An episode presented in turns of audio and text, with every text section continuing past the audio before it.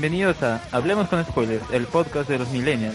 Hoy, 16 de octubre, somos Carlos Guamán, Carlos M6 en Twitter, Luen Mendoza, arroba Luen Mendoza en Twitter, Jordi Fan y Alexander Peña, arroba Alexander guion bajo en Twitter. Y en esta ocasión nos acompaña un invitado desde Colombia. Ah, ah, hola, mucho gusto. Mi nombre es Rubén García. Eh, soy administrador de Digimon Comunidad Colombia y también parte de Digimon Comunidad Latinoamérica. Y en esta ocasión lo hemos, uh, bueno, Luen lo he invitado al podcast para hablar sobre Digimon, un tema que, bueno, yo propuse. Yo de verdad prefería tocar un poco más adelante para que al menos uh, pudiéramos estar un poco mejor informados, ya que es una serie que hemos visto hace tiempo. Yo por suerte he podido ver la, la serie en toda esta semana y bueno, al menos ya tengo un poco más fresco la, las cosas. Eh, espero que no nos equivocamos y por eso te hemos traído a, a nuestro invitado para que nos corrijas si hicimos alguna huevada. Eh, eh, estando Y- usando términos peruanos, sí. O sea, si, si, si Bueno. mencionamos piedras. Cualquier cosa. ¿Qué opinas de, de estar en, eh, en ese podcast peruano? ¿Cómo, a ver, primero, ¿cómo, te, cómo lo con Luen? ¿Tomaron café? No, no, Colombiano. No, eso no, eso no. Eh, Rubén, adelante. Bueno, nosotros nos conocimos, eh, pues él prestó mucha atención en mi canal de Hyper Hensley, pues hizo un podcast sobre hablar sobre eh, la serie de Power Rangers Ninja Steel, los nuevos de Power Morrison y la película. Entonces le encantó mucho mi podcast que queremos conocernos, eh, charlar aquí en el Skype y compartir a todas nuestras ideas. Es verdad, es verdad. eh, además de ser fan de Digimon, Rubén es un gran fan de lo que es el Tokusatsu y Power Rangers y desde Colombia está generando la semilla de un, grupo importante para, para seguir difundiendo el Tokusatsu en la región. Pero lo que nos convoca hoy es Digimon Adventure 01, la primera temporada de esta saga, que todos empezamos viéndola de niños y que hasta ahora eh, sigue con, con incluso con estas obras de Digimon Tree. Sí, ya, llevan, ya se estrenó la tercera parte de la de OVA que se estrenó hace pocas semanas, no, meses. meses. Creo que se estrenó la tercera parte, fue en, a mediados de septiembre, y ya creo que para a mediados de febrero se estrena la cuarta parte. Sí, en febrero me parece. Ya salió el póster además. Sí, ya se anunció cuando se cuando terminó el, OVA- el- la tercera OVA de Digimon Adventure 3, ya se anunció ya la cuarta parte, pues salió el póster todo borroso, y hace pocos días ya se lanzó con buen póster ya con buena resolución. Y bueno, también, eh, bueno, como hablábamos de Digimon, que va a ser nuestro tema central, eh, también comentaremos algunas noticias de, de la semana eh, con respecto a la cultura pop. Eh, tuvimos el tráiler de Star Wars Rogue One. Eh, también leí que hay, va, va a salir un live action de JoJo Bizarre Adventure. O sea, tenemos mucha información que comentar. Y Alexander, eh, ¿crees que sería un buen momento para saludar a nuestros amigos? A ver si alternamos Ya, la lista. Ya, comienza. Empezamos con el Angoy. eh, lo pueden encontrar en iBooks. eh, están Carlos Berteman, eh, Charo Ramírez, eh, Javier Martínez Mauser. Y últimamente está Paco Bardales, el cineasta de invitado al podcast, que es un podcast de cultura popular. En la, en la última edición hablaron sobre Pixar y todas las películas que. Bueno, un grupo de películas, no pudieron hablar de todas, pero las películas que ha presentado Pixar a lo largo de su historia. Wilson Podcast, que también lo pueden encontrar en iBooks. Colas Dice de Luis Antonio Vidal Pérez y su otro podcast que es el Mulet Club, que es un podcast de lucha libre. Y si quieren escuchar más de lucha libre, ahí tienen una opción. Por favor, cállenos de Renato Medio León, que en esta ocasión no está con nosotros. Tal vez se conecta después. Y no te olvides del Mal Menor. Hasta él mismo se olvidó del mal menor, así que bueno. El Mal Menor es otro podcast de Renato que son temas políticos, ¿saben? temas que quizás algunos quisiéramos olvidar, pero sí también son importantes y no, no podemos de mencionarlos. También tenemos este Polución Nocturna de Gunther Kramer, El streamator cable lo pueden encontrar en iTunes, SoundCloud, en el Facebook de Geekeados y en el Facebook del streamator cable. El podcast infinito de Marvel Perú también para los fans de Marvel con Luis Santa Cruz y compañía. Pueden escucharlo también en iBooks. Y Te Meto Combo de César Vilches, lo pueden encontrar en YouTube. Es un canal de YouTube, es, es de un video podcast que luego montó en podcast. Es, um, se retroalimentan los dos canales. Así es. Y eh, justo que mencionas eso, Jordi ha cumplido una de sus metas que ha sido terminar la primera temporada de Mr. Robot, que pueden encontrarlo también en el canal de Temeto Combo, que cuenta con análisis episodio por episodio. Bueno, bueno, la segunda temporada. Pero Jordi ha culminado la primera temporada con satisfacción y coméntanos Jordi, ¿qué te ha parecido esta primera temporada de Mr. Robot? Empecé a ver básicamente porque ustedes estuvieron hablando del tema y me insistían que la vea y la verdad es que me pareció una muy buena serie. Me gustó todo el rollo de la psicóloga y que al final ella era la que era analizada por Helio. Testigos de Mr. Robot te volvieron un adepto más. sí, ya me convirtieron también. la verdad la culpa la tiene César, ¿no? Ah, ¿Y qué te pareció el twist de, de la temporada? Ustedes ya lo arruinaron, pero, nosotros te, advertimos ahí, no, no escuches, bueno, ya fue tu responsabilidad. No escucho, pero igual todos los comentarios eran de Mr. Robot no es real. Aunque eso ya lo sabía, lo que no sabía era todo el rollo con Darlene, que sí me sorprendió. Darlene era hermana de Él era la hermana y encima lo descubre como Luke Skywalker. ¿Qué te pareció el personaje de Sheila? ¿Te pareció mujer en el refrigerador? O bueno, en ese caso en el maletero. Pero era un personaje. No, me pareció un muy buen personaje cuando vi ese. Pero. Sí, cuando vi, cuando terminé de ver ese capítulo en el maletero me deprimí feo y dejé la serie unos días. Pero lo que no saben es de mujer en el refrigerador es porque el enemigo del personaje o alguien solo agarra a la chica y la mata porque sí, ¿no? O sea, para enojar al, al protagonista. No sé qué decir. A mí me deprimió un poco.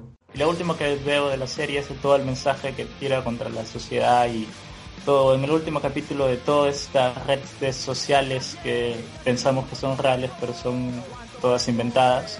Me pareció muy bueno ese rollo. Ahora que solo sea como mainstream lo baja un poco. Bueno, es que ¿cómo, cómo va a llegar el mensaje entonces? O sea, es medio contradictorio. Ahora convierten a F Society, que en la serie vendría a ser ese grupo de hackers que libera la sociedad, ahora es tendencia en Twitter para saber cuánto vende la serie. Eso es lo que lo wow. Quería saber a nuestro invitado, a Rubén, si ha escuchado de esta serie de USA Network, que es Mr. Robot. Eh, en realidad no, no presto mucha atención en muchas series, pues solo me presto mucha atención sobre los, las series del género Tokusatsu y poco de anime. Pues yo me pongo mucha atención con las series de Digimon, Pokémon y Yu-Gi-Oh! O sea, has estado al pendiente, por ejemplo, ya viendo otro, otro tema, eh, de X y Z. Claro, de la última temporada de Pokémon. Ajá, sí, ya con esto ya está a punto de terminar la temporada y vamos a decidir de Serena. Oh. sí, eso va a ¿Y, ¿Y qué te parece Yu-Gi-Oh! RB? ¿Estás viendo esa última...? No, la verdad ya no me está gustando esta última serie, prefiero desde la, la batalla de, de, los duelos de monstruos. A mí me gustó mucho pues la, la temporada de la batalla de la ciudad de batallas, sobre la historia de los tres dioses. Eh, creo que a mí me pasa lo mismo, que yo también estoy un fan, fan bastante ritmo de Yu-Gi-Oh! pero te cuesta cuando pasas la temporada de lo de monstruos y encima cuando en algún momento llegaste a jugar hacer todo el, el, cambio de las reglas que siempre se da eh, es bastante chocante. Más bien los casuales son los que sufren con eso porque los que son pro siempre están ahí en los regionales, en los concursos, siempre no les importa, aunque sí, claro. En un principio dices, ¿por qué hacen esta mecánica? Bueno, al final terminan jugándolo, ¿no? Y bueno. Sí, en el caso de Arby, en el caso del anime sí lo dejé al principio, principalmente porque está viendo otras cosas y al final no todo el tiempo. Pues la verdad a mí me gusta mucho la serie de anime, pero que sean con algo como temáticas de monstruos, pues eso es lo que no me gusta. Pues bueno, la verdad soy muy, muy seguidor de las, de las criaturas llamadas Kaiju. Pero lo raro es que en la serie de Yu-Gi-Oh! yo creí que los monstruos eran egipcios y no, resultó que eran unas criaturas de otra dimensión que, eh, que eran, digamos, de la vieja Atlántica. Ah, no, esta parte de que sale de, ¿cómo se llama? Dark, no me acuerdo exactamente del nombre no, no tiene que ver con, con la historia original, solo la metida de relleno. Es como ese arco de, de Saint Seiya de Asgard. Bueno, ya sin extendernos demasiado en el tema, que, en este tema que nos hemos metido, vamos a las noticias de la semana. Claro, pero antes de ir a las noticias, simplemente agradecer también a Luisa Lata por el diseño de nuestro logo de Hablemos con Spoilers y también a la familia Feliz Fun Rock Band por las canciones que nos han cedido. Y ahora sí pasemos al tema de las noticias.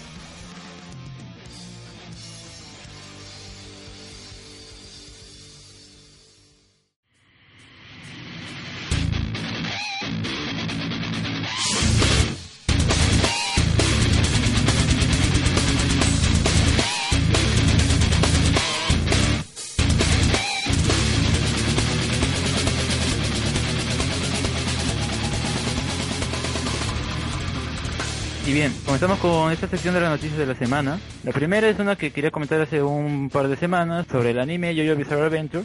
Va a salir un live action en Japón. Y bueno, estoy seguro que las personas que siguen el anime y las personas que siguen el anime en general, al ver esta noticia pensarán, ¿cómo, cómo van a hacer un live action? ¿Lo van a lograr? Bueno, en ese caso, este anime va a ser basado, ah, perdón, este live action va a ser basado en el cuarto arco de, del manga. Se llama Diamond is Unbreakable, que está en emisión actualmente. Todavía no termina, van a ser 39 capítulos, recién van por el 29. La cosa es que en ese arco la característica es que, a diferencia de los demás, hay más presencia de personajes japoneses, netamente japoneses, puesto que la, la trama ocurre en una ciudad que se llama, Morio y es una ciudad japonesa. En cambio los otros arcos uh, son más uh, cosmopolitas porque ocurren en otros lugares. Lo que se plantea con, con esa con esa noticia o mucho con ese lanzamiento de esa película es primero lanzar esa película y si tiene éxito hacer otros uh, capítulos porque esta película se va a llamar JoJo Bizarre Adventure Diamond is Unbreakable Chapter 1 así que porque también este, este arco del manga es bien largo porque se compone así de una parte es Life of Life que es uh, el personaje principal y va conociendo a los otros personajes y mientras van interviniendo otras personas con poderes que se llaman los stands y luego ya recién aparece el enemigo de, de, ese arco, que es Kira.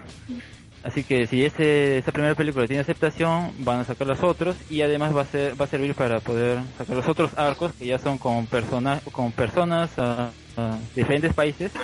Quieren hacer esta película como una especie de introducción de Japón para el mundo, para que otros actores, uh, para que no se quede cerrado en Japón. Que es, me parece más interesante, porque si se dan cuenta de todas las adaptaciones de, anim de mangas, por ejemplo, Full Metal Alchemist, que es uno último que se ha confirmado hace unos meses, y otro que Shingeki no Kyojin, meten puros personajes japoneses cuando los personajes uh, originalmente no son así, ¿no? Y entonces, ese es uno de los detalles. El otro es, el director va a ser Takashi Miike. ¿Quién es ese director? Bueno, es un director conocido por sus películas de terror. Que un director como este haga el action de un shonen no es de, este shonen no es tan disparatado, puesto que en JoJo Bizarre Adventure siempre se caracteriza por ser, uh, si bien es un shonen, en un principio del manga luego va mutando a un seinen. Uno por la, porque hay sangre, todo eso gore. Por ejemplo, hay una escena en la, en ese arco Diamond is Unbreakable, en que uno de los enemigos por uh, pisar eh, la caca de un perro que está ahí, lo agarra al perro, o sea, lo encuentra y le muerde el hocico y a su dueño lo mata, o sea, es la escena es bien sangrienta, sí tiene varias partes en los otros en los arcos anteriores. Así que ese director que lo haga, creo que va por por lo menos ser un poco más fiel a, ese detalle y además que ese director ya ha hecho otras adaptaciones a live action que son Terraformers y va a, haber, otra que se va a hacer en el próximo año que es un manga de ninjas no recuerdo exactamente el nombre pero también es noventero por ese por esos años así que para la gente que sigue JoJo Bizarre Adventure y se ha enterado de esa noticia, pues no se decepcione, porque yo creo que al menos eso va a ser interesante. Porque la historia... Que, ¿Te parece bien que, sol, que empiecen con el cuarto arco? O sea, no sí, sin porque... introducción de todos los anteriores. Por eso, como menciono, si hubieran empezado desde Phantom Blood, hubieran tenido que meter personajes de Europa. Mayormente el mercado o mucho del cine japonés no hace eso en este caso quieren usar ese, esa adaptación de este arco para que, si tiene éxito, poder empezar a adaptar a los uh, posteriores partes de este arco del manga de Diamond Unbreakable y posterior ya poder hacer de las posteriores y anteriores asados. Claro, Jordi, recuerda, Star Wars empezó con el episodio 4. Pero, Alexander, una duda. Los arcos anteriores son muy buenos. Y bueno, ya, tienes que ver Diamond Unbreakable. eh, claro, Diamond me parece que se basa bastante en, en el anterior arco. Ya, Alexander, una duda. Tú hablas que hay personajes europeos, pero hay, habrá personajes latinoamericanos, peruanos, colombianos. No recuerdo, pero es como digo muy cosmopolita la serie. No sé si habrá uno latinoamericano. No, pero me, a mexicanos sí, por ejemplo en... Pero bueno, Tennessee, mexicano. sí, te va a México por un Estuvieron en motivo. México, sí, pero porque ahí estaban los pilares. Claro, estaban los nazis, ¿no? Claro, y usan nombres de Santana por esas localidades, pero personajes no me parece, no recuerdo. Ah, claro, como menciono, también no es solamente que meten personajes ah, de diferentes partes del mundo, sino también se localizan en diferentes partes del mundo. Por ejemplo, esta, esta live action no va a ser no va a ser grabada en Japón, sino va a ser grabada en Seedgate. No, no, acá no, no me sale qué lugar queda Seedgate, pero creo que es una parte, una ciudad europea, por- porque Wow. se parece más a- al lugar. O sea, si bien Morio es un lugar ficticio, ah, el director ha encontrado en ese lugar un más parecido a esta ciudad. Bueno, Bueno. eh, la recomendación de Alexander, vean Jojo Bizarre Adventure, no sé qué más quieres agregar. y que no, no le tengan miedo a esa película. por- y bueno, va a ser, creo que se va a estrenar en, en el verano de Japón, que acá sería invierno. Así que esperar nomás, Con fe. ojalá. Vamos a dar la bienvenida a nuestro amigo Arturo Guapaye. ¿Cómo estás, Arturo? Hola gente, ¿cómo están? Bien, acá están revisando algunas noticias de Marvel para poderlas contar más adelante y algunos rumores. Arturo, te presentamos a Rubén, que es de Colombia, fan de Digimon. ¿Qué tal Rubén? ¿Cómo estás? Muy bien, muchas gracias. Claro, Arturo también tiene otro podcast que no hemos saludado, que es El Concilio del Ron. Y él contó en uno de sus programas sobre Civil War, con también con un compatriota tuyo, Rubén, con un colombiano. No sé si puedes acotar algo, eh, algo breve, Arturo. Ah, bueno, es este. hicimos para Civil War una transmisión internacional con un youtuber colombiano que se llama Marvelita 101 que últimamente está un poco inactivo en su canal porque tiene un problema con su computador, entonces no puede editar sus videos, pero los videos Arturo lo está tiene- contagiando. son este pero son este tiene videos muy interesantes que hablan o sea más allá de hacer reseñas como que de personajes o de películas de- del universo Marvel lo que hace es eh, plantear situaciones que el universo Marvel da como por ejemplo eh, cómo es que Marvel ha tratado a la cultura afroamericana o cómo es que Marvel ha ido implementando la existencia de personajes gays o este o cuál es la relación que existe entre el MCU y todos los demás multiversos de Marvel, o sea, trata de dar un concepto, es raro, es una visión como que más social de lo que hay en Marvel, entonces a mí me parece un, un análisis muy interesante que realiza este, este youtuber, así que síganlo, vean sus, sus clips que tiene ahí colgados. Hay, hay demasiados crossovers fuera de los héroes de Marvel. Sí, sí, de hecho. Yo recuerdo muy bien que en los años 90 creo que tuvo una alianza con Marvel y Savage para publicar cómics eh, de X-Men, también de, de los Power Rangers, Masker Rider, Fever Trooper. Sí, y no solamente a nivel de, de, mangas o de, o cómics, sino que recordemos que a inicios de los 2000 también hubo esta cuestión de los eh, las series animadas de Marvel eh, en un estilo anime, que comenzaron, por ejemplo, que era la el, este- el estilo Las mecha con Iron Man y este Wolverine. La serie de anime de Marvel que se transmitió en ATV, eh, MTV. Sí, que son Claro. bien malos. Sí, es cierto, no, no eran muy buenas en calidad. Bueno, bueno, al menos la, la de Iron Man prometía mucho. O sea, yo- alguien una vez comentó que era ver el máximo personaje mecha americano eh, en manos de quienes crearon el género mecha, que eran los japoneses. Pero claro, no, no resultó muy bien que digamos. Pero hay una película, por ejemplo, hecha en ese mismo estilo que se llama este. ah, ah, se me fue el nombre, pero está centrada en Black Widow y Punisher. Y esa, y esa película sí es muy buena. Para mí la mejor serie de, de animación fue X-Men de los años 90 que fue por Marvel y Savage. A mí me encantó mucho la historia entre la guerra entre los mutantes y los humanos. La de X-Men de los noventas. taranana, Ah, ya, ya, ya.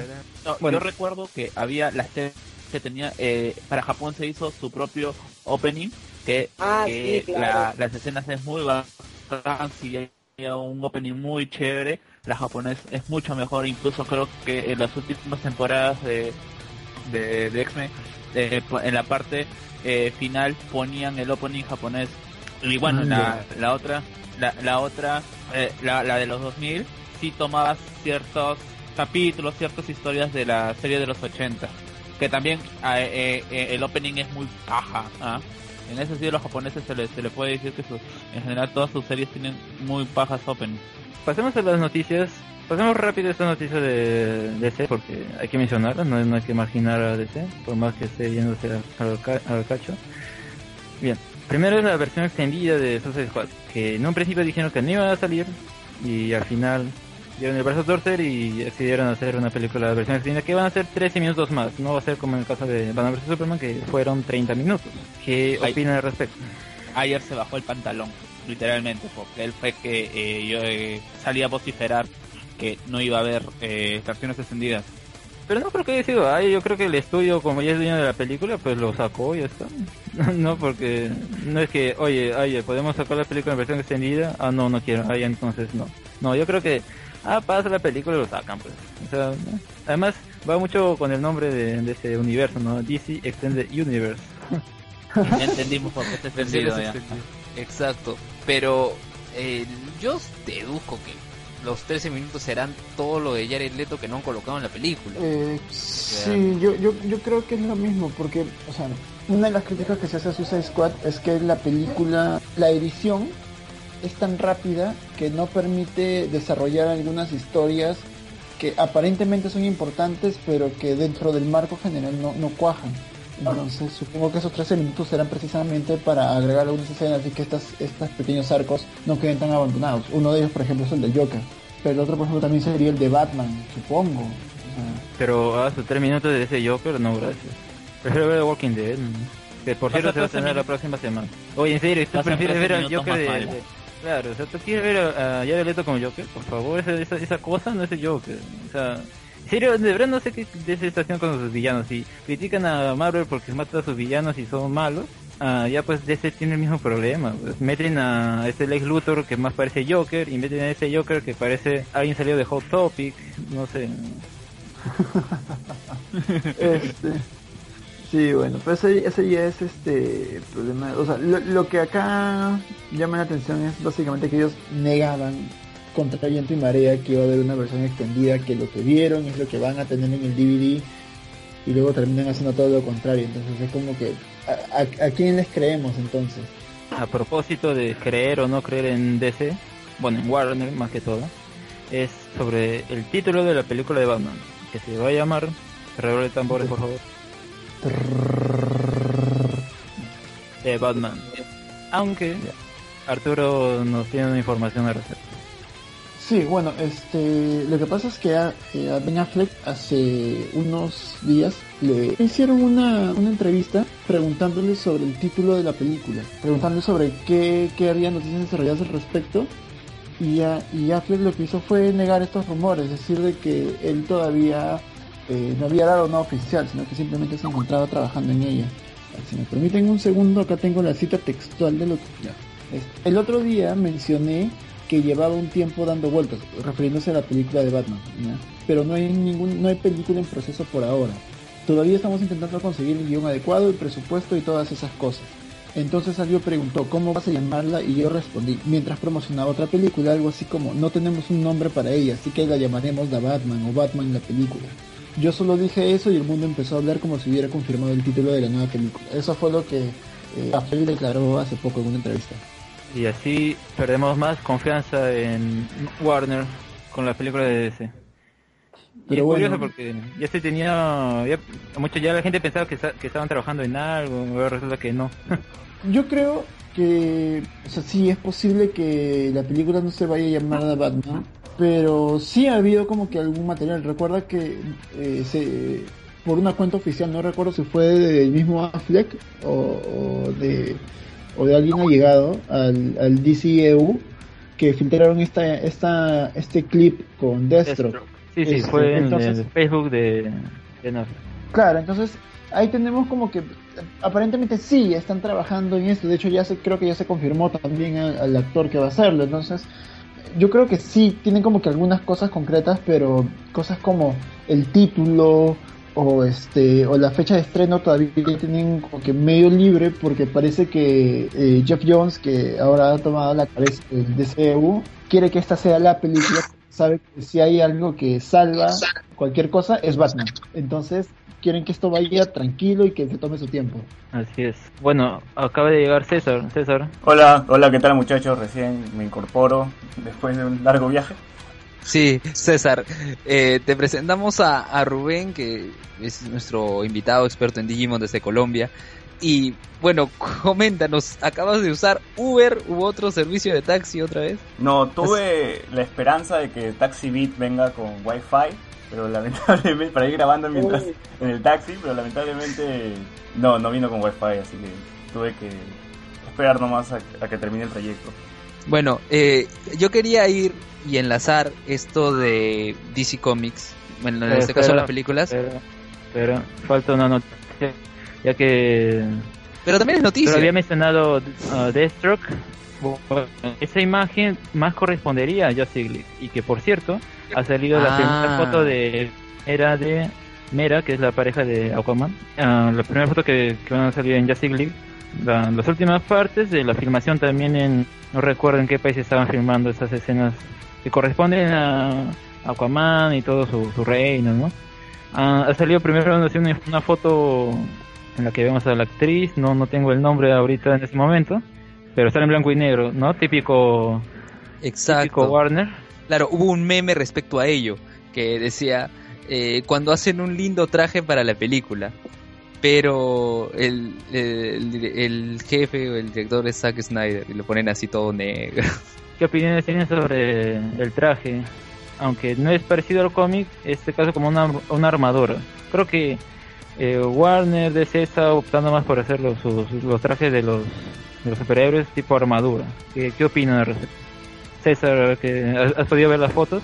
Sí, sí, de la actriz, ¿no? ¿Cómo se llama esta actriz? A ver, voy a tratar de buscar. Amber, Ah, ah, Amber Heard, dice acá. sí, sí. Pero se ve muy bien con el traje. Yo no sé usted si respeta o no al cómic, pero Sí. eh, le queda muy bien el traje. Bueno, ¿a ti te gustó, ¿sí te gustó el tráiler de Batman vs Superman? que es un detalle que nos contaste. Sí, no lo niego, yo me comí todo el humo que, que Snyder nos vendía al principio, pero bueno. Pero la vaina era ver la película, pues. ¿Ya no- lo sigues comiendo o no? La vaina era ver la película, pues. Igual que Iron Man 3, o sea, yo también me, me tragué todo el humo de Iron Man 3 en el tráiler, pero cuando se ve la película ya sabemos cuál fue el resultado, pues. Pero bueno, Arturo, ¿qué, qué ibas a decir? Bueno, que fuiste tú mismo el que comentó que eh, Amber Heard parecía una reina elfa con ese traje. Entonces, este, sí, precisamente es eso. Pero, o sea, es como que ya tienes un traje muy paja, pero, por ejemplo, el traje de Superman de Snyder también me parece muy, muy bacán. Una cosa es cómo se ve y otra cosa es cómo lo usan. Y dudo mucho que Snyder tenga el criterio para, para usarlo bien al personaje, sobre todo en la, en la, en la película de Justice League. Sobre todo teniendo en cuenta de que ya, ya de por sí es una película en la que van a tener que introducir personajes como Aquaman, como Flash, como Cyborg, como este dicen por ahí que habría un cameo de linterna verde. Entonces encima de ya esos personajes de peso los que tienes que darle importancia introducir a otros personajes secundarios como lo son este Mera o qué sé yo no sé pues ponte que por ahí aparezca Kid Flash Eh, Snyder es capaz de hacerlo solamente por hacer este que los fans se pajeen un rato. O sea, no sé no me inspira confianza Sí, Yo pues, solo diré que esa mera está hacer la ceviche. bueno, Todo- Rubén, ¿qué ibas a contar sobre los cómics? Ah, sí, respecto a DC Comics que eh, van a sacar un crossover con la película, no, no con la película, sino con la serie de Mighty Morphin Power Rangers y creo que Rubén tiene mayor información al respecto. Bueno, la verdad ya estoy muy, muy emocionado y esta es una nueva barrera que se va a romper así con la Liga de la Justicia y los Power Rangers. Ya sabemos que los Power Rangers ya hubo diferentes crossovers, va con el Tortuga Ninja, también con eh, la primera aparición de Saban más que Rider. La verdad me emocioné mucho que por fin vamos a ver estos dos héroes de, de los héroes de DC Comics y los de Neo Savage Power Rangers. No. La verdad es que esto- esta semana sí se puso muy genial para la serie de los Power Rangers como el tráiler de la película y esto en la noticia sobre que se en la página oficial de DC Comics. Bueno, con respecto a, esto, como señalaba, no es el primer crossover que existe, pero en los vínculos que comentaba Arturo hace un rato eran más que todo entre Power Rangers y Savants con Marvel, no con DC. Este es un primer encuentro con DC. Y incluso en el Tokusatsu, eh, las relaciones entre Toei eran no eran con DC, eran con Marvel, porque incluso Spider-Man tuvo su versión japonesa en live action y tuvo su mecha leopardón que incluso apareció en los cómics de Spider-Verse. Ah, claro, verdad, verdad. Ese fue el primer mecha del género Toku. antes de que se estrenara lo de Bakubita. En, en mi ca- eh, creo que todas las eh, todos los reflectores están ahora en la película de Power Rangers y quizás lo del cómic no Pero lo pueda raro ser. es que... Sí, Rubén. raro- es que lo raro es que cuando eh, revisamos es que hay una conexión de línea de tiempo, es que con el primer mecha de Spider-Man o Spider-Man, entró la línea de Super Sentai gracias al mecha de Spider-Man, ya que en la primera serie del Super Sentai del primer mecha es de Bakubita. Yo tengo una duda, no sé si es que cualquiera de los dos está ahí, Luen o ah, eh, Rubén, pues, ¿por qué? Si ya todos sabemos que la película se va a centrar en los Morphin, ¿por qué no veo a los Mor eh, el título de Mor Nighting Morphin eh, con los pósters ni en propaganda? No, porque eso sería otra historia muy diferente, digamos, esto sería, ya, esto ya es como la segunda historia fuera de la línea original de los Power Rangers. Ya sabemos que en 1995 se estrenó Mighty Morphin Power Rangers, la película, que está fuera de la serie. Está tanto que esta es la nueva película de Power Rangers, está fuera, es, la- es muy diferente, son los originales de todos modos en, en esa historia. Es el principio desde cero de, en, en la película de los Power Rangers. Todo lo que conocíamos o lo que los que seguimos hasta cierto punto solamente van a ser referencias, básicamente va a ser otro universo dentro de los mismos Power Rangers. Porque los- Exactamente, claro, por supuesto. Yo creo que lo están haciendo así para en el caso de que esa película sea un desastre, como a mí me parece que va a ser. Ah, pues al final ya comenzó otro universo, no importa, lo cancelamos. fiestas. Oye, tú Aguafiestas. mismo has dicho que no tienes, que tú tienes miedo con, con lo que va a ser esta película, así que por favor, no soy el único y no me vengas a mí ahorita a cambiar de discurso. Yo no he cambiado Y de a propósito, discurso. sí, entonces, Yo lo que he dicho es, mis expectativas no son altas, pero tampoco son bajas. Yo espero Ya, una pues, está. promedio, pero no es, pero no es, eso no significa que espero eh, la catástrofe, sino que espero algo acep- aceptable, algo pasable. Con DC, es- con DC, perdón, como con DC es mejor esperar lo peor. Ah, con Y, DC bueno. lo peor de todas maneras, sí. Oye, pero, Pero hay algo que está hypeando, sí, César. y otra, y otra cosa, la gente que está ahí metida del Tokusatsu también, ni siquiera se han dado cuenta, no han hablado sobre el videojuego que se ha anunciado de los Power Rangers acaso. Ah, que está lanzada para la PlayStation, sí. Ah, pero dicen que es malo. No, es un beat'em up, ¿ah? yo, yo le veo que, que sí, sí la puede hacer, ¿ah? Por eso, pues, justo en, en Wilson Podcast estaban comentando acerca sobre el videojuego y dicen, es malo, pues, ¿qué se puede esperar de un juego de video, no? Pero, Oye, oye, pero por el no- hecho no- de que... Oye, güey, hay juegos beat'em up muy buenos, ¿ah? Busca el de Scott Pilgrim, es buenísimo. Bueno, pues escucha el último podcast y lo menciono. No, yo tampoco No, sabía. De verdad, las no, noticias no he rebotado mucho. Y por cierto, ya que mencionaron ese crossover entre Power Rangers y Justice League, es una asociación que tiene DC con Boom Studios. Antes se había anunciado también que va a sacar un cómic entre Green Lanterns y el planeta de los simios. ¿Cómo, cómo va a resultar eso? Ala, ala. el choque de universos en todos lados. Eso va a ser una sorpresa para el 2017. No veo que sea um, interesante, más bien va a ser fanservice, ¿no? A ver qué, qué pasaría si funcionamos a tal con tal. A ver qué sale de esa mezcolanza. Charlton Heston como, Lo único que como es, es Green Lantern. que ¿no? esperar, esperar Es un cómic, hoy, ¿no? No una película. para... Yo pago, cholo, ¿verdad? Sería un gran Hal Jordan. Yo Ya. soy el que soy. Ya, Ah, ahora pasando a- pasando al último tráiler que ha salido de El que hypea. Rogue One. ¿Han podido verlo, chicos? Es Obviamente. puro material nuevo. ¿Qué, qué, qué opinan? Darth Vader. Que por fin vimos a, a Hannibal, ¿ves? a mí me emocionó más Hannibal que Darth Vader. Además que eh, aquí se confirma que va a ser el padre de Jen Erso. Ya, ya lo había mencionado en, un, en una entrevista anteriormente, pero ya acá lo vemos. Ya, pues, por eso pues, se confirma. Parece que va a tener que ver mucho con la trama. Creo que entendí que es el quien ha hecho los planos de la Estrella de la Muerte. Eh, lo que sabemos es por qué es tan importante Jin Ezro y básicamente lo que están tratando, me parece, hacer es corregir el gran error que ha tenido de- o de lo que se han estado quejando de Star Wars, que es el punto débil de la Estrella de la Muerte. Ese es, el, ese es el origen de los rebeldes, ¿cierto? Así es. Ese es, digamos, ese es después del, eh, del tercer episodio y antes del cuarto episodio de Star Wars. Sí, está en el medio. Mejor dicho, mejor dicho eh, lo que está haciendo Disney, o que, bueno, lo que está produciendo Star Wars es que ya están agregando demasiado spin-off. Bueno, es el primero hasta ahora recién. Yo creo que para el próximo año, en unos dos años, va, van a lanzar el spin-off de eh, Han Solo. Así es. Pero por eso quieren ver Sí. cómo les va. sí, quieren con- hacerlo una trilogía y también está la Boba Fett. El plan de Disney con, con Lucasfilm es sacar una película relacionada a Star Wars cada año. Así que mientras sale el episodio 8, en esa ocasión va a ser Rogue One. Y mientras el episodio 9 supongo que meterán otro otro spin-off de algún otro personaje. En, entre estos puede ser Han Solo, el de Obi-Wan también mencionan. Oh, Ewan McGregor está en las condiciones para hacer un spin-off de, de Obi-Wan. ¿ah? Bueno, pues veremos si, si Disney le da la gana de contratarlo, porque al final es decisión del estudio, no es como los, los actores que se promocionan. Por ejemplo, ¿se acuerdan de esta chica que quería ser Chicardilla? Ahora quiere ser ah, Robin.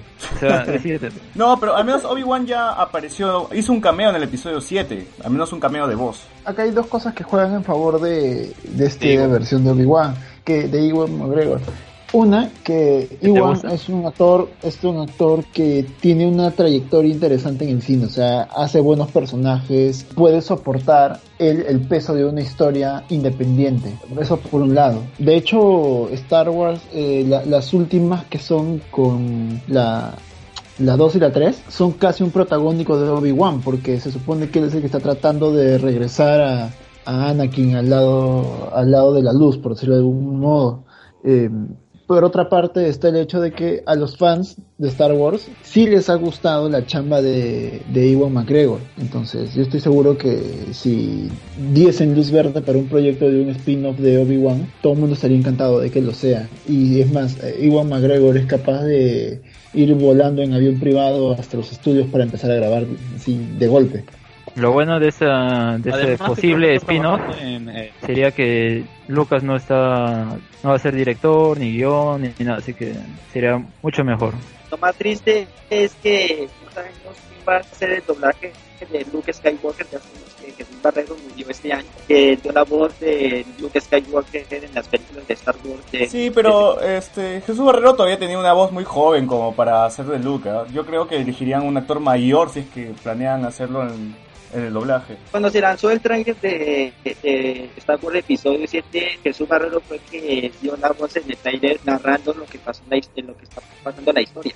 Pues, bueno, lamentablemente ya no está aquí con nosotros. Ah, sí, yo, yo vi el tráiler, pero el problema es de que justamente esa frase en el tráiler original es extraída del episodio 6. O sea, no es que Luke Skywalker la volvió a grabar. O sea, que debió grabarla con su voz de joven, no, no como viejo. Es un error en el doblaje. Pasando a las noticias de Marvel que creo Arturo quiere comentar ¿qué nos traes? Número uno, las confirmaciones que hay en Marvel. Eh, en una entrevista de Evangeline Lilly, eh, ella ya confirmó de que su personaje aparecería en, en Avengers 4, que era la otrora llamada Infinity War parte 2. Y dijo de que además eh, en la película, en la secuela de Ant-Man, que sería Ant-Man and the Wasp, esta película estaría centrada en la avispa, pero no solamente en el personaje de la avispa que encarnaría Evangeline Lilly, sino también que contaría la historia de la primera avispa, que es, Janet Van Dyne, la avispa original. Entonces parece que explorarían un poco la historia de este personaje y empezarían a hacer vínculos con la construcción de Hope Van Dyne como la sucesora de ella. Un poco como lo que se hizo en la primera, que era el, este, que era este Scott, el, el sucesor de, de Han Ping. Entonces, eso por un lado. Por el otro, eh, también se ha confirmado, ya Kevin Feige ya dijo de que Capitana Marvel va a ser la, una película de orígenes. Cosa que no sé si ustedes recordarán, pero cuando se anunció que iba a haber la fase 3, todas las películas de la fase 3, una de las cosas que se dijo es que se iban a dejar de lado las historias de orígenes y que iban a centrarse directamente en los conflictos de, los, de cada de los personajes. Eh, esto se respetó un poco, por ejemplo, en Civil War, que Civil War funcionó como una introducción de Black Panther y por lo tanto Black Panther ya no sería una película centrada en cómo nace este, este héroe, sino ya en los problemas del héroe en su, en su contexto natural, que es Wakanda. En el caso de Capitana eh, Marvel parece que sí, sí van a tener que hacer una historia de origen, a pesar de que la van a introducir el personaje en, en Avengers 3. O sea, porque ya está confirmado, bueno, no está confirmado, es un rumor que ella aparecería ahí. Oye, pero Doctor Strange es una historia de origen. Mm, sí y no. Pero se ve el accidente, se ve el accidente, se ve cuando era doctor, o sea, es, es su origen.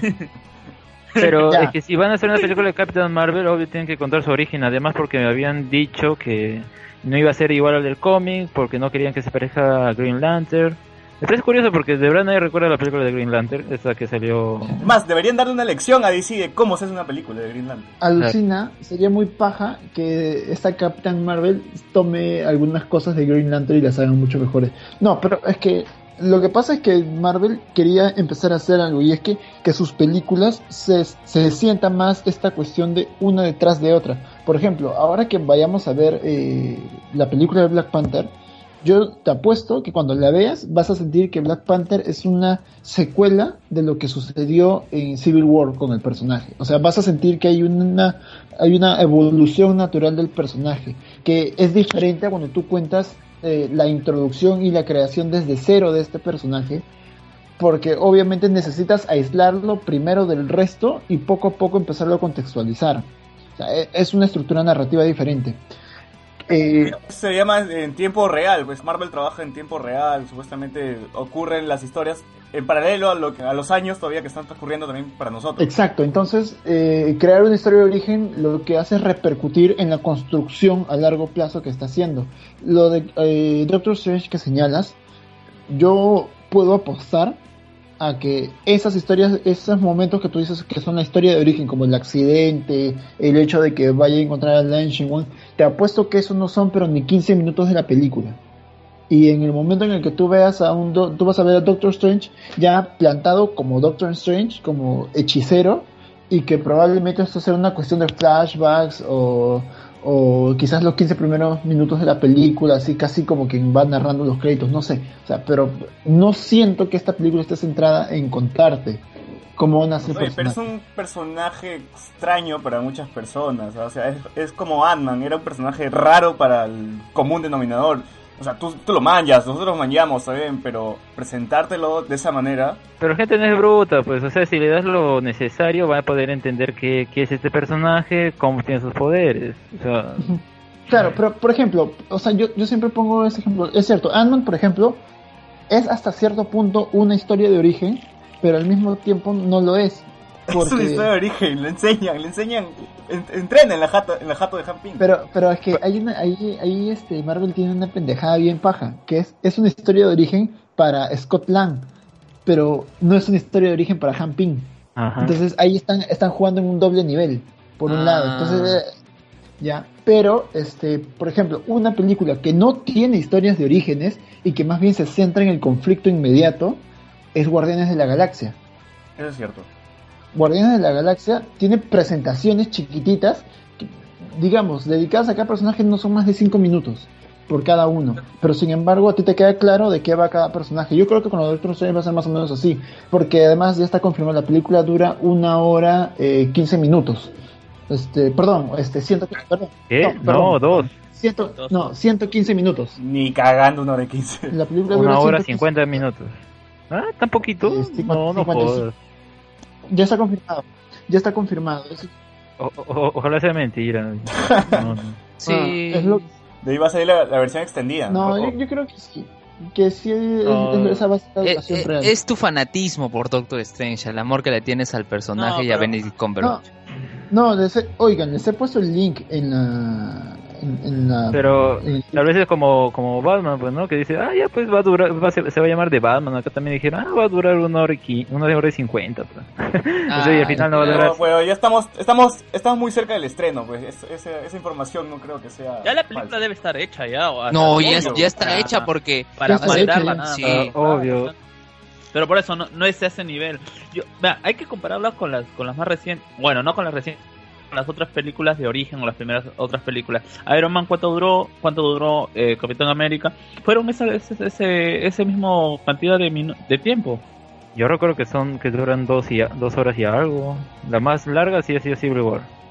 La más larga ha sido Civil War y la segunda más larga este, ha sido la era de Ultron, con minuto 47 y minuto 42 respectivamente. Pero de ahí las películas individuales, o sea, Civil War, a pesar de ser una película del Capitán América, es en realidad Avengers 2.5, porque tiene a todos. ¿ya? Entonces, no, no, sí requería más tiempo. Pero de ahí, todas las películas individuales, su promedio de duración ha sido de una hora y media. más o menos, o sea, de película exactamente, y luego obviamente se le añaden los minutos que duran los, este, los créditos, las introducciones, las escenas post créditos, o sea, ahí se están yendo los otros 15, 20 minutos extras. Ah, que a Entonces- propósito también confirmaron que va a tener dos escenas post créditos. Sí, eso sí, eso también. Que va a haber una escena con Thor, pero eso no estoy seguro si va a ser en Thor Ragnarok o en esa, porque creo que había salido Thor con la dirección de la casa de Doctor Strange. Este, parece, parece que era este en Doctor Strange, porque precisamente es eso, es, es una escena de Thor con la dirección de él. Parece que sería el vínculo con Doctor Strange sería Thor y tendría sentido porque por el tema de las gemas del infinito. Obviamente de los Vengadores el que más sabe de esto es Thor, porque es un asgardiano. Y tendría sentido que por él es que lo contacten. Oye, ¿y esto de que el ojo de Agamotto va a ser una piedra del infinito, confirmado o no? Sí, es la gema del tiempo. Feige dijo en una entrevista de que el ojo de Agamotto era un artefacto cósmico que te permitía eh, manipular el tiempo. Entonces, y luego se confirma que es un- el ojo de Agamotto es una gema del infinito, entonces obviamente es la gema del tiempo. Además que sale, hay un corto en el que podemos ver que Strange está usando un, un conjuro y de cierta forma en el, en el trailer juega con que se está retrocediendo en el tiempo. Y, y el diálogo y todo se escucha al revés, así que... Pero más coherente no sería la gema de la realidad, o sea, no iría más con él. No, la de la realidad ya la usaron. La real- la- sí, pero la- digo, la realidad no iría más con Doctor Strange, lo que estamos viendo en, en el tráiler al menos, que está haciendo que la ciudad se gire y voltee. Ya, pe- Efe- efectivamente, o sea, ya, por una cuestión de coherencia sí, pero supongo que esto de acá es algo como que han ido armando. Re- recuerda que la primera gema que se te presenta es la gema del espacio y el Tesseract. Entonces es como que primero era el Tesseract y luego era la gema de la mente que estaba en, en el cetro de Loki. Entonces eh, es un poco raro que después las hayan convertido en, en gemas del infinito. Más bien parece una cuestión de que, ok, cuando ya plantean la fase 2 y la fase 3 con miras hacia Infinity War, dicen, ok, ¿qué de lo que hemos mostrado ya puede ser? Ya han empezado a ubicar, el, el- cada, tratar de ubicar cada una con su, con su correspondiente. Que la, el, Aether es el que se convirtió en la gema de la realidad. Espera, tú, tú, me- tú mencionas que a Doctor Strange deberían ponerle la gema de la realidad, pero tú lo dices por sus poderes, ¿no? Bueno, esos poderes no vienen de su gema, ah, porque vienen de- del libro de Vishanti, que saca sus conjuros. En este caso, si bien ah, el ojo de Agamotto es una parte importante del personaje, no va a ser su, su, su fuente de poder. Puede que sea algo que lo use en la trama de la película y que de alguna forma tenga que retroceder en el tiempo para poder vencer al enemigo. De verdad no, no lo veo tan raro, tan equivocado que usen esta gema en este caso. Además, como mencioné, ya lo usaron, pues que tienen que usar alguna otra que, que se adecue a los poderes de, de Doctor Strange. Strange Point Paradox. Eh, bueno, el, la otra que queda es la gema del alma. Que personalmente yo sí creía que iba a ser la gema del alma en la que sea de Doctor Strange. También tendría sentido con todo este vínculo de los poderes mágicos. Todos esos detalles y más los profundizaremos en el podcast de Marvel, del MCU, sobre todo este universo, todas las series, todo lo que hemos visto hasta el momento y a ver qué va a ser previo a Doctor Strange. Así que ahí vamos es. a tratarlo todo esto ya a fondo. Y ahora vamos Más a... pasamos al tema de fondo.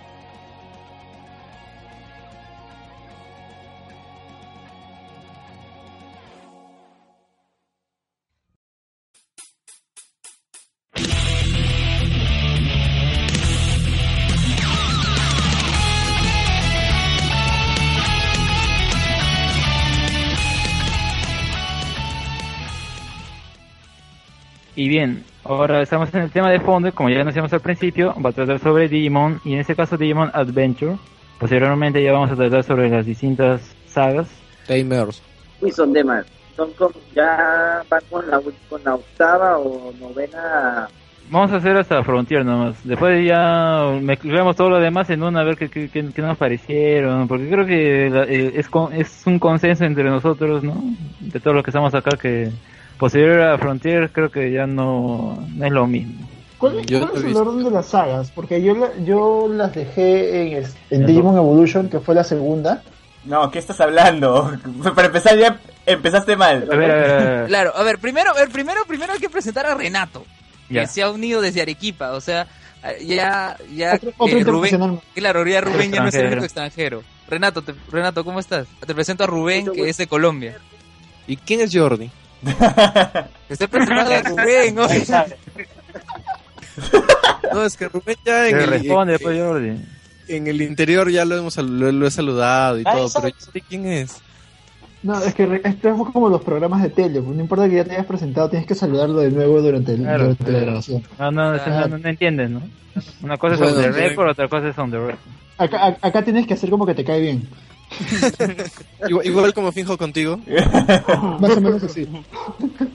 Renato, te presento a Jordi. Jordi, te presento a Renato. Pero Digo, me Rubén, pareció Jordi, muy que, buen que es un gusto tenerlos invitados en este programa.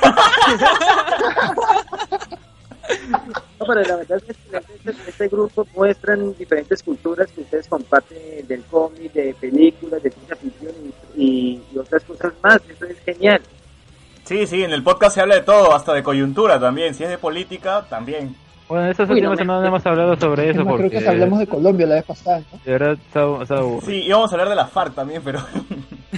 Ah, bueno, preguntan sobre las distintas sagas, ¿no? Bueno, primero es Digimon Adventure, la segunda es Digimon Adventure 2, le sigue Digimon Tamers, Digimon Frontier, de ahí ya sí no recuerdo, no me acuerdo cómo se llama la quinta, que también hay un Agumon, Digimon Data, Sabers. Digimon Data Squad o Saber. ok, Ah, y luego ya sigue los Cross Wars. El primero, va- vamos en orden, con ya que somos como nueve, no, no estoy seguro. Por favor, porque si- además con el un de Colombia se, se va se va a mezclar todo y no vamos a entender nada. Somos un montón de gente. No, entramos en la habitación tampoco. Hay que empezar desde el principio. Desde el primero de agosto de 1999. La historia empezó esa fecha, pues. No, la historia empieza desde el 1 de agosto de 99 la serie y además eh, se estrenó por primera vez, creo que fue eh, en marzo de 1999 por la cadena japonesa Fuji TV. Profesor Lares se estrenó ya, ya en los 2000. A ver, primero vamos con conceptos generales. ¿Qué les pareció la serie? El anime, ¿qué, qué les gustó? ¿Qué no les gustó en su momento?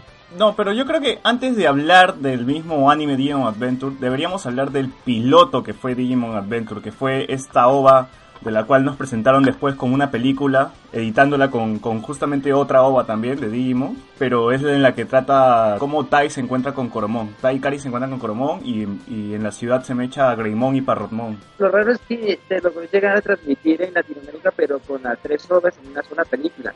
Así es, yo leí que supuestamente porque Pokémon había llegado al cine en ese, en ese tiempo, no sé si recuerdan la película de New versus Mewtwo, Sí, claro. esa reliquia que encontré en VHS. Que nos sirve, ya está todo un guion. Oye, por cierto, un paréntesis, un paréntesis chiquitito. Eh, hoy estuve con Generación Tokusatsu en el- un evento que se llama el Tokyo Fest y me encontré con un miembro de, bueno, el creador del club este, de fans eh, Perú Digimon y estuve conversando unos seis minutos que en algún momento de la edición del podcast saldrán. Eh, pero es, inter- es interesante lo, lo que lo que conversé con él. Creo que este chico creo que también lo tuvieron en el podcast de, de Geek Planet. Del Sí, sí me contó podcast. que an- conocía a Andrés Villagómez, sí, sí me comentó. Sí, ahí estaban comentando sobre todo lo ocurrido en Digimon. A propósito de... No, creo que fue antes del estreno de la primera obra. Claro, y él es Team Matt, me dice. De la película, ya que mencionan... Le lleva el huevo, Alexander, de que en Team sea. Sí. No, es que. Alexander es Team Type, pues. No, a mí no me importa. ah, bueno, sí. Alexander Steam TK. Ah, claro. Ya que César mencionó la película, ah, lo vi en esa ayer justo, justamente. Y de verdad el mashup que han hecho en esas tres horas es bien feo. eh, No, no, no, no, no puedes apreciarlos bien, porque parece que corre muy rápido, uno, y dos, le meten el Digirap. El sacrilegio más grande que ha habido con- con Digimon, le meten el Digirap. O sea, ya pues... ¿Qué, qué les costaba hacer? eh? Respetar la música original. Claro, y si, si en el anime pusieron la canción original en japonés en, los en las en las sin o mucho en las intros pues, ¿no? de pelea todo ¿por qué no hicieron lo mismo acá? O sea, Es más, esa ova está censurada todavía. Porque la versión gringa han recortado partes. Hay una parte donde llegaba el papá de Tai ebrio, pues. Y había, un, había ahí un- una discusión con su mamá. Esa parte está censurada en la versión gringa. Sí porque yo solo veo en la, en la ova he visto solo su mamá preparando cocina no sé vegetariana y que le cae mal a, Izzy y se va al baño Justo- No, no, estamos hablando... La, prim- la primera ova, nada más. La primera ova es el piloto de la serie. El resto es aparte. No, el que está hablando es el de la segunda obra después de cuando ya terminó Digimon Adventure, el original. Claro, pero centrándonos recién en la primera ova, que es la que sentó las bases de lo que fue todo Gi- Digimon Adventure, que en realidad no, no, no, no fue como que calcada lo que hizo Ma- Mamoru Osoda, quien es el director también de El Niño y la Bestia y de esta película Summer Wars también. A mí particularmente sí me gustan las películas, no sé, Renato decía de que era un poco sobrevalorado. Ahora, creo que ah, Osoda ahora con el chico y la bestia llegó a estar al nivel de su reputación, pero recién. Ah, ya. O sea, antes, sí, sí, antes me parece como que lo inflaban un poco, o sea, es- no era tan chévere como todos dicen. Que por cierto, en la segunda película de Digimon se puede ver realmente el- cómo ese estilo que tiene se puede reflejar en Summer Wars, ¿no? Porque es, o sea, es como que hay las conexiones, ¿no? No, claro, Su- Su- Summer Wars es Digimon sin Digimones. Sí, sí.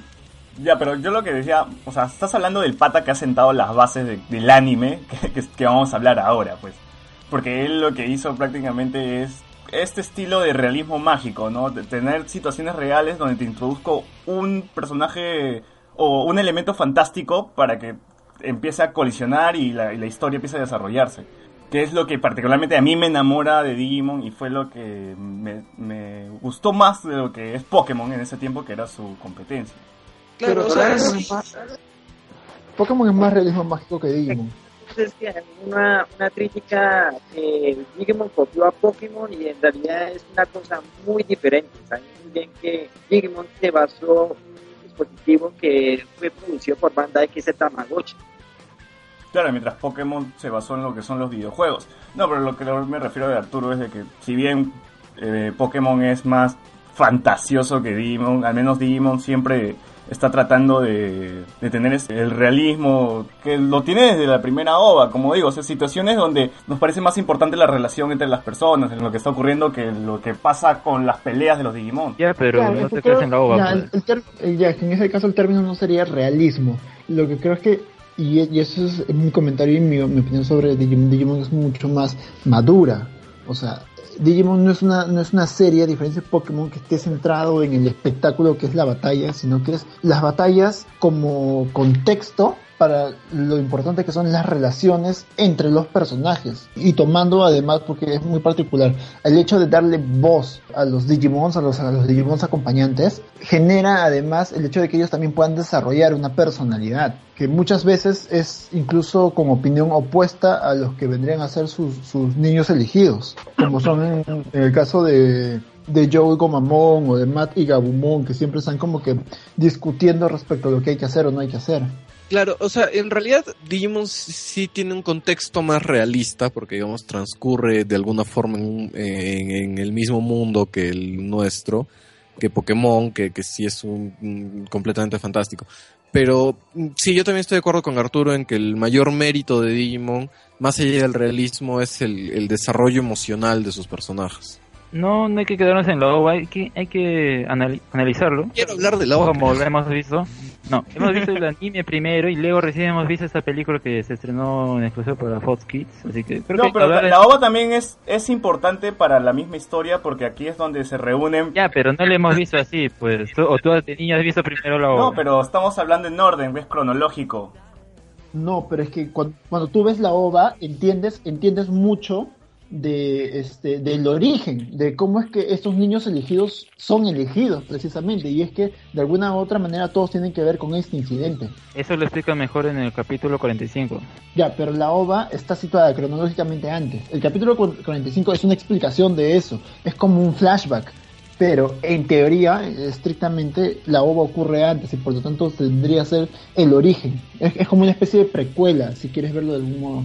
Claro, no vamos a ceder a la nostalgia y hablar como lo hemos visto, nos, no, vamos a hablar bien. A ver, Rubén, Rubén. el experto, quiere, quiere Ah, emitir una tranquilo, opinión. ya con eso, con el pues recuerdo muy bien desde la saga de los Dark Masters, ahí pues revela lo que en realidad pasó porque fueron elegidos y es lo que ocurrió en la continente y es lo que habló de la primera obra del Digimon Advertus. Así Además, es, en eso, ya, pero en esta ova no vemos.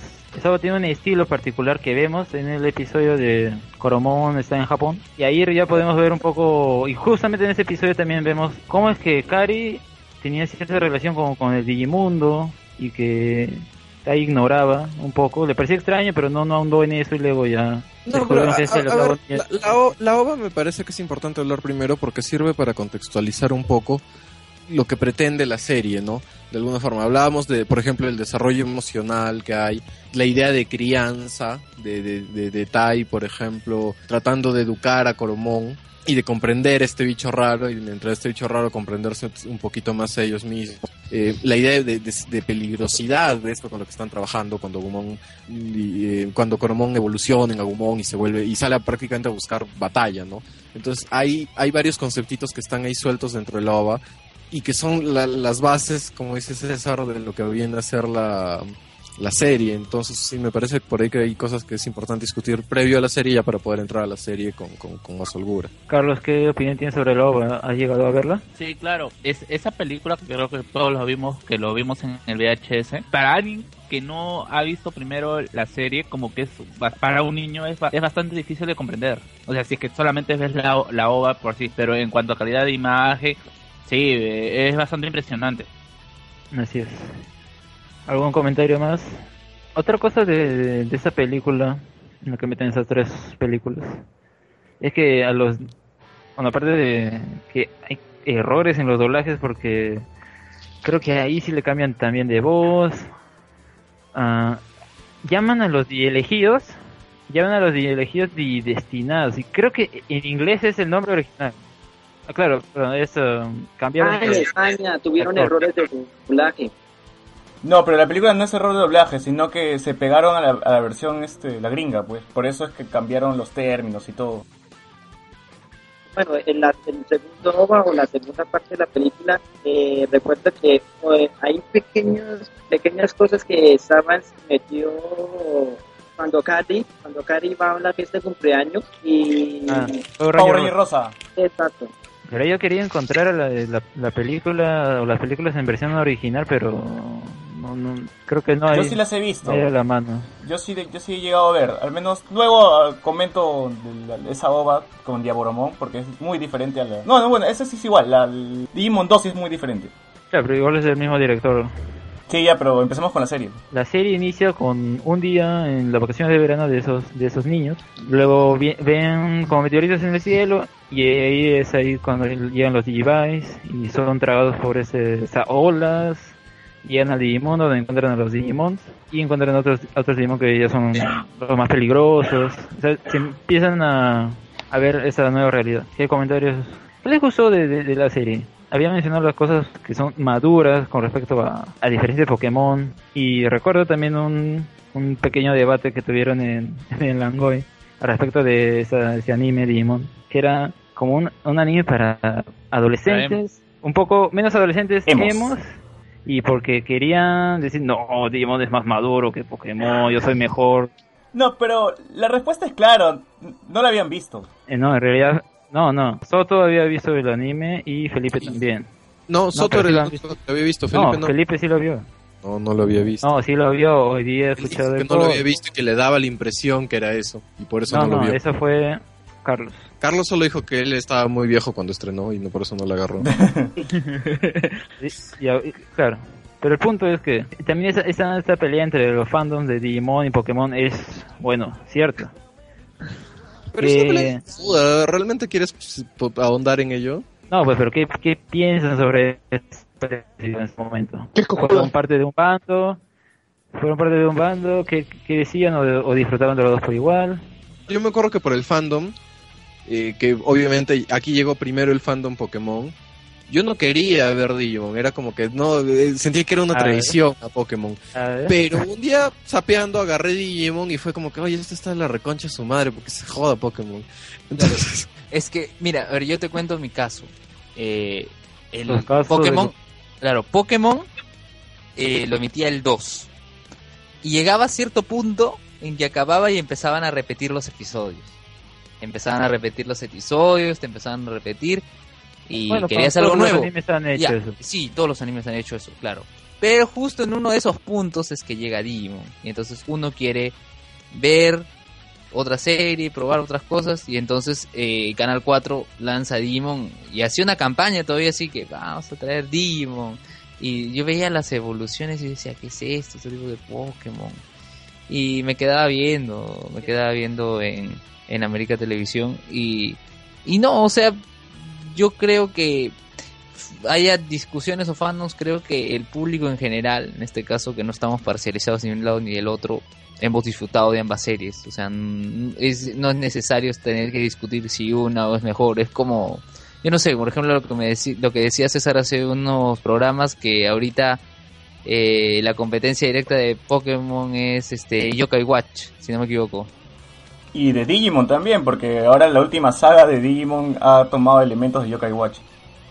Como, como así, explícate. El- la última saga de Digimon es, es Apply Monsters, creo, ¿no? Es como una aplicación celular, algo así. Se basan en los- las aplicaciones de los celulares. Creo que primero salió el videojuego de esa última última Sí, saga. es el videojuego para Nintendo DSi, creo. Así pues, y he escuchado yo que también se han tomado algunos elementos de lo que viene a ser Yokai Watch, justamente por esa forma de que ahora los Digimon están en aplicaciones y son un juego en el mismo anime. Bueno, esta dinámica de Digimon como juego también es la que se ve en Tamers. Pero era un juego de cartas. Claro, pero Había que vender cartas. respondía, respondía un poco a la misma dinámica de- del juego. Siempre recuerda que el, el juego no cambia, la dinámica del juego no cambia, lo que cambia es la tecnología que soporta el juego. Ese fue un motivo por el cual no me gustó Digimon 2 porque tienen que evolucionar, tienen que encontrar ese huevo que tiene tal cosa y ahí sí es re- la forma en la que evoluciona. Pero, pero lo del huevo tiene una explicación. Sí. que No, a mí no me importa si tiene explicación explicación o no, no me gustó. Ya, pero, pero déjalo explicar, o sea, si quiere explicar, déjalo. Ah, pero estoy primero dando mi punto, pues, porque Ya. Ya y ahora tu sí, punto y ahora sí. Arturo, ahora sí, Arturo. Lo, lo que pasa es que... No, ya no quiero nada ya. Dilo, dilo. Estamos- Nada, ya, o sea, lo que pasa es que en, en Digimon 2 lo que ocurre es que el emperador Pokémon, que es este. El emperador Pokémon. eh, este, col- coloca sus, sus pilares del mal, pilares oscuros, no me acuerdo cómo se llamaban, y eso impedía que. Las agujas de control, perdón. Claro, agujas de control. Y, este, eso impedía que los Digimons evolucionen de forma normal. O sea, hagan estas, estas eh, las evoluciones de la primera, y por eso es que se ven obligados a conseguir los Digihuevos, que eran como una especie de reliquias en el mundo Digimon. Ese- esa es un poco la lógica detrás, y por eso es que, por ejemplo, se descubre también que esta, esta posibilidad de que un Digimon tenga dos Digivoluciones diferentes al mismo nivel de poder que es lo que es contrario a lo que se ve en la 1, que cada nueva Digievolución era un nivel más arriba, con mayor poder, con mayores habilidades. Aparte que se mezclaban, ¿no? No, pero eso también está en los juegos, sea, no, es, no es algo no es algo fuera de lo común, o sea, pueden evolucionar a diferentes formas y, mo- y hay mm, diferentes modelos, o sea, Claro, es, es algo así como lo que quería plantear este Digimon Frontier, que había ev- di- evoluciones tipo humano, entre comillas, y otras tipo bestia. O sea, yo árboles. recuerdo que eso ya lo van te- teciendo desde Tamer. Ah, Yo quiero hacer ahí mi acotación con respecto a las evoluciones. O sea, me- ah, estoy revisando porque la verdad es que yo nunca le di mucha importancia a esto de las evoluciones, pero es bastante fumado si es que lo ves desde el punto de vista del, del programa. Porque bueno, yo entiendo que Digimon como el, el juego como Tamagotchi, eh, si tú tienes un monstruo y lo cuidas, que es básicamente lo que es el Tamagotchi, y si lo, si lo dejas cuidado, eh, vas, va ganándote odio, va generando otro tipo de sentimientos y va a evolucionar a otro tipo de Pokémon a cierto nivel. Ah, Digimon, disculpe. Digimon a cierto nivel, pero esta Si vaina de que se... favor, Ya, la confusión es aceptable. Pero llegar a ese mo- al nivel, por ejemplo, que vi que, por ejemplo, eh, eh, Greymon puede evolucionar a Angemon. O sea, me- eh, en ese aspecto a mí sí me, me- para alguien, alguien que está viendo la serie como que no le no lo llega a entender cómo es posible eso, cuáles son las mecánicas de mira, en el juego de verdad sí es fumado, ya. yo a mí me ha tocado el de Play 1, no recuerdo el nombre, que tenía un Agumon y evolucionaba algo completamente distinto que no te lo puedes imaginar. Digimon, Rumble, Arena, esa cosa. No, no, no, no, ese No, no, el no. El Ah, ya. la Arena Ajá. era, sí seguía bastante lo que era la serie cuando a evoluciones, incluso en algún momento Oye. no Digimon evolucionando a Greymon, eso es una cosa muy, Sí, muy rara, muy rara. Hay evoluciones rarísimas en el juego. Es como Digimon Tag Squad cuando digamos a cuando Villamon evolucionó a Aguilamon y después Aguilamon a Gaduramon y eso. Claro, hay, en un momento la, la serie sí te respe- respetaba aún al sitio las características del Digimon, pues, ¿no? O sea, Agumon... ah, bueno, aparte de Agumon, pues, Es, es naranja, es naranja. es entonces dinosaurio, a naranja. es un dinosaurio, ya, pues, ¿no? Igual eh, Garurumon y todo. Ya, pero, pero con Patamón la lógica se rompe. pues. Claro. o sea, y es- no, O sea, no hay por dónde ser un ángel. O sea, Igual Patamón rela- Sí, pero Patamón, por ejemplo, tiene más relación con su evolución en forma de Digihuevo que con su evolución normal. eh, Pegasus Mo. Claro, con Pegasus Moon. Tiene mucha más relación, digamos, o sea, por esta cosa de las cuatro patitas y las alitas. Ya, pero ya sin irnos tan lejos hay que seguir con cómo empezamos a ver la serie y cómo la encontramos, cómo Pero ahora que hablaban de evolución, antes de que se me escape la idea, eh, me parece bastante interesante eh, cómo, por ejemplo, Digimon plantea el tema de la evolución, ¿no? Que, que es una cosa casi darwiniana en, en la serie. No es como en Pokémon, digamos que es una especie de level up y ya.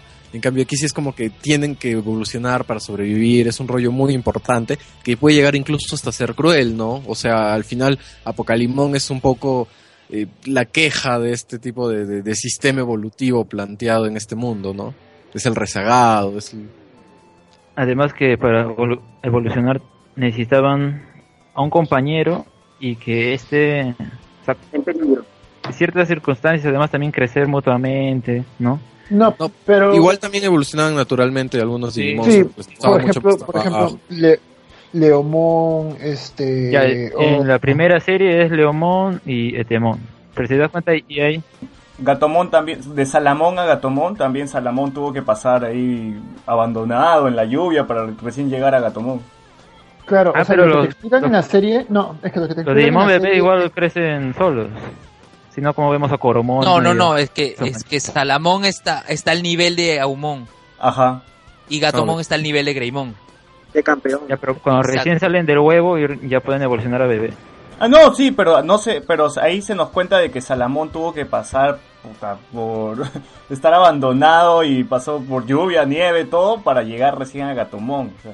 Claro, o sea, Claro, que es se- una, es una acumulación de experiencia. Ajá, o sea, se supone que el Digimon y el Timer lo que hacen es facilitar. En el anime dice ustedes son los niños elegidos que tienen el poder de la digievolución. Claro, y, no, y es paja porque, o sea, se supone que todos los Digimon tienen que evolucionar para sobrevivir y que es parte natural de, o sea, como funciona en el mundo real, no en la naturaleza. Pero ese es un tema que, que, o sea, ahí en su texto tiene algo bien salvaje de por medio. Y eso es paja porque justo lo que decía, al final Apocalimón es un poco eh, como que la voz de los rezagados, ¿no? Los que no pudieron evolucionar, los que no pudieron pasar o sobrevivir a todo ese proceso. No, no es que la evolución sea solo un power up y ya, como que, que chévere, ¿no? Eso es lo que tampoco a mí nunca me cuadra, porque algunos Digimon sí mantienen sus evoluciones cam- de campeón o normales, mientras que eh, estos los que acompañan a los niños siempre se les ve las transiciones, ¿no? O sea, Claro. que llegan a ese momento y Incluso- después yo- bajan. Escucha, Incluso escucha, yo, cuando llegan a Ultra, cuando dejan de estar en ese estado, pasan otra vez a bebé y en otras ocasiones vuelven a estar a- en niños, o sea, como que no hay algo muy seguido. Gatomón lo dice que es por el, tre- el entrenamiento que han recibido. Por eso Gatomón cuando, cuando de, de Angewomon pasa a Salamón. Pues. claro. Yo recuerdo que en el caso de Gatomon es, o sea, ¿por qué mantiene esa de evolución, no? De, de Gatomon. Porque Ah, si pero- no tiene que evolucionar uno menos es por, por eso que tienen la cola, algo así había escuchado. Claro, a ver, a ver, escuchen. Eh, yo hice esta consulta justamente al, al miembro de este club de Digimon, de Perú Digimon, y él señalaba de que eh, si bien los Digimon de los niños elegidos eh, evolucionaban, pasaban a sus formas de campeón y retornaban, no era de que ellos justamente compartían el afán de, de querer este que se mantenga este tema de la evolución para proteger y defender esto, ellos es que ellos evolucionaban. Pero no es, eh, a ver cómo decir, lo de la involución es Ay. más, sí, Es un tema de comodidad. Es como chucha metes un Greymon a tu jato. ya. claro, es que acá no tienes pokebolas, pues. claro, pues ahí tienes Ya. tu respuesta. Ya, pero, pero él dio un argumento. Y igual está en el audio que no sé si ya lo hemos puesto, lo vamos a poner ya igual en la edición. Ya, pero, ¿qué, nos puedes decir de por qué los Pokémon, los, Pokémon, los Digimon involucionan o regresan a sí, etapa? Tan, tan arbitrariamente. Sabemos que ellos tienen como una energía limitada. ¿no? Hemos dicho, eh, ellos se necesitan, eh, si un niño les está en peligro, saben muy bien que ellos tienen que evolucionar y alcanzar un nivel de poder. Recuerdo muy bien cuando Agumon evolucionó por primera vez a Greymon y pudo derrotar a Sherman ¿cierto? Eh, bueno, utilizó toda su energía y se agotó la, la, la, la energía de Greymon y volvió a su etapa principal, que es Agumon.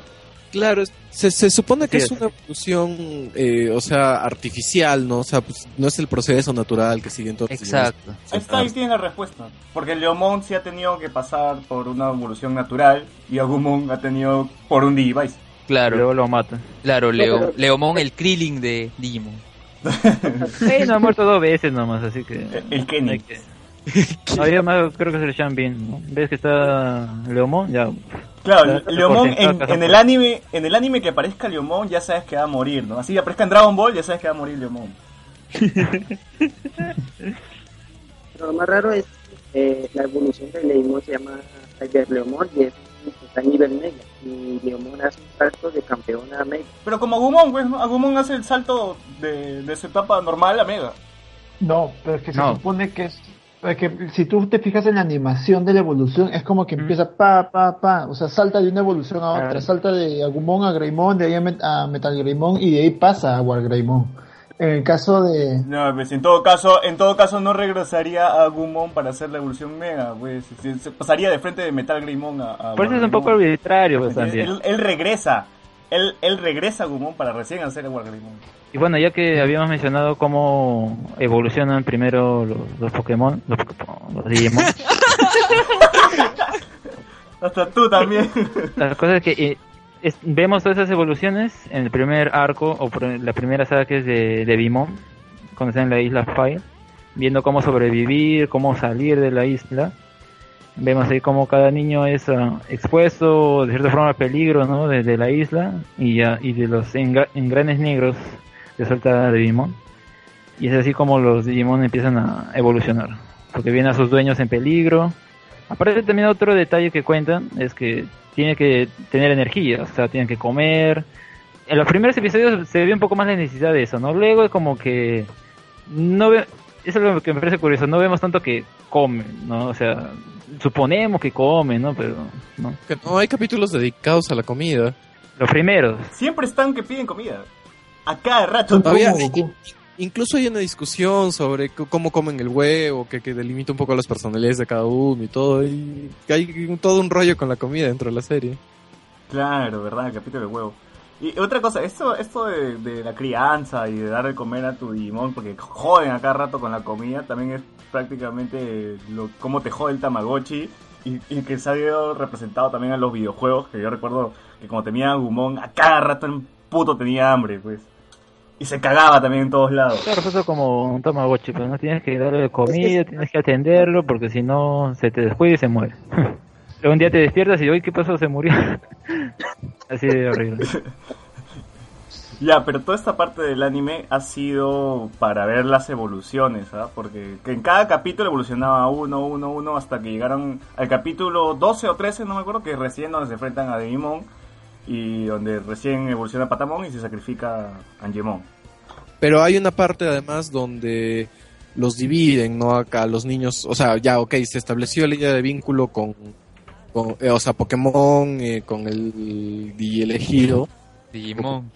Porque elegido. No, eh, ele- niño No, elegido. de cada Y- Digimon es un niño elegido y destinado, como quieras llamarlo. Y, pero después eh, Temón los, eh, perdón, el villano es Devimon. Devimon, perdón, de ya, ya. Los separan y ca- van de dos en dos, ¿no? A cada fragmento de la isla, ¿no? Y ya se empiezan a establecer relaciones también entre ellos grupalmente, ¿no? Tai con, con Matt, eh, Mimi se, se pierde con Super Joe. Entonces, eh, o sea, la serie no es como que solo se dedica a establecer relaciones mutuas entre, entre compañeros, sino también a formar una idea de equipo, que es bien importante eh, en general de la serie. Y que ahí vemos también la, pri- la primera pelea entre Matt y Tai, que es un Matt llorando porque TK no puede cuidarse solo según él. Claro, y también de paso te, está en la isla de, en la parte de nieve. Y eso, es, y eso es interesante porque, o sea, además de establecer relación entre los dos líderes del grupo, por decirlo de alguna forma, también te permite ver la relación de, de Matt con su hermano. Eh, o sea, la serie en ese sentido, eh, en establecer vínculos, fu- funciona muy bien. La- el, el desarrollo paulatino, ¿no? De, de darle un espacio, un espacio Existe conflicto, pues. ¿Cuándo has visto a Ash meterle un golpe a Brooke? Ninguno. Y por cierto, ¿qué, qué, qué opinan sobre esto? Que, ¿Cómo que en una no? serie que es sobre niños, ¿no? Porque, a ver, los personajes máximo tienen 11 años. ¿Yo cuántos, cuántos años tiene? Creo que 12. 12. No, tienen 10, Joe tiene 12 y TK tiene 8. Pues una de las Ya. críticas que recuerdo haber escuchado es, o sea, son muy niños como para tener esos, esos traumas, que porque es adoptado, que porque su mamá no la quiere. ¿Qué Yo- opinan? Yo te respondo a eso con una cuestión. Yo vi a Digimon primero. Yo, yo lo primero que hice fue ver Digimon cuando era niño. Cuando ya estaba en secundaria, me hicieron leer El Señor de las Moscas. Y en ese momento dije, pero esta huevada es Digimon. Claro, ju- ju- ju- justo iba a mencionar al señor de las moscas, ¿no? Como que, que es la misma hueá que aparece niños en una isla, es la misma hueá. Carajo, ¿verdad? Sí, exactamente. Entonces, a mí, me- a mí me parece brutal que a través de esta, esta cuestión de, de la mascota electrónica que viene a ser de alguna forma el Digimon, te, te introduzcan justamente toda esta cosa eh, de los niños como consecuencia de su pasado, porque finalmente ellos también son niños elegidos como la consecuencia de algo que vivieron cuando eran aún más jóvenes.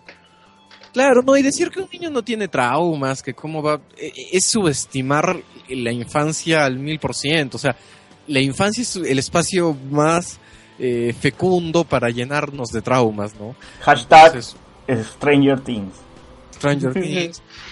No, Y- además que la infancia es lo que define en realidad muchas de las este de las de las cosas que va a ocurrir con una persona en el mundo real. Entonces no no no, tiene no tiene nada de malo que mostrar justamente precisamente así como las cosas buenas. Por ejemplo no sé pues que de chiquito Tai jugaba fútbol pues ahora la idea es que él es un gran deportista en Adventure Tree del mismo modo ver por ejemplo el tema de la separación de los padres cómo repercute en la relación entre Matt y TK este o el hecho de que por ejemplo Easy fuese un papá eh, perdón un papá un, un ¿Ah? niño un niño un poco dejado de lado porque los papás estaban muy ocupados este me parece que los papás de ellos estaban muy ocupados en los negocios o en el caso No, no, no, no, los papás de Izzy fallecieron.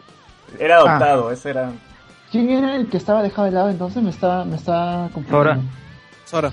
Mimi, Porque, Sora. yo creo que el, el, el- eh, el único niño elegido que está fuera de los padres es Joe. Ah, no, nunca se le ve a sus padres, ¿no? se ve a su hermano. No, pero, no, pero con Joe, por ejemplo, se menciona mucho eh, precisamente el vínculo con el hermano y esta cosa que siempre tiene Joe por, por esforzarse y ser mejor como su hermano. Sí. Porque es como que si su hermano mayor fuese el, el hijo perfecto y él está a la sombra de él. Y justo Claro, su hermano es quien le dice que no, que siga su propio camino, no que siga de sus padres, no que él haga lo que él quiere hacer. Claro, y, y te das cuenta que todos los niños elegidos eh, de alguna forma están en busca de aceptación y cariño y encontrar su lugar en el universo que es Y no solamente eso, de evolucionar ellos mismos también como personas. Claro. Entonces, o sea, sí funciona muy bien para los traumas infantiles. O sea, la- esa crítica es de alguien que, que subestima por completo la capacidad de pensar de un niño, ¿no? Y, y que Que se sostiene el mismo, ¿no? También, porque ¿dónde cree que tuvo su- sus traumas? Cuando fue cuando tuvo 20. no, pues en la, en la niñez. y que el concepto y que el concepto de evolución no solamente vaya a los Digimons y también a los humanos pero a todo esto también me gustó en esta parte en esta primera parte del anime también me gustó eh, esto de qué es el Digimundo y qué, qué vamos descubriendo ¿no? en el Digimundo qué cosa es dónde estamos esta, esto de ir investigando bueno Easy Easy es el único que investiga de que, que nos den así pistas de dónde dónde carajo están y cómo van a llegar de nuevo a, a- a su mundo Justamente, Claro, empezando, empezando desde que su laptop eh, se da cuenta, mi laptop no tiene batería, pero sigue funcionando. o sea, detallitos así. justamente en ese arco, al final, ya cuando derrotan a Devimon y Patamon vuelve a ser un huevo, es que se encuentran con Yenai. Como él mismo dice, no, no soy humano ni Digimon, pero él es el que les provee la información. información, base de datos. es el Siri Sí, algo así. Es ahí el videojuego, pues, ¿no? Pero lo que mencionabas, lo que mencionabas es de ir descubriendo el Digimon también es, es interesante porque en esta primera parte, o sea, pese a que tienen, digamos, todos los capítulos la, la misma estructura de, de ya evoluciona el Digimon, eh, pelea y, y o sea, cada capítulo es como que para que uno evolucione y luego cada para fortalecer vínculos. Eh, hay estos detallitos no transversales de la historia, ¿no? De ir descubriendo qué es el Digimundo y esas cosas que hacen que, que no se sienta repetitivo. Y además es paja porque en esta primera parte, salvo cositas que Easy más o menos va intuyendo, no te explican nada hasta el final de todo ese primer arco. No, y además es paja porque los escenarios son surrealistas. Te- tenemos fábricas en medio del desierto, este, máquinas de bebidas en el bosque, un coliseo romano también aparece por ahí. Ah, cuando se pelea contra una versión malvada de Greymon. Ajá, y es como que Esa es ya la segunda parte. todas las locaciones que nos iban mostrando eran partes de una sola isla. El que la isla Pai tenía divisiones y que. Claro, la isla- perdón. Y que todas tenían divisiones y tenían un montón de. de ah, como de regiones, De áreas. de áreas, perdón. Sí. Y es interesante ver que hay, por ejemplo, ruinas, ¿no? Que es como que te da a entender que es un mundo que ya Parecía- tiene tiempo, que, que es... No, ruinas, ruinas. En, en- No. en- Digo que Y- parecía Lima con sus microclimas, ¿no? porque ahí sí se pone a investigar en las ruinas. No, mira, muchachos, mire, yo, lo- yo, lo- yo como eh, estuve revisando recientemente también, o sea, yo en ese primer arco, como que ya ahora, con no tanto como el recuerdo de la serie, sino como ya un poco más enterado y ya en este nuevo mundo digital que era muy diferente para eh, como nosotros veíamos las computadoras en ese momento. O sea, es mucho más fácil de intuir qué era el Digimundo. ¿No les parece? Por ejemplo, sobre todo en esa parte donde está eh, cuando entran a la fábrica y encuentran a Andromón. O sea, básicamente ahí ya te enteras, ¿no? Es un poco la eh, alguien con mucha con algún con tipo de conocimiento de computación. Yo, yo bueno, cuando era niño, no, no podía intuir eso. Claro. O sea, ahora Claro, sí, ahora sí digo. lo puedo ver. O las cabinas telefónicas que hacen ahí en una costa. Ah, claro, como la cabina telefónica que, que aparece en el capítulo 2, pues. Yo, yo, yo sí hincapié en las ruinas porque te- después eso es importante cuando te habla de que hubo unos primeros niños elegidos, ¿no? Hace mucho tiempo y la curvatura. Entonces te habla de un mundo ya maduro, con historia, de un mundo que, que, que ha pasado por muchas cosas. Y eso además repercute en el hecho de que precisamente se hayan estado esperando esta nueva generación de niños elegidos. O sea, era como que por fin llegaron a salvar este mundo. Claro. Es que es como una especie de la profecía. Por, por cierto, Algo como, en en, esta- algo como en Frontier también.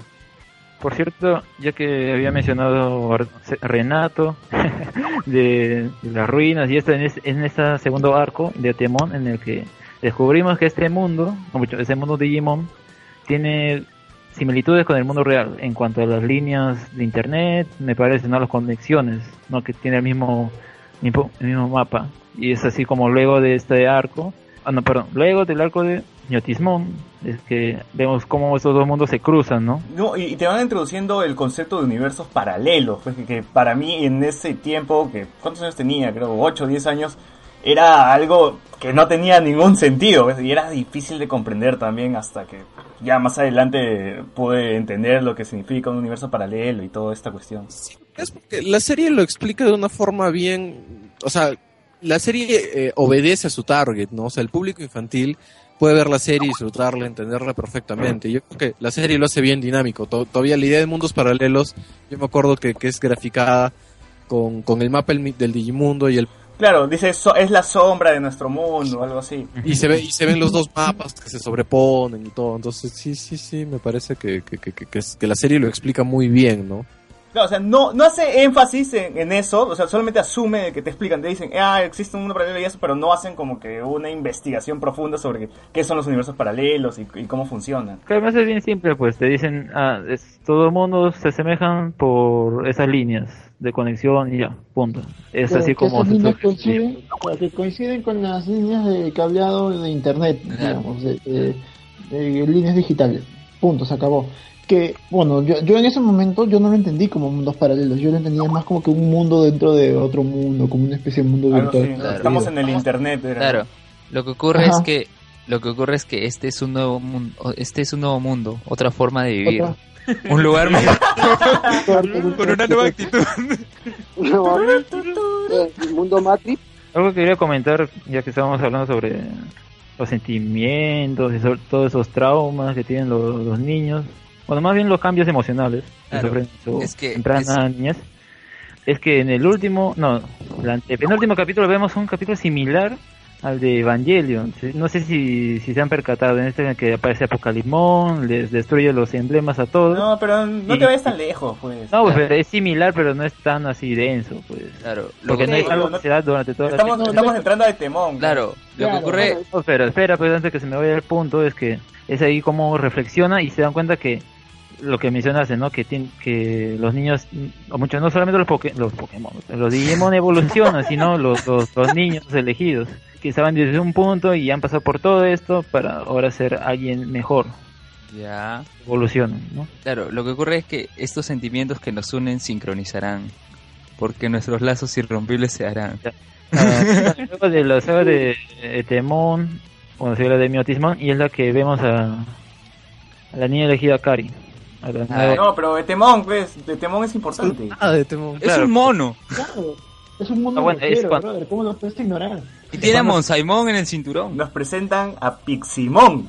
Claro, eso justo es que es uno de los personajes eh, secundarios más entrañables de la serie. Y hay muchos secundarios entrañables en esta serie. Y, Por y cierto, así- se mueren. en la última saga. de- Spoiler. Más- Spoiler, Pero todo el spoiler. mundo ya sabe. o sea, hablemos con spoilers también. no, además esto ya ni siquiera es spoiler, pues es ya la gente ya sabe que ya se- Digimon muere ¿Y, gente. qué, Perdón, ¿Y qué tal si nos está escuchando un niño de 10 años que recién está empezando a ver Digimon? A ver. sabes que es mentira. No, Que, por favor. Nuestro target O sea, es Los, gente. los seguidores de Arturo, los chivoles de Arturo. ¿no? No, nuestro target, escucha, nuestro target es la- los trabajadores de Olva Courier. Seguro, seguro Arturo le pasa el podcast a sus chivoles y por eso dice, ¿cómo? Uh, ya, Piximon. Ya, Piximon se muere y antes que se muera les enseñan a los niños cómo tienen que... En ese momento le faltaban a algunos encontrar sus, em- sus emblemas y es así como en ese esa realidad aparte, ¿no? Para que no este mono los pueda encontrar. Y si Matt Y, Matt- logran obtener los emblemas. Y es por su No, y- culpa y ahí recupera la confianza.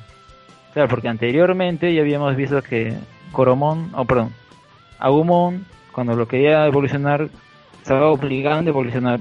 Y así como ocurre esa evolución incorrecta. Bueno, que en un momento forzó, es forzó a evolucionar. Claro. No, y no solo eso, sino, o sea, uno hubiera pensado que iban a repetir la fórmula de Digievolución cada capítulo y todo, pero en toda la saga de Temón nadie evoluciona bien, ¿no? Sino es como que encontrar el significado de la Digievolución y ver justo este rollo de que es más allá de, de solo un power-up. No, pues Ahora, pero lo- en esta saga ya no es en cada capítulo evoluciona alguien, sino en cada capítulo alguien encuentra su emblema. Claro, pero, pero o sea, e- es, es una búsqueda, ¿no? Que, que tiene que ver no solo con, con encontrar el objeto físico, sino también la idea esta de, de cuál es la, el significado de la evolución como tal, ¿no? O sea, más, más allá de, de solo que crezca el, el bicho. Eh, y, Claro. En y esta parte es la que vemos que es más... Ese es el detalle repetitivo de, del anime, ¿no? Cada episodio evoluciona uno, o cada episodio encuentra un emblema, cada episodio tiene que evolucionar, mega evolucionar. Así que esa... ese es... Bueno, bueno, es una también serie larga, también tiene que tener esas cosas, pero la, la, la mega evolución tampoco es cada episodio, ahí también... claro, rollo. espacian más, ¿no? Ajá. Y no, y lo, y lo que quería mencionar sobre Piximon, que es el personaje, el, creo que es el personaje, el único personaje que conozco que pueda ser tan tierno y badass al mismo tiempo. Niños elegidos, Pi. Ay, lindo. Claro, que es tan badass que incluso en un inicio tú piensas que es un Digimon malo, que los está engañando. Y- es y es simplemente- por la mente, ¿eh? No, un Digimon rosado no puede ser tan mal. No, escúchame. Yo, yo, Incluso Mimi yo lo, lo agarra yo y, re- dice- y empieza a yo hablar de escenas- no, y no, dice- escúchame. escucha, la cosa es que Ya, ah, Mimi le empieza, lo, lo agarra primero, y dice, ay, me gusta este Digimon, luego empieza a hablar y dice, ay, no, ya no me gusta, ya.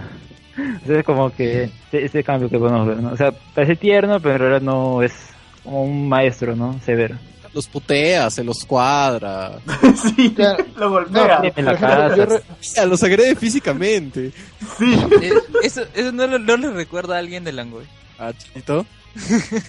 Yo no lo dije. Saludos. Saludos. Por cierto, ya que hablamos de saludos, quería mandar un saludo a, a un chico que, bueno, en el Angoy había puesto Sonor. un post, un post sobre... Sa- saluda, saluda a tu chico, saluda a tu chico. haz tu disclaimer, este, no, por favor. Ya. La cosa es que en, en Langoy había, en el grupo de Langoy había puesto un post acerca sobre... ¿Recuerdan que revisó su Boy? Bien, había una sección que era herraje de Waldo Holder, si no estoy equivocado. Entonces quería saber en qué revista había salido. Y bueno, le mando un saludo a José Miguel Villanueva Gray, no estoy seguro si será su verdadero nombre, pero la cosa es que me dice que en el número 17 sale este, herraje, ya lo poseeré en el grupo ya hablamos con spoiler posteriormente. Lo bueno es que esta parte sale a color, ¿no?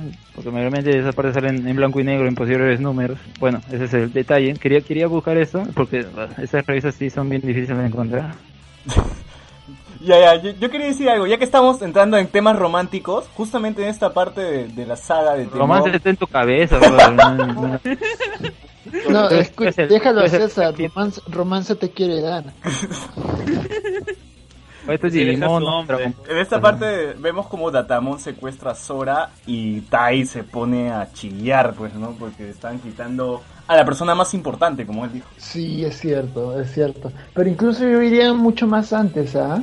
Este, cuando Mimi se queda con Joy, ya, por ejemplo, cuan- en la saga de Devimon, ahí también hay como que los primeros vínculos de, este, de una relación más que amical entre dos Eso- personajes. Eso yo lo veo más en la parte de los Dark Master, cuando Mimi se quiere quedar sola porque ya había muerto Wizardmon, Guamon, Chumon y no me acuerdo quién más, eran cuatro. Bueno, también los Numeimon mueren por ahí, pero la cosa es que ella no quería que más, más Digimones se sigan sacrificando, entonces decide quedarse en la parte que es bosque y yo la, se queda con ella porque según él no, para convencerla, pero creo que quería hacer la jugada de Arturo. Así que- y ahí en ese momento no lo logra, pero vemos en las películas. Que Eh, trata de seducir a la menor en realidad. No, ahí le, le manda No. un correo, así, un corazón, creo que es una galleta, no sé seguro, dice, de Joy para mí. Ah, pero no sé, no sabes si es verdad en la versión japonesa, si es verdad que es yoga, o sea, en la versión gringa te ponen que es de... Y en la versión japonesa que sale. No, no sé, pues por- puede ser cualquier persona. Incluso, incluso en otras escenas te das cuenta que es como que Mimi medio que se lo trata de gilear a, a Joe en, en Tree. No, lo, lo agarraba de Gil. ¿no? Le- le- no, yo, yo- o sea, yo sí veo que es como que le lanza su, a ver si, le, le está tirando maicito a ver si reacciona. Y más bien el que, el que está que no sabe qué hacer es Easy. Sí, pero con Disney no he visto mucho romance con nadie, ¿eh? O sea, bueno, en el, Con su en el anime no, ¿eh? Con su computadora, pues. Claro. Pero tú no estás hablando de Mimi, ya pues que, que tiene que ver con eso. No, en Tri, bueno, en Tri sí ya se sabe que Easy Sí. quiere con Mimi. Ya está madurando. Claro, ya, ya, ya dejó de lado la computadora. Ahora quiere algo real. Ya tiene un, Una robot, esas... Y Easy es como Plankton, güey, Karen su, su esposa computadora. ¿no? Oye, ¿verdad? Y, es verdad que ese meme que dice que cancela Bob Esponja. ¿Qué hablas? No. no- Sí, Ay, es cierto. no, no de Bob Esponja. Eh, No, no vamos a hablar de Bob Esponja. No, sí, es- Pero, ¿Es cierto, Bueno, Arturo? Red- sí, es ya, off topic, sí, es cierto. El siguiente año es la última temporada de Bob Esponja. Se ya era hora, ya era hora. Oh, mentira. Bueno, Sí, ¿qué ya era hora. ya, en serio? Si se acaba, a nadie le importa porque de verdad nadie le ha rebotado. Así que, Bueno, Pokémon no acaba hasta ahora. Ya, ok. Pokémon no va a No, acabar. La- no me gustó la animación de Pokémon Sol y Luna. No, no hay que desvariar mucho, así que seguimos con el mejor capítulo para mí de, de, de la saga al menos, porque llegó justamente Coromón llega a Tokio y ese capítulo para mí es brutal, pues, porque es, Cuando trataron a Etemon. sí, con el retorno de Temón, Te empieza a poner las cositas de... ¿Cómo es que Kari sabe que ese es un Coromón? Claro. Dice que ya tuvo un Coromón Y- antes. y yo le dije, justamente- ya que se relaciona con la... ese episodio está dirigido por el mismo que hizo la OVA. No, eh, lo que Cari dice es que, eh, bueno, se encuentra que es un coromón. Y Cari le pre- pregunta a su hermana, ¿cómo sabe que es un coromón? Y ella pregunta, dice, porque tiene forma de coromón. Y ya, eso debe ser un error. Claro, es como decir, ¿por, por qué es, por qué es un coromón? Porque tiene, es como, no sé, decir, ¿por qué ese perro es un perro? Porque tiene forma de perro. Pues no sé, es, es un niño también, ¿no? Claro, no, claro, no, no le buscamos la red para... ya, pero ahí tenemos una animación muy distinta a lo que era el anime hasta ahora. pues. Y ahí se ve No, ¿Qué pero animación? Un tra- una dirección distinta, pues, porque se nota en las luces la, co- cómo sucede. No, hasta la misma dirección, hasta la misma, hasta la misma animación es muy, es muy diferente también. Yo diría que es similar, no es tanto como en las ovas. Es más realista. No, sí, o sea, eh, es un intermedio. Es un Sí. intermedio. Sí. Sí, y, y tenemos tonalidades así este, más oscuras. Más deslavadas. No sé, ahí en ese, en ese episodio Cari me parece, se parece a Rey. Ahí a Nami. ¿No? Como que aparece de la nada ahí, con los contrastes eso de las luces, Ya, pero ¿No? yo creo que se saca un poco de cuadro. Yo no le... Parecido a Rey no, sí saca un poco de cuadro, pero parecido a Rey no le veo para nada. Pero lo más raro, lo más raro es que cuando Tai se sorprende que regresa a casa y está la misma Como que fecha no del peinado. Ah, claro, ese es también otro detalle. Ah, claro, que para mí también en ese entonces cuando lo vi era como, ¿qué carajo? ¿Por qué no ha pasado ni un minuto? ¿O qué ha pasado con este episodio? El episodio lo sentía muy raro, yo recuerdo. Además por la animación y, por lo mismo... Es que lo que pasa es que el episodio tiene una atmósfera de por sí que es enrarecida, que, que, que supongo que, yo- que es para reflejar la extrañez de Tai ante todo esto que no entiende, ¿no? Porque la nada estaba luchando en el Digimundo y de pronto aparece con Coromón en plena ciudad, el tiempo ha transcurrido distinto, su hermana actuó un poco raro, o sea, o sabe cosas que no debería saber. Entonces yo creo que, que es para reflejar un poco esta aura enrarecida de haber vuelto a casa, pero que no sea lo que ellos esperaban, ¿no? Porque ellos desde el primer cap está esperando volver Pero- a casa. El momento que estaba esperando. No, no, no, comentario salvaje me parece. Juan C. Gallegos Cori dice, en realidad la mejor temporada es Stammer, según la crítica, porque desarrollan cada Digimon, su personalidad y cómo afecta en su vida y hasta llegan a morir. Y aparece Ryu que conecta todas las temporadas. En Adventure y los otros, los Digimon no tienen personalidad, salvo Gomamon. ¿Qué opinan? Bueno, y con eso, Nos ilusionas. Lo, lo leíste tan rápido que no entendí nada. ahí está en el grupo, ahí en Hablamos con Spoilers. Ya, pues, pero Pues, ya hay bueno, unos comentarios Ya, de la sesión de todo. comentarios... No, pero ¿qué opinan? Sí. ¿Tienen personalidad o no los, los Digimon? No, tiene personalidad, Claro, creo yo. claro sí, sí, claro. Pero aumentémoslo más adelante, porque es- esto de acá que mencionaba eh, Renato me, me parece muy interesante. Porque además recuerda que el personaje de, de Kari durante todo el capítulo se presenta con alguien como alguien con fiebre. Entonces, tan- a esta atmósfera enrarecida que menciona, se suma esta cosa de no saber si esto es una alucinación o está o, de verdad que es el mundo real porque precisamente juega con esta cosa del desfase temporal de, de- no saber dónde está de no saber cómo actuar Y va también con lo que, que decía antes de que Alexander me, me interrumpa, con, con la idea esta de que llegaron, o sea, se pasó desde el primer capítulo tratando de, de llegar, de volver a casa. Cuando regresa es como que un poco raro, ¿no? Entonces es como que no es lo que él Sí, ¿por, qué esperaba. no, por, qué no, ¿Por qué no siento esta algarabía de volver a casa? Y volver No, a y a además- mi familia? No, Es no, más, cuando- yo pensé, yo pensé que César sentía algarabía porque Alexander se fue y no dijo chao. Esperemos que voy a volver a ver. Ah, se fue, cara. Oye, oye, pero, pero tu audio, Rubén, increíblemente mejoró.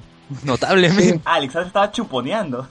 creo creo que era Alexander el que está No, y, y no, y, y la idea está también como, como eh, esa sensación rara de a- entender la responsabilidad, ¿no? Porque él como que no quiere ir, regresar al Digimundo de alguna forma, pero siente que tiene que Ya, hacerlo. y esos son detalles que solamente los, los trae Mamoru, pues. O sea, esa vaina no lo ves en todos los episodios anteriores que son que cada Digimon evolucione y que cada emblema. O sea, ya cuando choca esto de, de estoy en la realidad, pero cuál es mi responsabilidad, y te dan detallitos de que Tai se eleva y Kari no quiere que se vaya. Tiene ahí una encrucijada de qué hago, ¿no? ¿Me quedo acá en casa o voy con Agumon? El capítulo de Piximon ves cositas similares, ¿ah? Claro, pero acá estamos viendo desde la perspectiva del creador de Digimon. Claro, estás viendo el desarrollo, pero o sea, lo que voy es que ves ese tipo de, de actitudes la que hace que Osoda esté tan sobrevalorado. Pero, Yo soy el culpable de que Osoda sea sobrevalorado. Sí, Ya, ok. tú tienes... Ya, ok. Yo quería... Olvídalo. ya. Todos nuestros oyentes de All va a ocurrir lo saben. O vuelva a ocurrir, nos tiene que dar un sencillo o algo, ¿no? sí ya muchos los estamos mencionando ¿ah? Igual que Uber. o, o, o dila o, igual que Uber o dime este Luven te están pagando por lo bajo y no nos has hecho nada No, no me he pagado nada. Además, además el tema de Google, de YouTube lo ves, César. Ya, y, y continuamos hablando de nuestro dios Osoda. De que... de que la verdad para mí ese episodio me sacó una lágrima. Tenía todo el maldito feeling de Loba retratada en un episodio. Y es como yo siempre quise ver el anime en general, de ¿verdad? A mí me hubiese encantado de que esta atmósfera que tiene ese episodio lo tenga todo el anime. Sí, no sé. Me parece que funciona justo porque es así como que un- un- una transición, es un capítulo bisagra. Entonces funciona bien eh, así, porque crea además contraste con los otros capítulos. Si todo fuera así, no, no sé. O sea, igual yo creo que sí, Osoda hubiera hecho un gran trabajo como director general de la serie, pero bueno. No, no, no, no, no, no se dio. Ahora, lo interesante de este capítulo también es que nos revela de alguna forma que el coromón que el coromón de la ova no es el mismo de la serie. Yo me pregunto por qué hicieron eso, o sea, pudo haber sido Agumon y ya. Además, Agumon dice tal vez perdí mi memoria o algo así. Mm, Claro, no, no a mí, a, mí, a, mí, a mí me parece interesante más bien que te digan que no es el mismo. No, no, es el- no es el mismo person no es el mismo Agumon que todos estamos pensando. No, pues, pero, pero ¿qué les costaba hacer que sea el mismo? Es- puede ser igualitico, pero no es el, el Agumon de Tai, no, no lo es. No, a lo que voy es, ¿qué les costaba? O sea, pudo haber sido el mismo Agumon, o sea, ¿qué les costaba hacer de que Agumon sea el mismo que atacó hace años? Porque Es que precisamente por eso, porque atacó. Las personalidades eran muy distintas. Ah, ya no querías que sea un Agumon destructor. cuando preguntaron a Agumon, porque eh, eh, le preguntaron a Agumon, bueno, Agumon preguntó que no recuerda en ese, en ese, en ese acontecimiento cuando peleó por primera vez en el, en el OVA, Ya, él dice que es otro Agumon. pues. Claro. que probablemente sea otro Greymon, y todos los, digamos, no sé qué Digimon estaba preguntando a Agumon, y Agumon pregunta, no, no recuerda en, es- en, esa, en esa batalla. Ahora, e- es curioso eso porque entonces nos dan a entender que el, el Digivice no funciona únicamente con el, con el Digimon acompañante, sino puede ser con algún otro tipo de Digimon o no sé cómo eso, cómo fue. Eso sí lo sentí un poco raro, por ejemplo. Lo que creo yo es que el Digivice no es que funcione con un Digimon, sino que funciona para el niño elegido. O sea, el Digivice es como el artefacto del niño elegido. Pero supone que es como que lo que le ayuda a establecer el vínculo con su Digimon acompañante, ¿no? Sí, pues si no, Tai, Tai caminaría y evolucionaría todo. Pues. Y, Todo iría lo que capturando evoluciona. Sí, es como que Tai toca algo y evoluciona. Por eso tiene más sentido lo que dice Renato. Claro, pero no es diferente, es diferente a lo de Tamers, que toda la evolución está concentrada en este pequeño Digimon de color blanco. Ya, pero o sea, yo lo que iba es, si, si se supone que es eso, que es el vínculo entre el Digimon y su, su, y su, y su niño elegido y todo esto, eh, entonces no tendría mucho sentido, incluso como dice César. Bien, Renato, ac- acabas de encontrar una incoherencia que refuerza de que es el mismo Gumon y que se ha olvidado de la batalla nada más. Sí, o sea, Porque si no, no tendría, otra- no tendría otra explicación. Y es una incoherencia, curiosamente, que en ambos capítulos los, los ha dirigido Soda, así que no culpa a nadie No, más. es una incoherencia de los directores que siguieron en el anime. No, pero los dos capítulos los dirigió Soda y en ambos se, se menciona el, el- el mismo hecho, así que, que la incoherencia es O suya. todo sobrevalorado. Sí.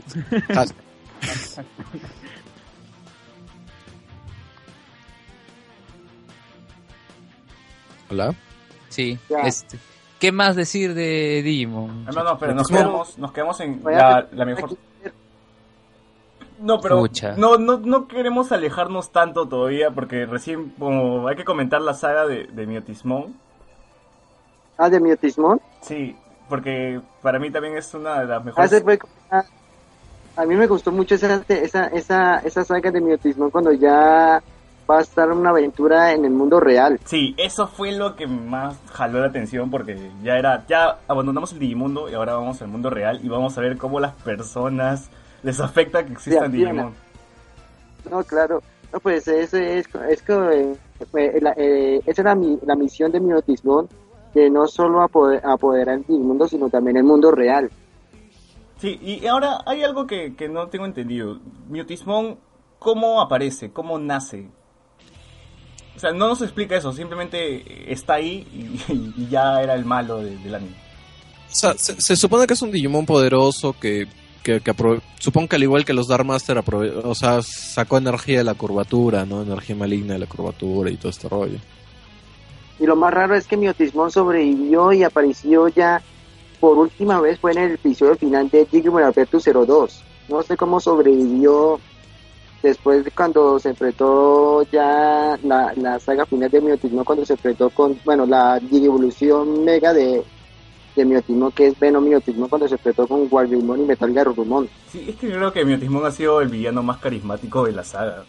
Bueno, era un vampiro. Eso. No, pero Crepúsculo. no, pero es que, por ejemplo, algo que algo que ocurre en Digimon es que en realidad la muerte no existe, simplemente te vuelves un digihuevo. Lo más probable es que se haya vuelto un digihuevo, pero haya regresado con más fuerza. No, pero lo más raro es que es que recuerdo muy bien en la base de información, eh, un Digimon, no hemos dicho un Digimon muere, ¿cierto?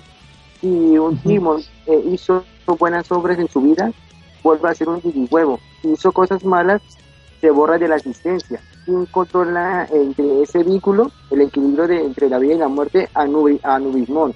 Mm, ya, bueno, eso, esa parte no la recordaba, pero, pero sí es raro. Pero, por ejemplo, otro que sobrevive, que no es que sobre, bueno, no, sí sobrevive, pero evoluciona, es este Etemon, Ah, Metal de Temón. que regresa como metal. Claro, No, pero Porque Temón Digimon resultó- no, es que resultó que Metal Greymon pensaron que lo derrotaron, pero enviaron, eh, envió a Itemon creo que al mundo de la oscuridad y regresó al Digimundo. claro, por eso, o sea, es como que supuestamente lo, lo, lo derrotan, lo matan, pero en realidad no, sino que sobrevive el ataque y, y puede regresar. No, pero lo que pasa es que ahí Etemon de alguna forma menciona que fue enviado al mundo de la oscuridad, algo así, porque y tendría lógica porque lo que hizo Metal Greymon era en realidad eh, Un portal. reforzar, Genera un vacío. reforzar la curvatura. Sí, sí. Entonces, Por eso Tai aparece en el mundo real. claro.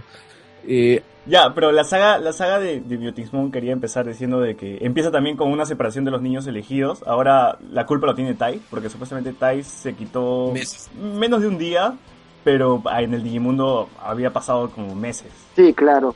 Cuando se, cuando se fueron los niños elegidos, se aprovecharon los Dark Masters. Pero los Dark Masters creo que empezaron a, a enfrentarse contra las cuatro bestias sagradas. no, pero No, no, estás ant- antes, antes. Antes cuando aparece Demi Demimon y los empieza a separar, me refiero. ¿Cómo, cómo? No, me refiero a que cuando aparece Demi, Demi Demimon y los empieza a separar. Y cada uno empieza a evolucionar, pues, empieza a evolucionar Huergarurumon, Megacabuterimon. Ya vemos las evoluciones ultra de cada, de cada Digimon. Ajá.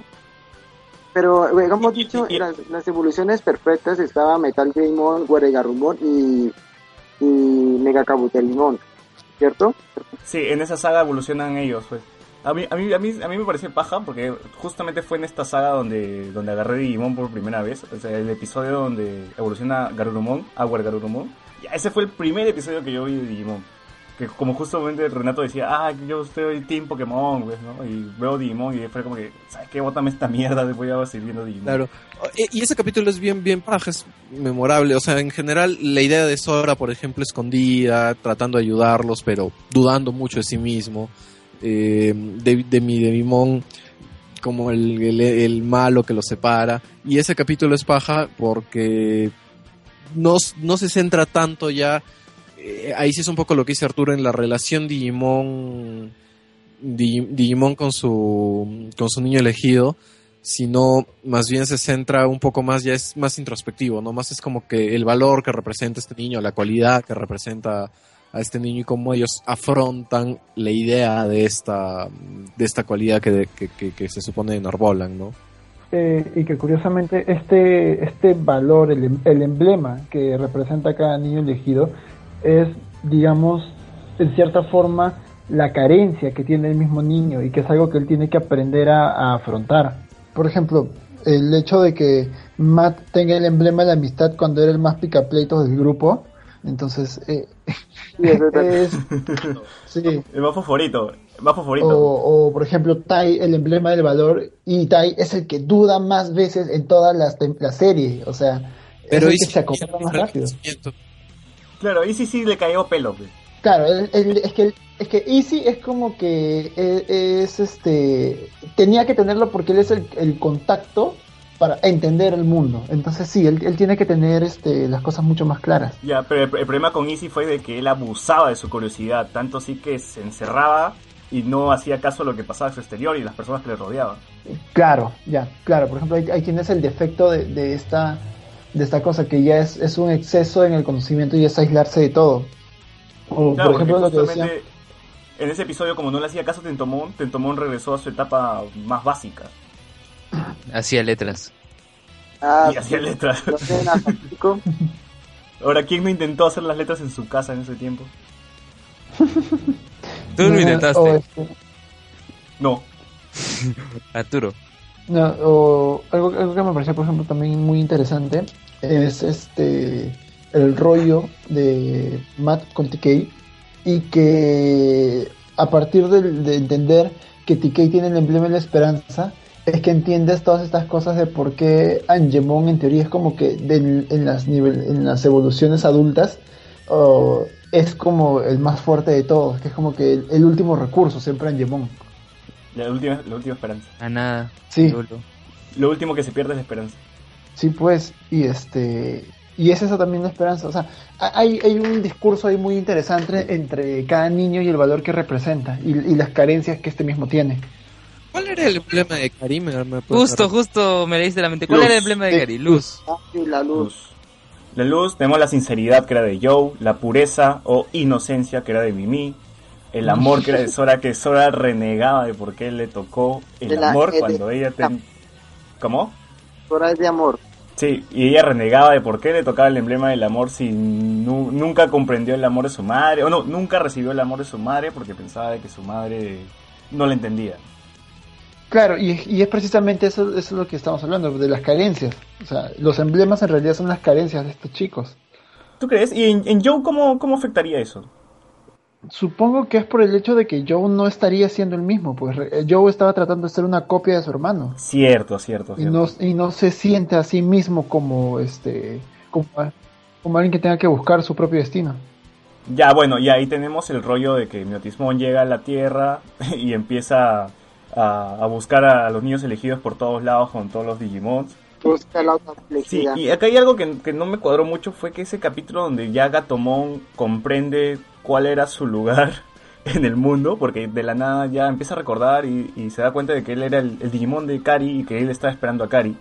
Y Kari también lo comprende, todo es de manera tan... Se resuelve todo este, toda esta búsqueda del octavo niño elegido de una manera tan rápida, que a mí, a mí ahora último que lo he visto fue como que...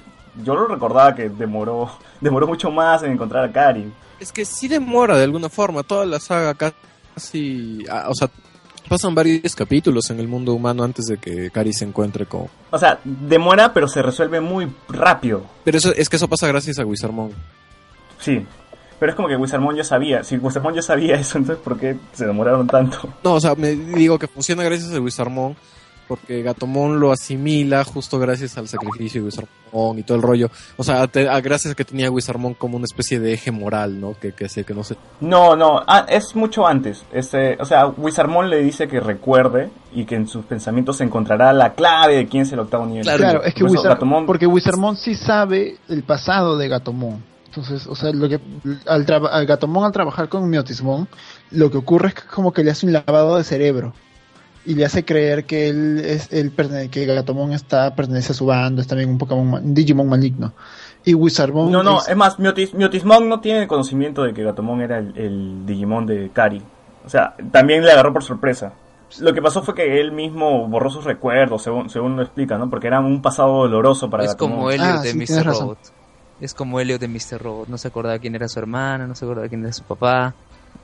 Ya, Ah, pero sí. Gatomon bloqueó sus recuerdos y justamente en ese capítulo es donde reacciona, se da cuenta que es Kari y Kari se, se abrazan y ya se resolvió el- el- la búsqueda del niño elegido. Acabo de imaginarme a Gatomón con capucha. No sé, o sea, yo, yo, yo lo sentí como una especie de, de- de momento epifánico, pero que funciona gracias a que Wizardmon está ahí como, como eje moral para, para Gatomon, ¿no? O sea, es una especie de facilitador del momento, entonces por eso no, no, no, lo sentí tan apresurado, quizá yo. Es que, es que sí, pues, o sea, Wizardmon funciona como eso, Wiza- Wizardmon funciona como un puente para, para estos dos personajes. Eh, y que además este vínculo se refuerza luego con la muerte del mismo. Que también es otro momento muy triste de la serie. Un momento. No, esa parte, esa parte es bien paja porque se, se mechan en la misma, en la misma televisora Fuji. ¿no? Sí. Y es y el sacrificio de Wizardmon es lo que hace que Gatomon eh, ultra evolucione. ¿Quién no ha llorado con, con el sacrificio de, de Wizardmon? Claro, es, es, ese es el momento. eh, Gohan ha sido un gran hijo de, de Digimon. Ah, sí, bueno. ¿Verdad? Sí. Muere igual que Pícoro todavía. Sí. ¿Cómo decías, Rubén? Sí, esa es la parte más triste de, de, de, la saga de Miotismon. Y no solo eso, también cuando muere este Gotsumon. ¿Recuerdan a Ah, Gotsumon, que ese Digimon que es piedra? Claro, con la calabaza también estaba. Con ¿Cómo se la calabaza. No me acuerdo, una calabaza. Ya, pero, ya, pero ese, ese, ese es el capítulo más que triste. O sea, por ejemplo, con, con Wizardmon es triste porque Wizardmon es un Pokémon. Con, un Pokémon es un Dig- Otra vez. ya que, que medio que cambia de bando. O sea, o sea, es un Digimon que no, no está como que claro entre lo bueno y lo malo y de pronto se vas hacia el lado. No, Wizardmon siempre la tenía clara. Wizardmon dice, yo voy a seguirte a ti, Gatomon. Claro. O sea, yo estoy aquí con mi Otismon porque estás tú. No porque me importe mi Otismon. Más Claro. bien dicho, los que cambiaron de bando era Gotsumon. Porque ellos sí dijeron en un momento, ¿sabes qué, niños elegidos? No, no, hay que, no, no lo vamos a atacar. Prefiero divertirme acá. Ya, es que ellos son mucho más inocentes. O sea, e- ellos eran como niños. Y eso es más que, más que triste, por eso digo yo, ese capítulo es cruel. Si, si lo pones de esa manera. Ya, sí, ya. porque eran los niños, o sea, son niños, eh, eh, es un poco, o sea, esos Digimon estaban más o menos en la misma edad de, de TK, estaban en esa relación, niños. Y ellos dicen, pucha, en realidad queremos jugar porque este mundo es como que divertido.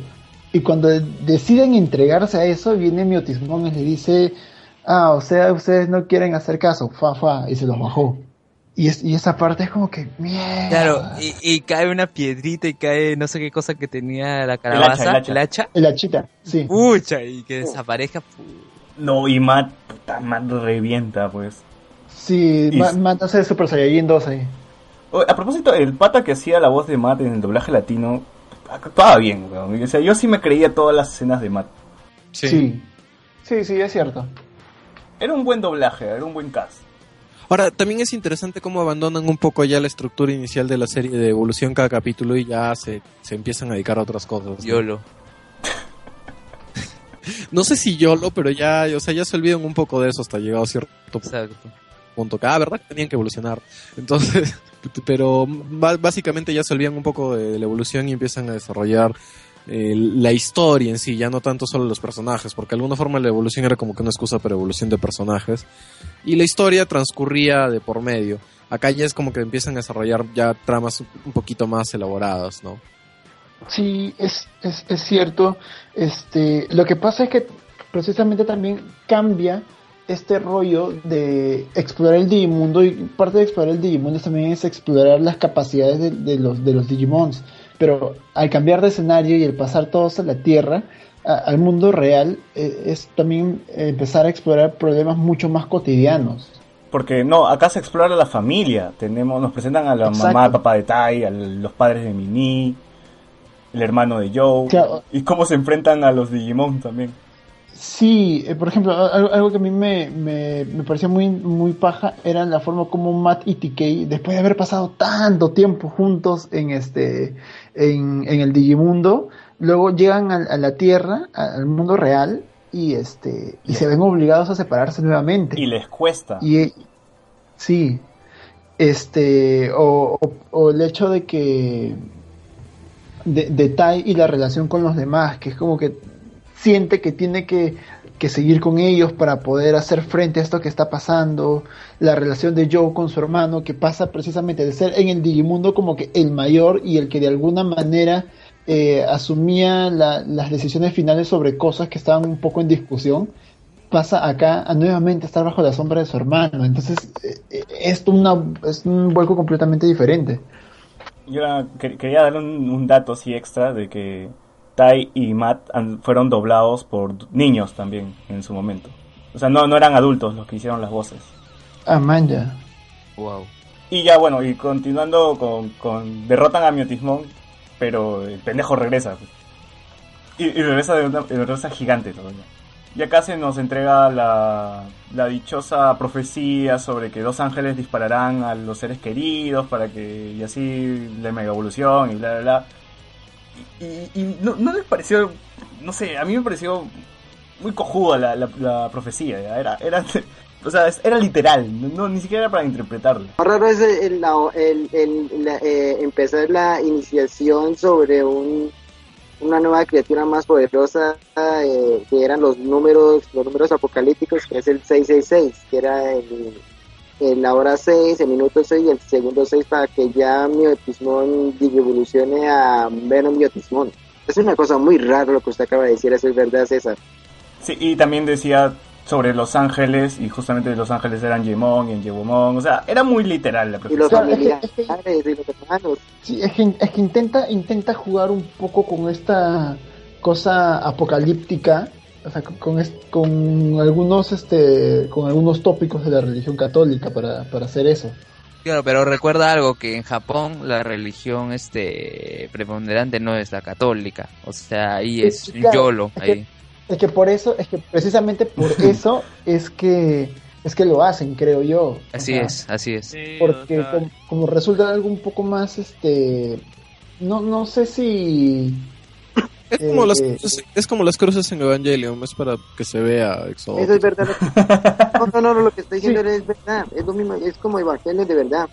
Incluso hasta Yu-Gi-Oh, o sea, cuando 4Kids eh, censuró, censuró varias partes en donde se aparecía cruces, referencias a pentagramas, el, mi- el mismo Death Note, hay una parte en donde uno de los de los que están en, el res- en, en prisión se suicida y antes de, de suicidarse dibuja un pentagrama, o sea, a nosotros sí nos nos causa, nos choca quizás un poco porque sí estamos más metidos, querámoslo o no, en, en la religión católica, pero para los japoneses ah, es un dibujito como que nosotros hablamos de los asgardianos, o sea, es lo mismo que nosotros Exact- hablamos de los asgardianos. exactamente, claro, es- Claro. es ¿Quién es Odín?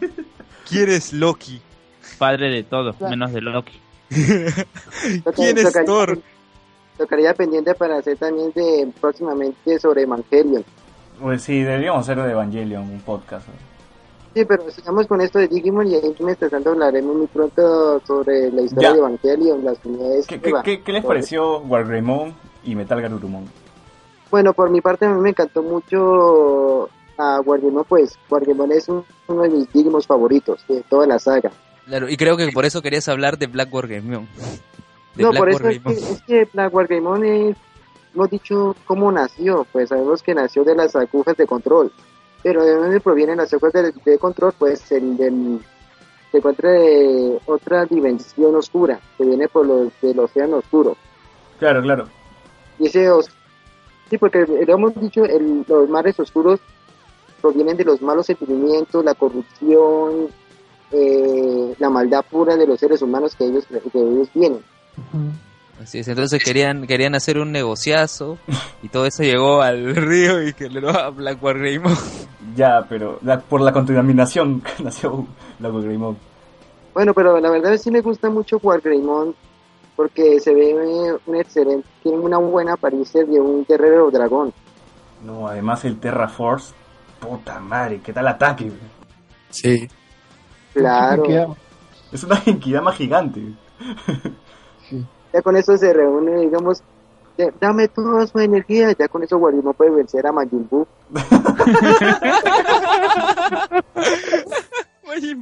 Hasta ese momento, por ejemplo, mi, mi Digimon favorito era eh, Wargarurumon, por esta cosa así medio de peleador callejero. Ah, sí, es Pero paja. claro, el, el- sí, el hecho, el hecho de tener a un dragón en armadura es mucho más paja. No, alucina que a mí, mi, mi Digimon favorito en ese momento era Kabuterimon, porque era un insecto y yo, yo, yo veo eso en la realidad, me cago, ¿ve? o sea, imagínate a Kabuterimon en, la, en la realidad. Claro, no, Entonces, yo, yo, yo le tengo fobia a los insectos y mi Digimon favorito también hasta ese momento era Kabuterimon.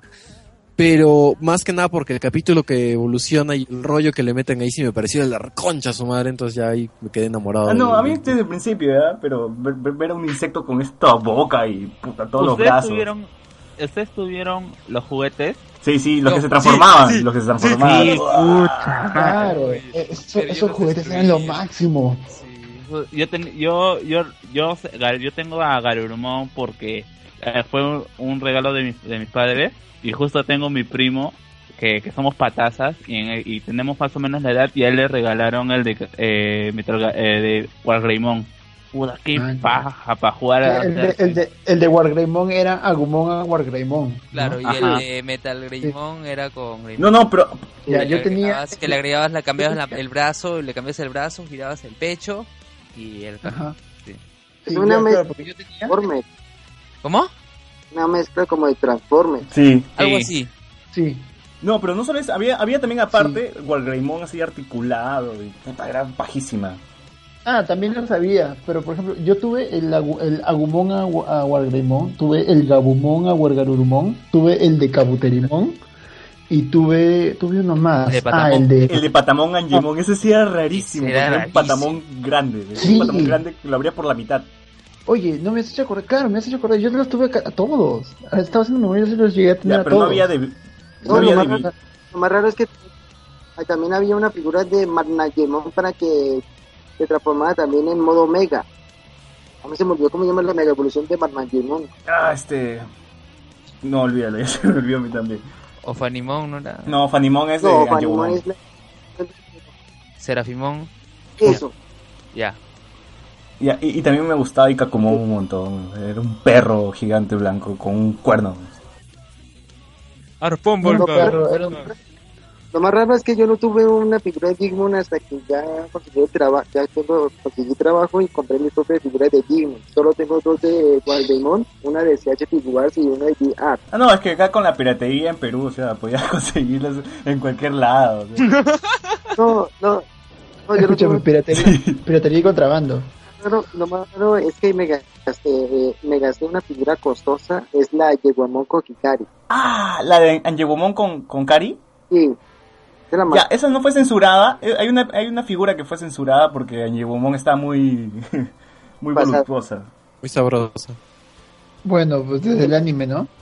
Típico gringo. Es que lo más raro es que los coleccionistas pidieron y se quejaron porque dijeron, esa figura es costosa. Pero como carajo, eh, digamos es que como es un programa infantil, entonces no lo puede vender. Entonces, ¿quién- Claro. ¿cómo va a eso? En Japón nomás lo van a vender. Pues tuve que pedirlo en Japón. O sea, tú eres un afortunado. Yo lo conseguí menos más en el Japón, pues un amigo lo consiguió de, desde Japón y no en Estados Unidos. Hala, qué paja. Ala. Un pequeño eh, off topic ahora que están hablando de los del Digimon favorito. En general, ¿cuál es su Digimon favorito? Más allá de Adventure. No, pues no te pases, es un montón. Es como que elijas a tu hijo favorito. Bueno, Debe eh, ser tu top. el de Aperture, bueno, ya sé que es Wargamon, No, pero, más allá de Adventure. pero, pero fuera de Aperture es, es Alphamon. Alfamón, o sea, el enemigo de Omnimon en Digimon Tree. No, no, no es enemigo porque no sabemos cómo es en realidad. la No, muy- ya, bueno, el caballero, el caballero, el caballero. que sabemos muy bien que es un caballero real y es uno de los más poderosos de los caballeros reales. Así es. Ya, tú, Arturo. En el mío sería este, no me acuerdo el nombre, pero era el Charizard, se transformaba en flama. Charizard. Charizard. Amon. El, Miramon. el Bimon Charizard, era mon- el, era el más bravo de todos. De ahí tú, Carlos. Nos ha abandonado. Jordi. Muchas gracias, Carlos. Acá estoy, acá estoy, acá estoy. Carlos, ¿cuál es tu, tu Digimon Sí, sí, favorito? sí los escuché. Eh, Belsemón. Básicamente Ah, porque Belsemón. era un chucho. Claro, es, Ah, eh, tam- también Belsemon es también mi favorito. El, el Belsemon es un Oh, biker, pues. Claro, o sea, eh, eh, no necesitaba ningún niño elegido y siempre aparecía cuando era No, necesario. tenía, tenía dos. Tenía, dos niños elegidos. Pero Belsemón cuando hizo el golpe el rey bestia, puta. No, y, y, y todo el rollo de Belsemon en Timers es de la reconcha. es Puta, es, Muy paja. es, buen- es el, es el Power Ranger blanco, pues, el que aparece después. Claro. Ah, Tommy. Pero lo más raro es que eh, Digimon se basa mucho también del género Toku. Eh, lo que hemos investigado es que cuando va la, la escena en la Digivolución, eh, digamos desde Principal de Campeón, sale alguna, digamos, el brillo y todo eso, es que se basa a la transformación de Ultraman. Tiene sentido, ¿ah? Yo lo relacionaba más con Scott Pilgrim. No, es que, es que como se inspiraron mucho como es las escenas de transformación de Ultraman, hicieron lo mismo de, de las escenas de la evolución de Principal de Campeón. Cuando aparece Greymon, así aparece Greymon y se va bajando para que Agumon evolucione a Greymon. Bueno, ¿y tú, Jordi, cuál es tu Digimon favorito? Yo no he visto Digimon. Quiero quiero Río, quiero Ya, spo- eh, spoilenlo, spoilenlo. Ya está spoileado hace No, rato. mejor, Y- mejor ahora que tenemos un experto que me diga por dónde empiezo a ver Digimon, si empiezo a ver las ovas o si... Por el capítulo 1. Ok. No, no, Es de verdad, no, es broma, el capítulo 1. Ok. O sea, la Este, Luen, ¿cuál es tu, tu Digimon favorito? No digas Bulbasaur. Qué difícil. No, ahori- ahorita dice este, el Ranger Rojo. No, te digo, sinceramente, lo primero que se me viene a la mente es Mount Simon. ¿Por qué? Porque es un oso amarillo. Es un oso amarillo. Hoy no, pero era muy tierno. Es de oso. Era muy paja, todos los Digimon eran pajas. A Los secundarios sobre todo. Eh, hasta en, en Frontier también sale Mount Simon. Ya, ya, y ahora, bueno, Hasta- continuando con que... Y después va a preguntar cuál es su Digimon favorito. Ah, sí, es Pokémon. Ya, bueno, y continuando, después de que re- de- derrotaron a Venom y Otismon, vemos de que en el cielo existe algo raro y bueno, se dan cuenta de que es el Digimundo y que el Digimundo y el mundo se han conectado de una manera muy pendeja. Es que estaban fumando cilantro o qué. Sí, veías el cielo y veías el Digimundo. Y vemos, eh, vemos que los niños elegidos se despiden de, de nuevo y ahora reunidos los ocho regresan al, al Digimundo. Y como sabemos de que el tiempo que han pasado en la Tierra es diferente del Digimundo, ellos regresan como que con años de diferencia, ¿no? Y vemos que todo está jodido. Casi siglos. O sea, uno debe, por lo que uno podría deducir, deben haber pasado miles de años, ¿no? ¿Tanto tú crees? ¿Has sacado la, la Eh, proporción? Yo creo Es que que, mira, con- ellos, ellos se fueron casi un año y en el mundo real había pasado creo que una hora nada más. Claro, Entonces- sí, en el último capítulo Joe, antes de que le avisen que no, ya, ya, ya no funcionaba así, saca la cuenta y se suponía que las vacaciones, lo que le cae de las dos semanas que les quedan de vacaciones de verano eran creo que 150 años, una huevada así. La mierda. Vamos a vivir 150 años acá, ¿no? Son solo 150 o más que ver. Eso debe, debe algo con, con, con, con, con Inception, ¿no? O sea, te quedas ahí y te vuelves loco, no sé. Claro, entonces se supone que ellos estuvieron un par de meses también en el, o un par de semanas por lo menos, ¿no? Pero, pero la entonces- cosa más rara, la cosa más rara es que en- me toca volver a meter en la segunda temporada de Digimon Adventure 02, es que ya tiene conexión al mismo tiempo en el Digimundo y en el mundo real. Claro, lo dice, Yen- Yen- Yenai lo dice al final de, de Adventure 1. Lo dice porque los, los, ni- los niños elegidos ya decían, este, sí, nos vamos a quedar millones de años, no, bueno, 150, 150 años. Y y Yenai le dijo, lamento desilusionarlos, pero no, ahora, eh, gracias a estos acontecimientos, su mundo y nuestro mundo se han conectado. No, no, todavía, no te vayas a la despedida, nos toca los Dark Ahí Master. sale la despedida. Cu- Cuando arreglaron la curvatura, el tiempo volvió a la normalidad en ambos mundos. Pero entonces se supone que ya habían pasado un par de cientos de años. Ah, claro, y ni siquiera ¿no? hemos mencionado eso de por qué el mundo, eh, porque el anime empieza diciéndote el mundo real está jodido por cambios climáticos, eh, los veranos se han vuelto inviernos y, y todo está así súper loco. Y era porque el Digimundo estaba jodido. Ah, claro. Cuando Tai se sorprende ver a Tiranomon. Pues sí, justamente los Digimon estaban provocando esos cambios climáticos. Tenían un Frigimon y, eh, puta, no sé, eh, El de que tiene de la- el, el- un topo con un tornillo. no, no, Frigimon es el de hielo. Bueno, sí, sí, ya sé. Ya es como que vemos un Frigimon en Piura, puta, y está nevando en Piura.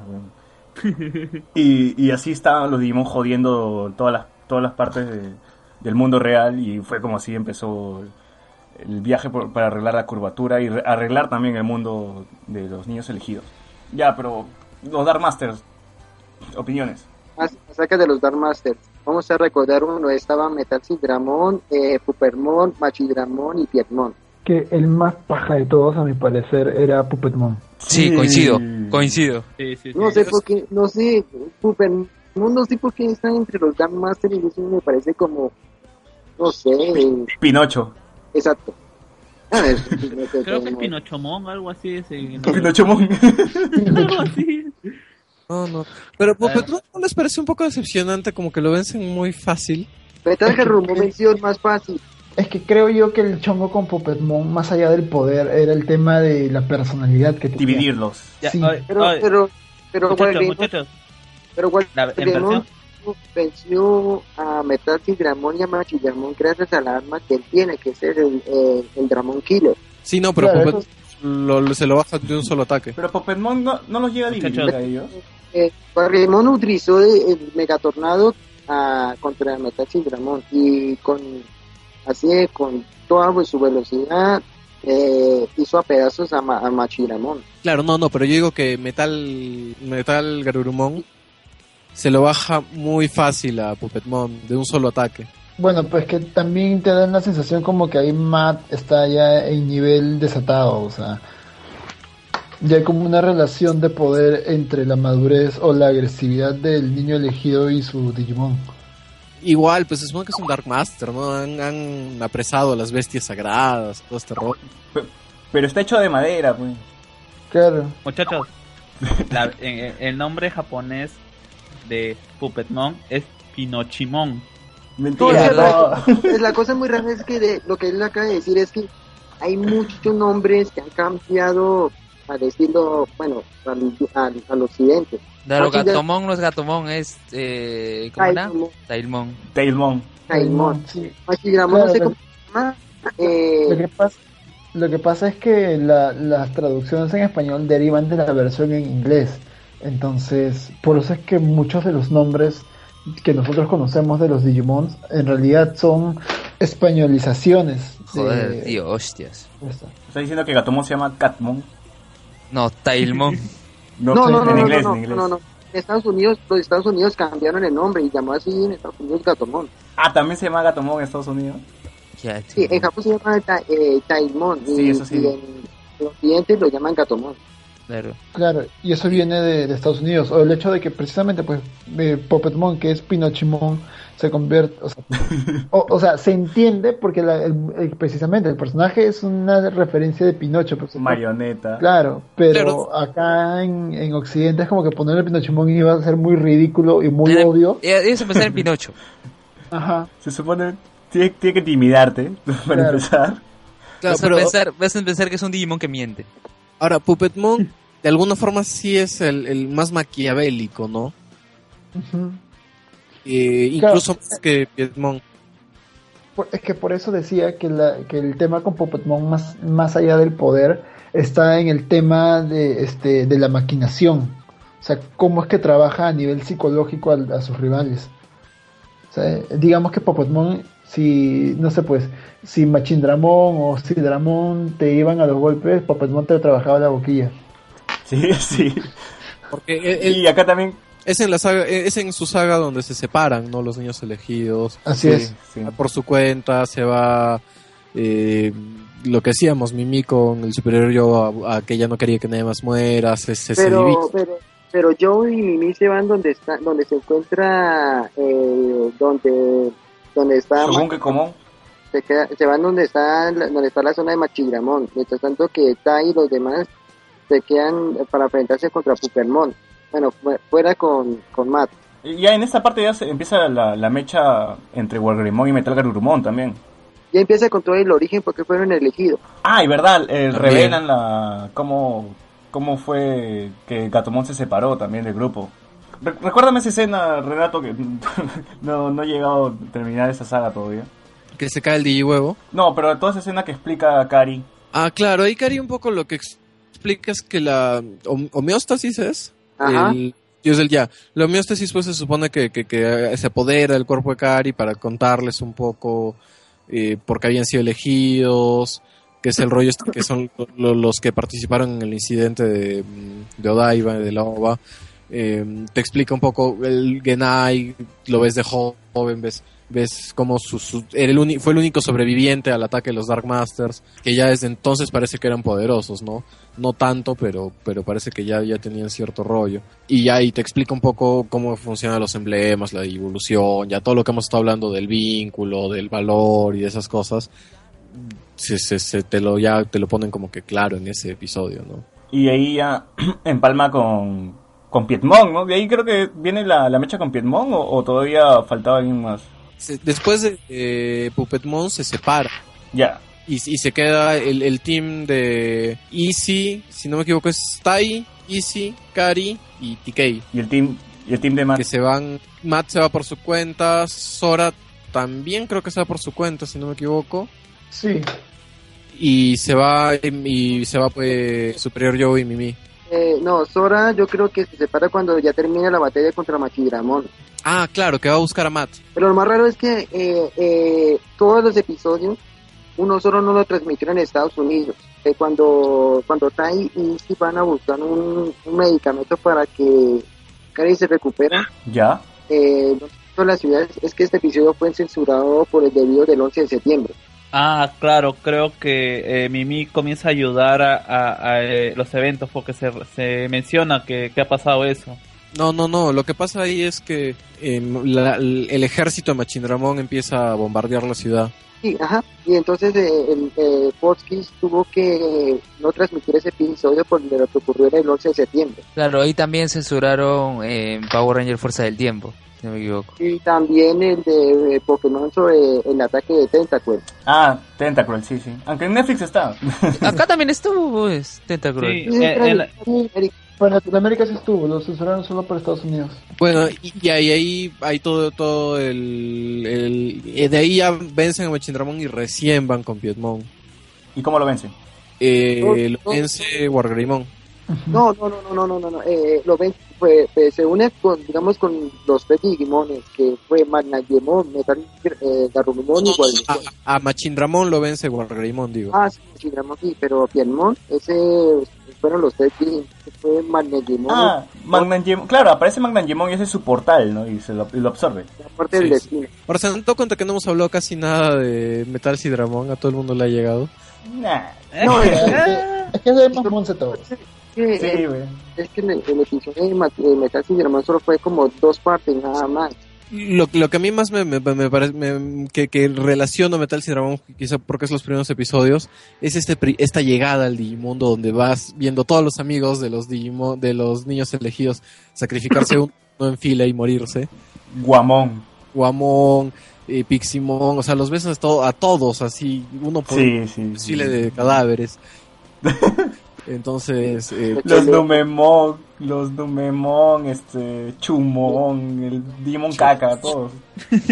todo, sí, y, y es, y, es, y es impactante, o sea, se, se siente la incapacidad de enfrentar a los Dark Masters, ¿no? O sea, porque a todos los otros enemigos como que de alguna forma los veías que podían pararle mecho un rato, aunque sea, pero en ese capítulo ves que los Dark Masters se los están, se, se, se, se, se los garchan a todos en un ratito.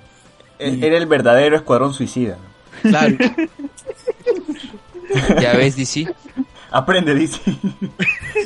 Bueno, yo hablando de eso, este off topic, justo en mi muro están en mi muro de Facebook se desató una discusión con Carlos Verderman y otra y me parece que era Oscar Berrocal sobre DC y uno de los comentarios fue Digimon en su temporada de los Dark Master es mucho más oscuro que el universo de DC. Sí, Wow, totalmente de acuerdo. De acuerdo. comentario. Ya, en ese momento yo pensé que ya al fin se acabó Digimon, terminó, se acabó los malos y aparece Apocalimon. ¿Quién mierda era Apocalimon? Madre, weón.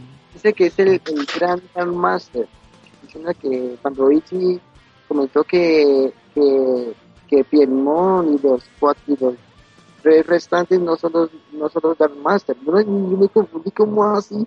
Claro, se supone que Apocalimon ayudó a que se fortalezcan los Dark Masters. Porque, o sea, los Dark Masters tenían una especie, supongo, de power up, ¿no? No eran los únicos Digimons de, de- de su nivel, en, de su nivel evolutivo. Entonces, tení- supongo que si se hicieron tan poderosos, fue gracias a Apocalimon, que es un poco lo que explica Genai y Easy. Antes de seguir, ¿alguien puede bloquear a Alexander? ¿No se supone que, que está durmiendo o algo así? ¿Mañana tiene colegio o algo así? Porque... aún sigue, con... aún sigue- Es sigue igual, es conectado. igual.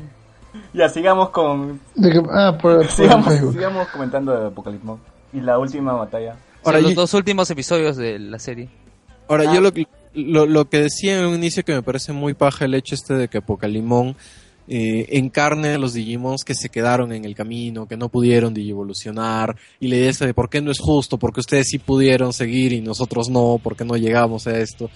Eh, O sea, es un tipo, eh, hay un discurso muy renegado, muy sentido ahí de, de, de por medio que es bien, bien interesante.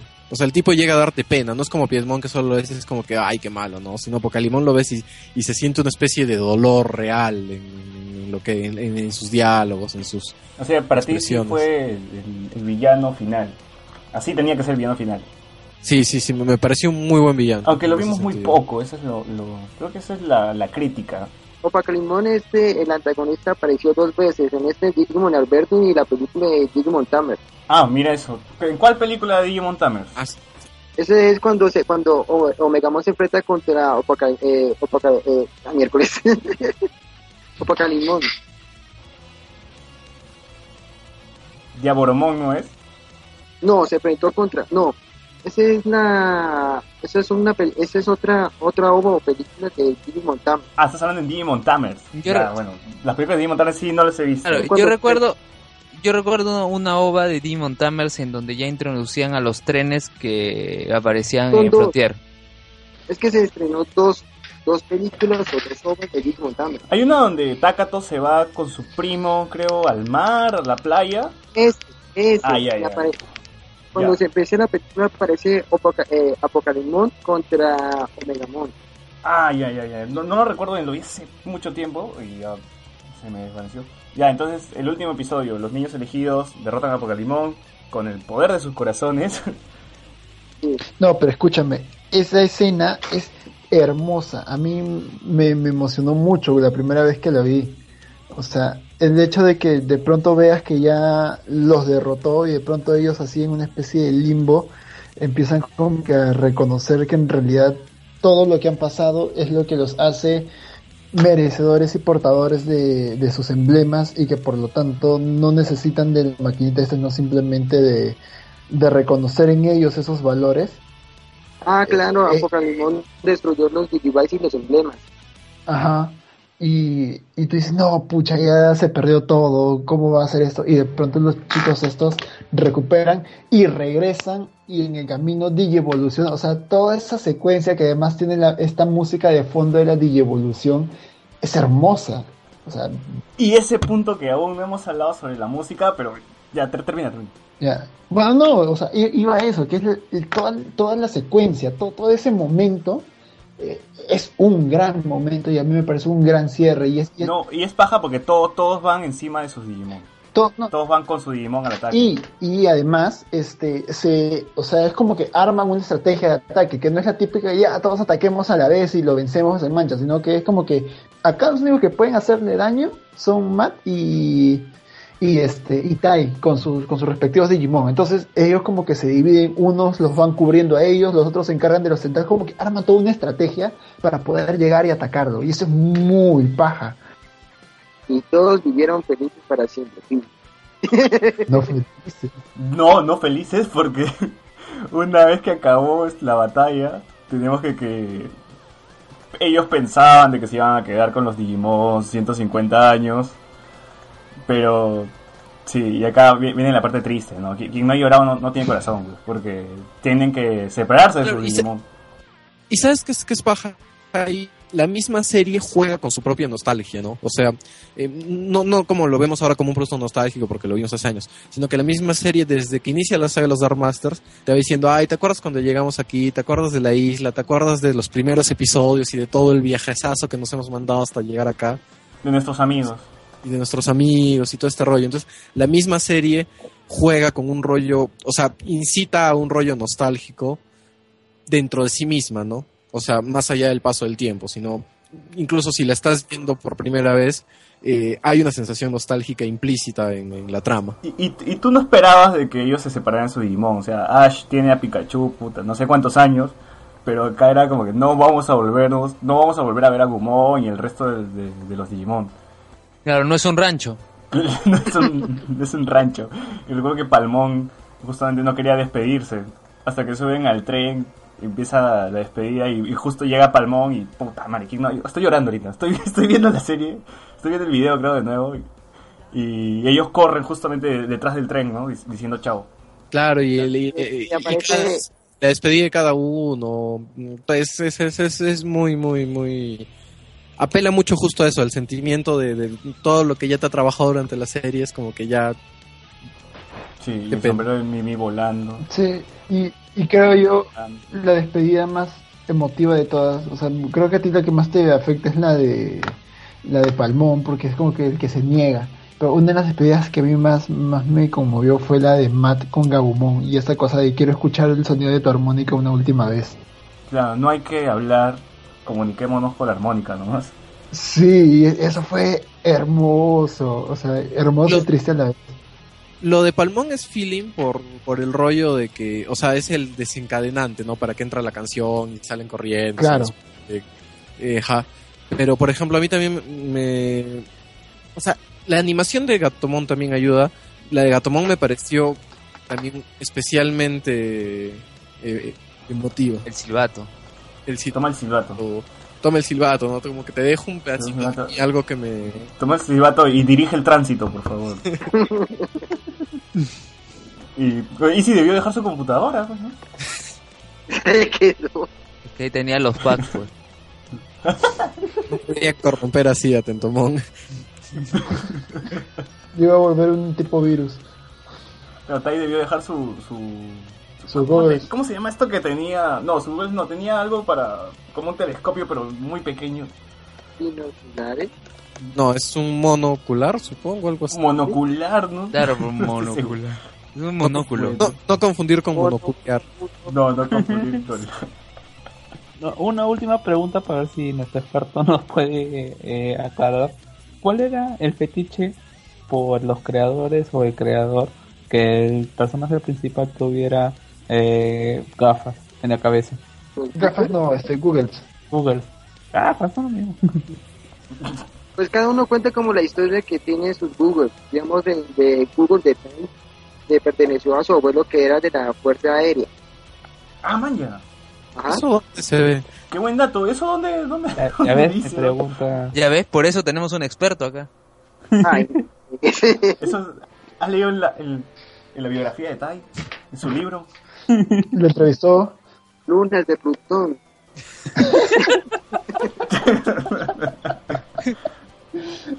Ya, ok. Hablemos de Koji Wada. Y la canción que, que hizo a todos llorar. Guau, que en paz descanse. Ay, no. el, op- el opening y la canción de Digievolución. Que yo creo que a eso. Sí. eh, si, si Digimon, Seven. espera, si Digimon, si Digimon se hubiese. olvides Seven. Escúchame, Pero- si Digimon pero- se hubiese. Pero el del Open es el del Koji, pero del el tema de la divulgación no lo, no, no, no captó No, es Ayumi Miyazaki. Ajá. Ah, entonces. No, Pero Seven, por la tienes que. Seven. Oh, Seven. Ah, cierto, cierto. Esa. Que es donde cuando yo recuerdo que esa canción sonó la primera vez cuando lo ayudan a los Digimon de la isla Pai, lo ayudan a, a, a crear su, su balsita de madera que ellos tenían la ilusión de que iban a cruzar el continente con eso, ¿no? Que, que es este, es muy paja el, el hecho de ver a todos los Digimons ahí chambeando con la con la balsita. Es como que ya, vamos a la aventura. Sí, sí, ah, qué emocionante. Sí, con, con esa balsita creían que iban a cruzar un continente. Sí. Bueno, Ah, niños, ¿no? sí. Inocencia. Pero quién no se lo ha imaginado. Ya llevamos más de- dos horas. Sí, y faltan dos más todavía, faltan dos más. No, no te pase, no te pase. Ya, yo decía, si Digimon se hubiese estrenado en esta época, esas canciones nunca las hubiésemos llegado a escuchar porque yo estoy seguro que las censuraban. Porque yo sé que Pokémon eh, X y Y, las canciones cuando Ash batalla no se escuchan, están censuradas.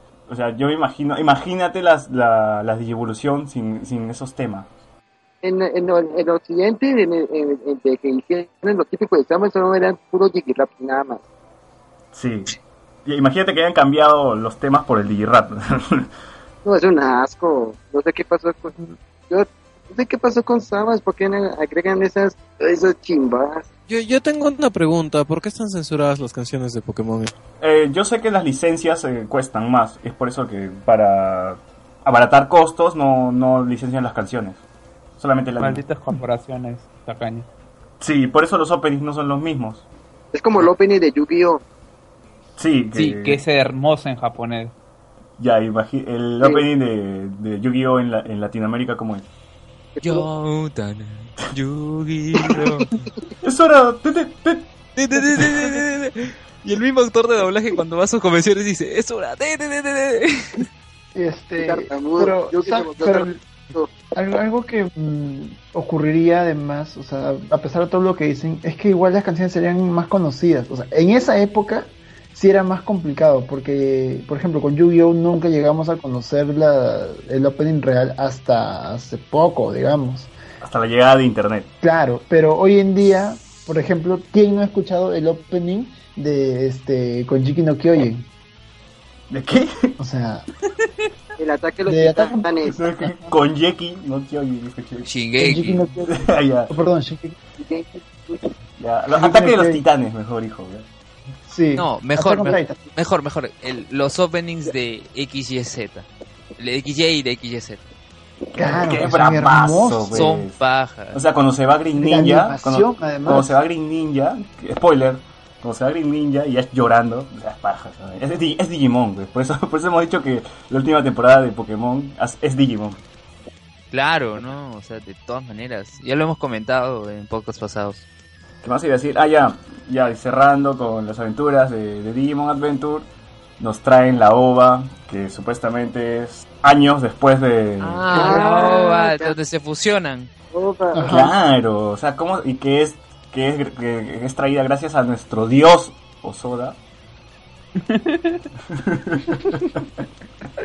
Admítelo, Renato. No tengo nada en contra de Soda, pero compararlo con Miyazaki, no jodas. pues, o sea, o, o- o Soda eh, está bien, hace cine, ¿no? Tien- Tienes derecho a intentarlo, pero para ser Miyazaki ya son palabras mayores, ¿no? No- no jodas. Tienes razón, es mejor que Miyazaki. No, eh,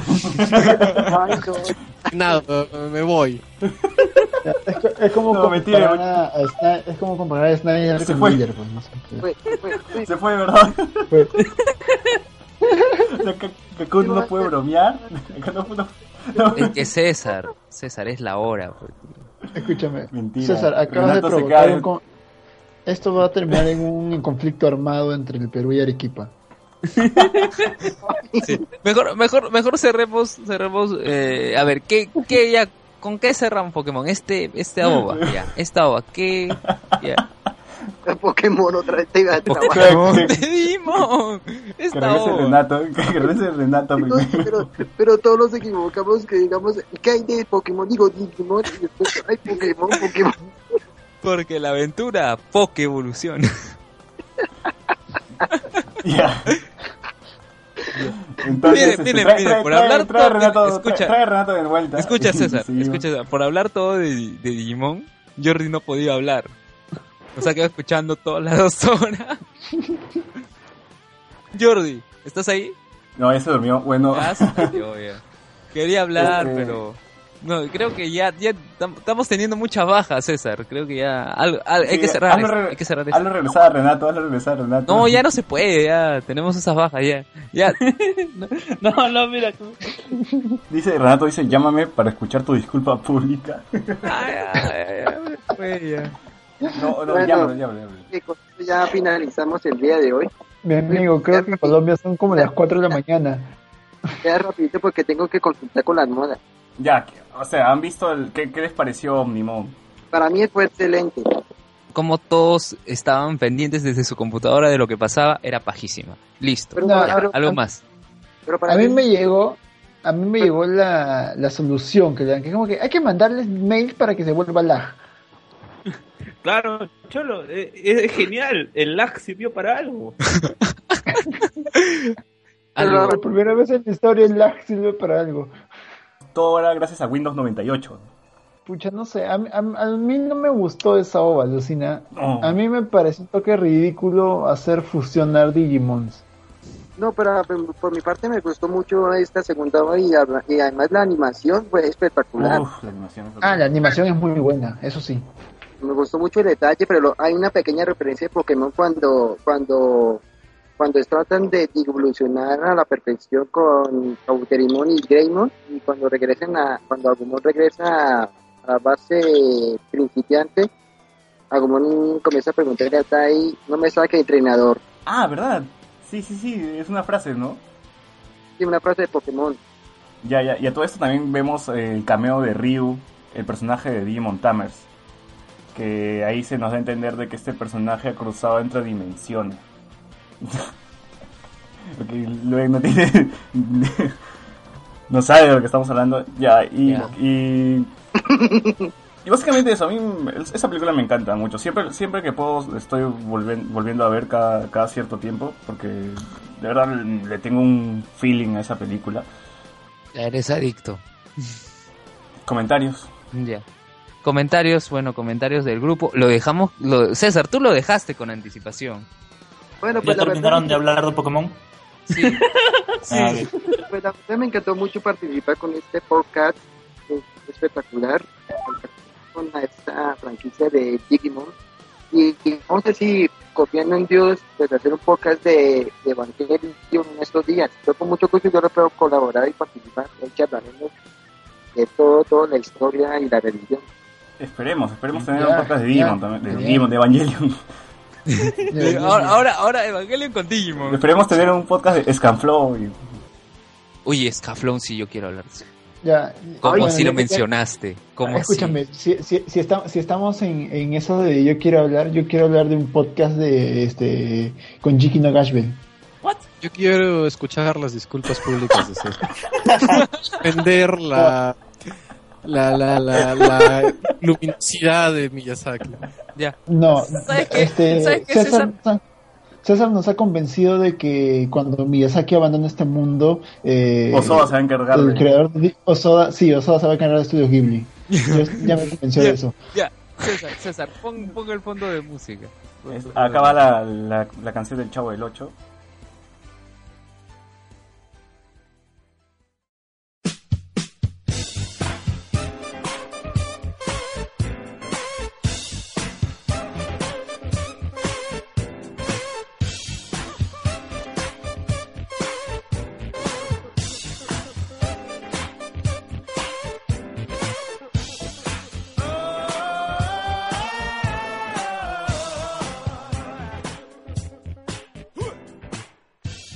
Bueno, tenemos los comentarios. Sergio Andrés Sáez Díaz. Saludos, gente. Espero que haya más conversaciones random hacia el final. Ya, la gente sigue, la gente sigue. Oh, yo Ya, sí, yo ya, sí sigo, Aluel, tú puedes Escucha. dormir, tú puedes dormir, yo, yo puedo seguir todavía. Tú puedes seguir solo, un monólogo tuyo. Ya, como tú vas a editar. ya, Carlos Juan dice: O te gusta que divaguemos o que Alexander no esté. Sergio pone una ballena. Que pensemos que es Wilmon. Guamón, ya. Eh, Alexander Peña dice: Gracias, Sergio, por no caer en el bait del Niga Carlos. ya. Derrick Cárdenas Vallejos. Saludos, gente. Recién voy a la mitad del podcast sobre Luke Cage y va bien la cosa. Mi resumen de Luke Cage, GTA, San Andreas, la serie. Mínimos, mínimos se cantarán el opening principal de Digimon, ¿no? Bueno, chicos, hay que hacer caso al respetable. Y Son las, cantar. son las dos y media de la mañana, no puedo cantar en mi casa ahorita. Ay, mira, ¿te quieres? escucha, escucha. Eh, como, imagina que estás con Cindia y, y dile y dile la canción de Digimon. Solamente quiero amarte y todo mi calor brindarte. Así, sucio. No, no, no es lo mismo si lo digo frente a usted. No, pon, pon- su foto ahí en la, en la pantalla de, Pon su foto. Sí. No, pero estoy viendo a Luke Cage. bueno, entonces imagínate Luke Cage. No, olvídalo, sigamos, Imagina- sigue con los comentarios. Imagínate que eres Miss Knight. Sigue con los comentarios. Ya, Ever, Que Ever Josías. que Sabemos que tiene una fijación por las quinceañeras y los negrazos. Ya, bueno.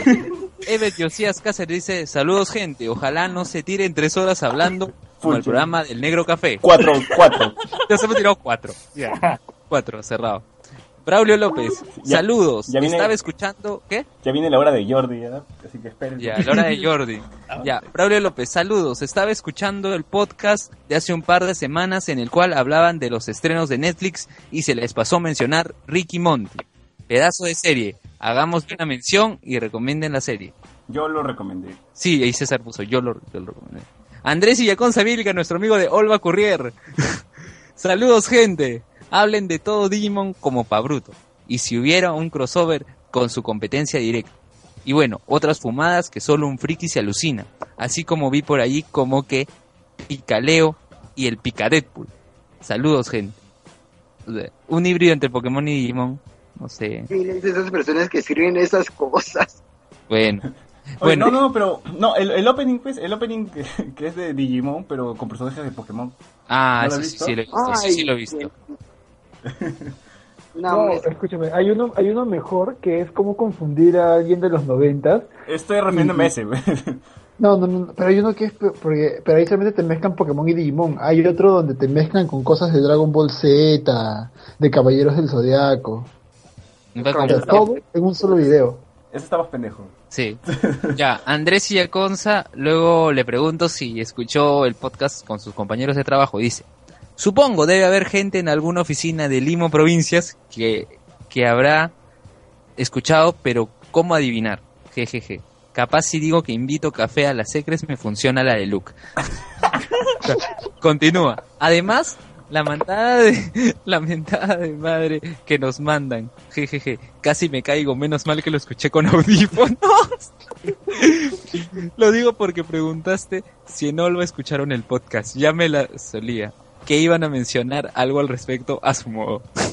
Y nuestro modo es poner a César, a César- a César insultar los modos random.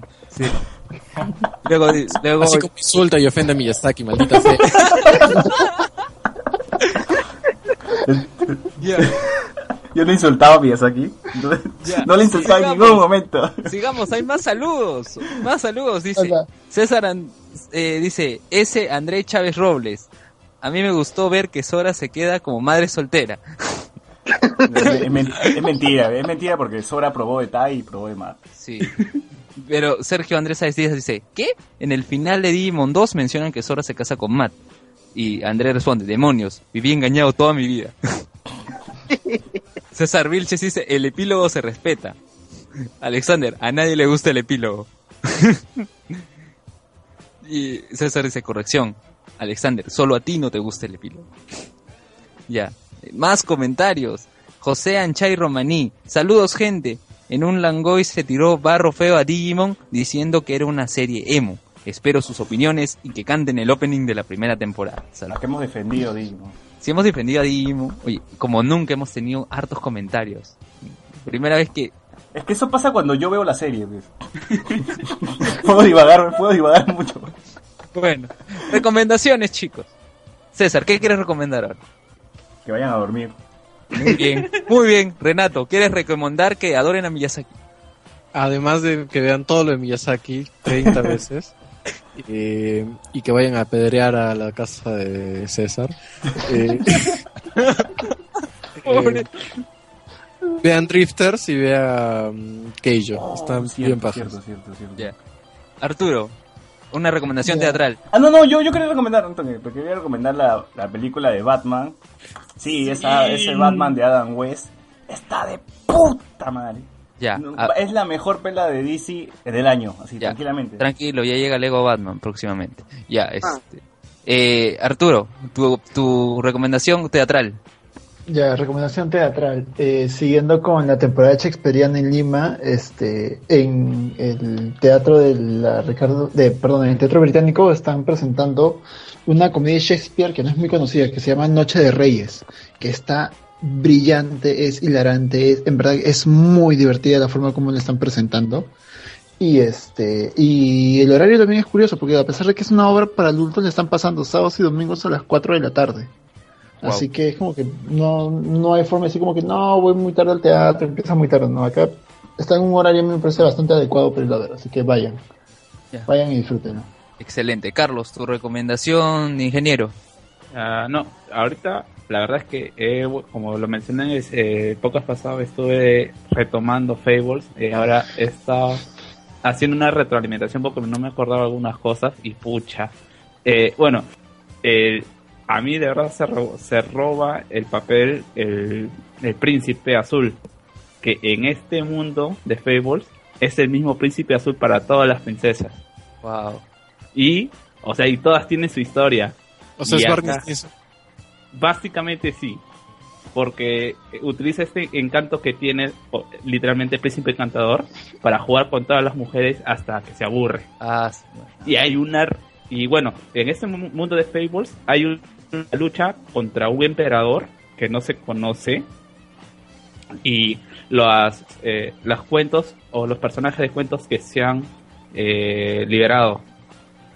Ya y hay una guerra ¿ah? por tratar de cerrar los portales que conectan el mundo real y el mundo eh, de, de, las, de las fábulas occidentales.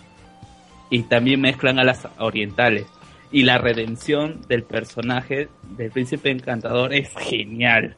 O sea, lo vienes detestando como personaje todo el toda la serie hasta ese momento en que demuestra que es un rey. Realmente que se merece el puesto de rey. Ya. Bueno, este, nuestro invitado, Rubén, una recomendación para toda Latinoamérica que te... Bueno, los quiero invitar a todos y todas al fanpage de Digimon Comunidad Latinoamérica. Pueden ahí estar atentos sobre las noticias, entretenimientos sobre esta fantástica serie que ya lleva más de 15 años. Y también, eh, esta también la comunidad de Digimon para eh, Colombia, para todos mis queridos amigos desde Colombia y en toda Latinoamérica. De todos muchísimas gracias por estar aquí en este podcast que fue algo espectacular, increíble, entretenido, demasiado humor Sobre todo humor. y peleas. Y peleas en vivo, y peleas en vivo. Claro. Pero ya se, se arregla con Renato con un ron nomás. Pues aquí nuestro, mi, mi- mi querido amigo va a compartir el link para que todos le puedan regalar un like. Ya Raya, la- eh, eh, perdón, eh, Digimon Colombia Latinoamérica ya llevan más de 21 mil likes en estos momentos. Yo quiero recomendar que para la próxima hablen de un tema en el que pueda comentar. Pero habíamos dicho que, no, que íbamos a hablar de Digimon. Yo justo iba No, a decir que, sí, que, el- que la idea de, de reemplazar a Alexander por Jordi estaba chévere, porque además Jordi no interrumpe, nos respeta. Jordi sí respeta a sus mayores. sí, sí. Jordi, tienes futuro. No, a ti también te han dicho que vas a reemplazar a Arturo. Eso no se dice, ¿qué Jordi? No, es, que, es, es que eso va a ser definitivo cuando el FBI se lo lleve. pues, O sea, ya. Pero, y son problemas de Loli, sí, se lo llevan. El problema es que, no- Es que el problema es él, no las lolis. Arturo es un problema para las lolis, más bien. Bien. Luen se ha dormido. Ya, bueno, gente. ¿Eso es todo? Espera, pero falta que César, que dice que es vocalista de una banda, creo, nadie nunca lo, lo ha podido cerciorar, cante el opening de Digimon. Rápido, que quiero consultar con la almohada. Sabes que eso no va, no va a ocurrir porque son las dos y media de la mañana, no puedo gritar ni siquiera. Ya, bueno, entonces lo Falta que César pida disculpas públicas por lo de Miyazaki. Lo dejamos, lo de la canción lo dejamos para el karaoke del concilio, pues, así, así Sí. pueden, así pero eso no va a salir el nunca. El concilio sale más No. menos seguido que mi vida con cómics. el mal menor. No, es que... Es que ese, el karaoke va a ser una transmisión en vivo. Por video. Ya, gente. Hay que despedirnos. Ah, que no va a haber temas random. Pero, uh, bueno, nosotros quedémonos, pero en todo caso despidamos a nuestro amigo colombiano que ya está... Rubén, muchas gracias. Muchísimas gracias por estar aquí. Pues de todos modos, muchísimas gracias a todos y a... Bueno, todos, todos, porque no hay ni una mujer ahí en este chat. No, no estoy seguro de Arturo. De repente le digo casa y todos no- y todas. Bueno, Ya pues, y Luen se ha dormido y seguimos aquí con los temas random en Hablemos con Spoilers. Y ya pues Jordi, ahora sí, puedes, puedes hablar. Bueno, este, quería preguntarles cómo van a hacer con el estreno de Doctor Strange. Me han dicho que Arturo va a ir disfrazado. Bueno, Arturo quiere probar cuánto te estima tiene. Bueno, en realidad ahorita yo ya tengo...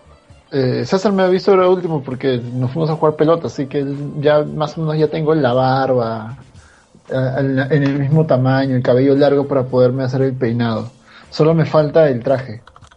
Sí, va a agarrar el mantel de su mesa y se lo va a usar de capa. Exacto. Mi camisa de colegio la voy a bañar en azul de ropa para poderme la poner. ¿Y ahora qué vas a hacer para ir a acosar a, la- a las colegialas? ¿O tienes más? May. Oye, oye, ¿qué- ¿y qué pasó con, con, con- qué pasó con Luen? Desapareció, se quedó dormido. ¿Me escuchan? No, No. recién, recién. Ah, es Recién. el micrófono, es el micrófono.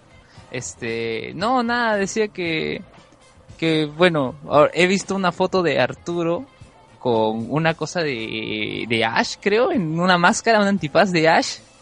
Ah, ya, lo que pasa es que ayer hubo una fiesta que le llaman la fiesta colofón. Bueno, le llamaron la fiesta colofón, que era una fiesta pro fondos para una obra de teatro. Entonces, este. ¿Hiciste se trataba de una fiesta. No, no, era una fiesta donde toda la temática era 90 e inicios de los 2000 y de hecho ya por ahí una y media, dos de la mañana eh, pusieron eh, como que ya cuando la gente después de haber estado una media hora bailando perreo intenso eh, pusieron las canciones de, de los animes de los noventas y fue un momento en el que todo el mundo se agarró de las manos y empezó a cantar a coro. Y curiosamente, la canción, el opening más cantado de todos fue el de Digimon. No, no, va a ser, no sé, el de Shingeki. Claro, No. fue. ¿Qué No, pasaba? Ale- Alexander se ha, cam- se ha vuelto Luen. No, tampoco, tampoco. Yo no soy hater. No, pues, pero, o sea, ponte, a- ponte a pensar que pudo haber sido, no sé, Pokémon, que estuvo de moda hace poco, o este, o el de Dragon Ball Z, el de Senseiya, que también lo tocaron, pero fue como que todo el mundo va a alucinar. Es que esa, esa guitarra del opening de Digimon es alucinante, es lo mejor. ¿Y tú, Jordi, qué has hecho en la semana? Nada, porque no tenía internet. Ya, lo resumió. Clarísimo. No pero, más detalle. pero, pero dime, eso es algo asombroso para mí. No sé cómo es la vida sin internet. Porque ya Horrible. estoy, ya estoy cagado. Esa es la semana más rara de mi vida. Pero ¿qué has estado haciendo? O sea, ¿has visto, has salido de tu casa, has visto la naturaleza? Sí, no sé. fue una cosa rara, había cosas afuera. Había gente. Podía conversar eh, con personas a, a través de... Sí, sin sé, no- pantalla. no escribían, no salían letras, no salían emojis. Ya. Me encanta que Luen está en modo automático ya ahorita. Luen, tú puedes ir a descansar nomás. ¿ah? Anda, anda con la almohada, anda con la almohada. No, estoy, estoy acá nomás, tranquilo. Quiero escuchar a Jordi. Tan cuatro horas hablando de Digimon, por favor, quiero escuchar a Jordi a ver qué va a Uy, decir. ¿verdad? Este va a ser el podcast más largo. Ah, claro, pues como ¿Cuánto- tú lo vas a editar. ¿Cuánto vamos, ah? Yo puedo... De cuatro horas supuestamente... No, tres horas y media. Tres horas y media. Claro. Este, yo quería decir que no he podido hablar de Digimon básicamente porque yo no he visto anime en general. Es como que siempre ha estado como que prohibido para mí. Ah, te han ¿Por qué? vetado. Sí. Te han vetado. ¿Quién, Alexander? No, en mi casa me decían que no podía ver cosas japonesas. Porque era satánico. Demonio. No, porque era fujimorista. ¿Ah? Porque era fujimorista, te dijeron. No, No. es de anime, es fujimorista. Bueno, sí, en parte. ¿Ya ves? ¿Ya pero, o sea, nunca viste Dragon Ball. Dragon Ball y Pokémon, pero no sé si eso lo consideran como que animes de este tipo. Pues. Es, por ejemplo, he visto Death Note, Evangelion, Code Geass, eh, Brotherhood, Aguanta. básicamente en el último año. ¿Cómo Ah, Ah, pero bueno, al menos te estás poniendo al día. Te estás Claro, poniendo al sea día. ahora, pues. Ah, ya. Ah, ya.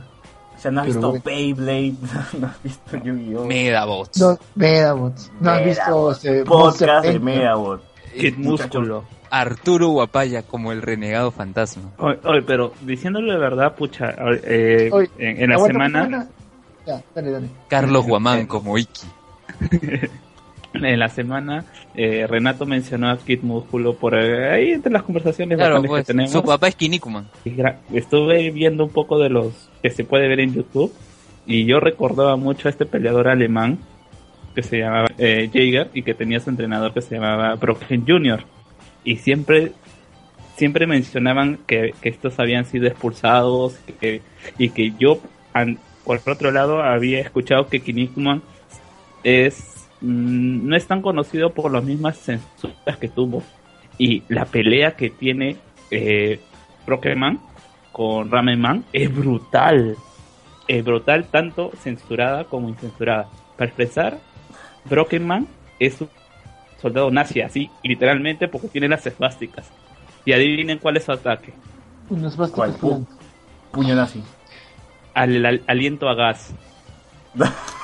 Oh, Obvio. O, o sea, ya, y mira, ya eh, en, en la serie de el Músculo te decían que Ramen Man a, a Jiggy Jr. lo había sacado del, de, de la carrera, de su carrera como luchador, porque lo, lo había hecho luchar con, en un ring de cemento.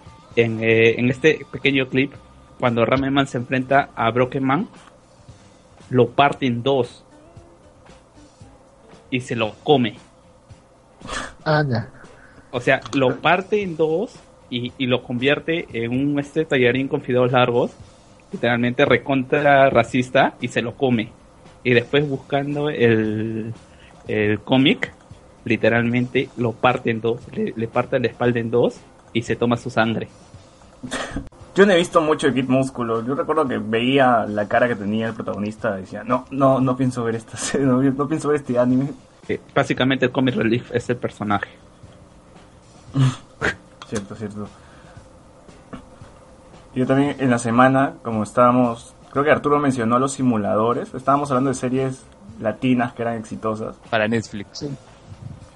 Y pucha, me, me- me puse a ver los simuladores de nuevo, pero la versión mexicana, vi un capítulo de la versión mexicana donde aparece el señor Barriga, y el señor Barriga interpretaba a un Ah, peruano, interpretaba a un Sí. peruano, güey. Interpretaba a Riquitos. No, no, era como que dueño de una fábrica o algo así, y- pero era de, de Perú, de Puerto Pariñas, creo que se llamaba el lugar. Sí, sí, sí. Pero, puta, qué paja eran los simuladores.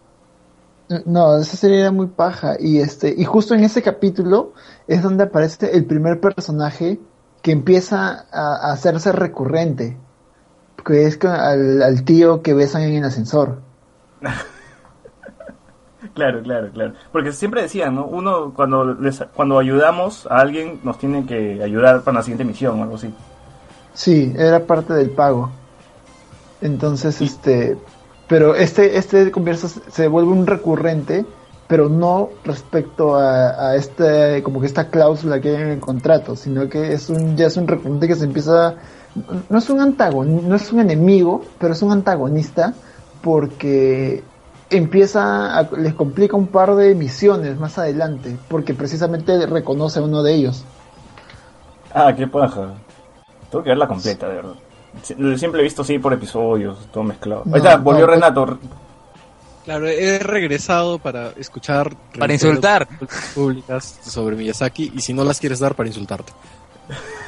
No lo va a hacer. Bueno, no lo- aún Oye, no pero pregunta- es en serio, en serio te puedes creer, te puedes creer mi personaje de fanboy. Tu personaje No, pero ¿en de- verdad crees que, que, que, que, que, que Oda está siquiera cerca del nivel de Miyazaki? No, no, es cierto que no, pero estoy exagerando. Pero en algún momento se nos va a acabar Miyazaki y vamos a tener No, alguien que lo Miyazaki ya, se, Miyazaki ya se retiró, ¿no? Pero... Ah, eso sí, pero se va a morir.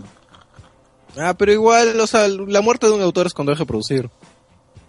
A mí, por ejemplo, me dio mucha más pena cuando García Márquez dejó de escribir porque y ya lo anunció oficialmente por todo este tema de, de la demencia que tenía en los últimos años y el Alzheimer que cuando se murió como tal, ¿no? Porque yo quería a García Márquez por, por los libros que escribía, Ah, por las cosas que hacía. Claro, algo así. Aunque los Cerati es un poco más... Cerati dejó de hacer todo, en realidad, ¿no? Quedó en coma. Es verdad, es verdad. Eso fue muy cruel. Poco, como tú hablando de Miyazaki. Ya, ya quedó marcado, César. Iba a Sí, comentarles algo. Iba a comentarles algo, pero ya me olvidé qué era. Que Que bueno nos comentaste tu, tu olvido. Eso fue igual de útil. no, es que es que es que justo Carlos me este Carlos me, me interrumpió, entonces ya no pude. Ah, ya, no importa. Se nota que es la hora random. Eso ha sido la cosa más random. Sí. Es verdad, es verdad. ¿Qué, qué otra cosa random había en la semana?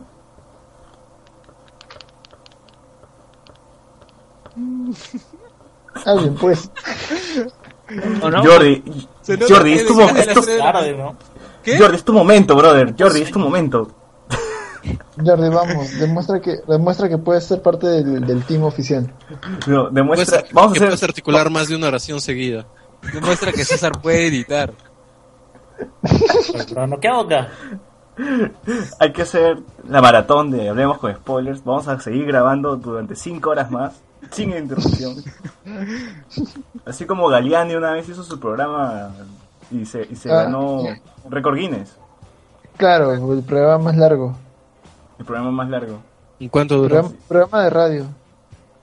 Creo Por que internet. duró un día, ¿no? Un día o un día y medio, creo. Transmitiendo seguidito. Oye, hay que averiguar cuánto es el récord, ¿ah? Podríamos hacer un... Claro, claro. Coincido. Averiguamos el récord. Le superamos Bueno. por 30 segundos. Ya, te- de por sí te voy avisando que hay podcasts españoles que he escuchado de 8 horas, ¿ah? Así que Sí, hasta- hay capítulos de Endor que duran 10 horas, creo también, pero... sí. Pero César, somos- César, se, César se, se desentusiasmó. ¿Cómo Pucha. consumes eso? ¿Cómo consumes eso sin morir Por dosis. Oye, mira, Por dosis, si sí. gente, si gente que va a sufrir con este podcast, imagínate eso, no mejor. Sí, y lo estamos haciendo a propósito para que sufran más todavía. Sí, pues. Claro, para que piensen que vamos a decir algo más algo importante más tarde, entonces. Y lo, y lo peor de todo, y lo es, para peor, que cope- es para que copen sus 8 horas de trabajo en Alba Corrier. exacto. Y lo, y lo peor de todo que, no, esta vez va a ser un programa que los silencios no se cortan, solo va a estar música de fondo. ¿Ah, sí? Sí, o sea, no, no vamos a editar nada, solo- es un pincho de tiempo. ¿Cómo vas a editar? Pero sacamos en dos partes. pues. No, César no quiere. No, tiene que ser toditito. Toditito para ti tiene que ser. Con silencios y todo. Sí, para que, para que noten nuestro cansancio, sí, de que no queremos hablar, pero seguimos acá tercos. No, pero Bueno, tú Pero- quieres hablar. Yo estoy acá porque soy fiel al podcast. Como No, Arturo es dice, yo soy, yo soy Hablemos con Story. Luen, con Luen. Luen tiene que dictar clases de aquí en unas horas. No, no tengo. Porque Uy, lo ya tomé examen final.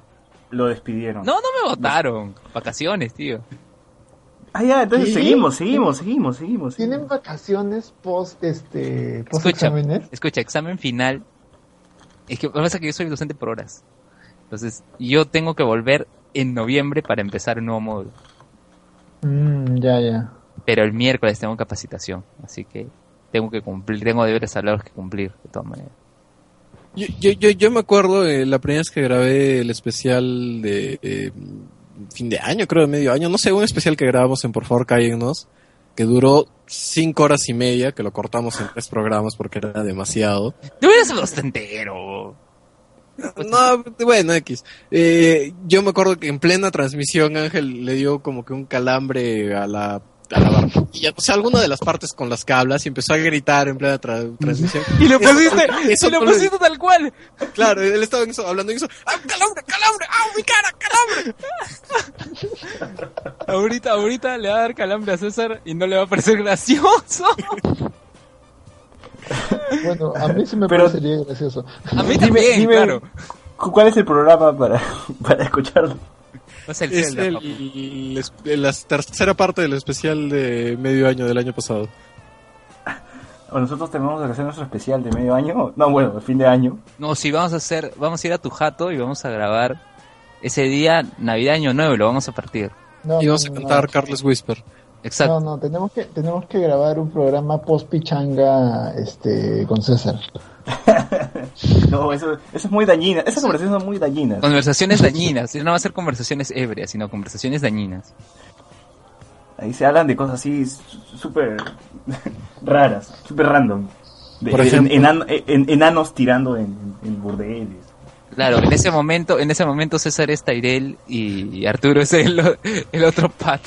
¿Alguno de ustedes se ha emborrachado alguna vez con un enano? Yo, yo siempre he querido juerguear con un enano. ¿Qué- qué- Ha querido lamerlo. ¿Qué- qué- qué- No, juerguear con un enano, weón. O sea, suena, suena que es una juerga épica, ¿no? Es Escúchame, escúchame, ah, de la nada el enano saltó sobre la... de- o sea, cualquier historia que tenga un enano es una gran historia. Escúchame, Renato, tú ven a Lima y ubica al cosplayer de Tyrion Lannister. Ya, ahí tienes tu enano. Claro, y puedes decir No, chupé me- con Tyrion. Claro, porque cualquier juerga que tenga y cuentas después de historia y hay un enano de por medio, es una... y- y- un enano negro, además, sería maravilloso.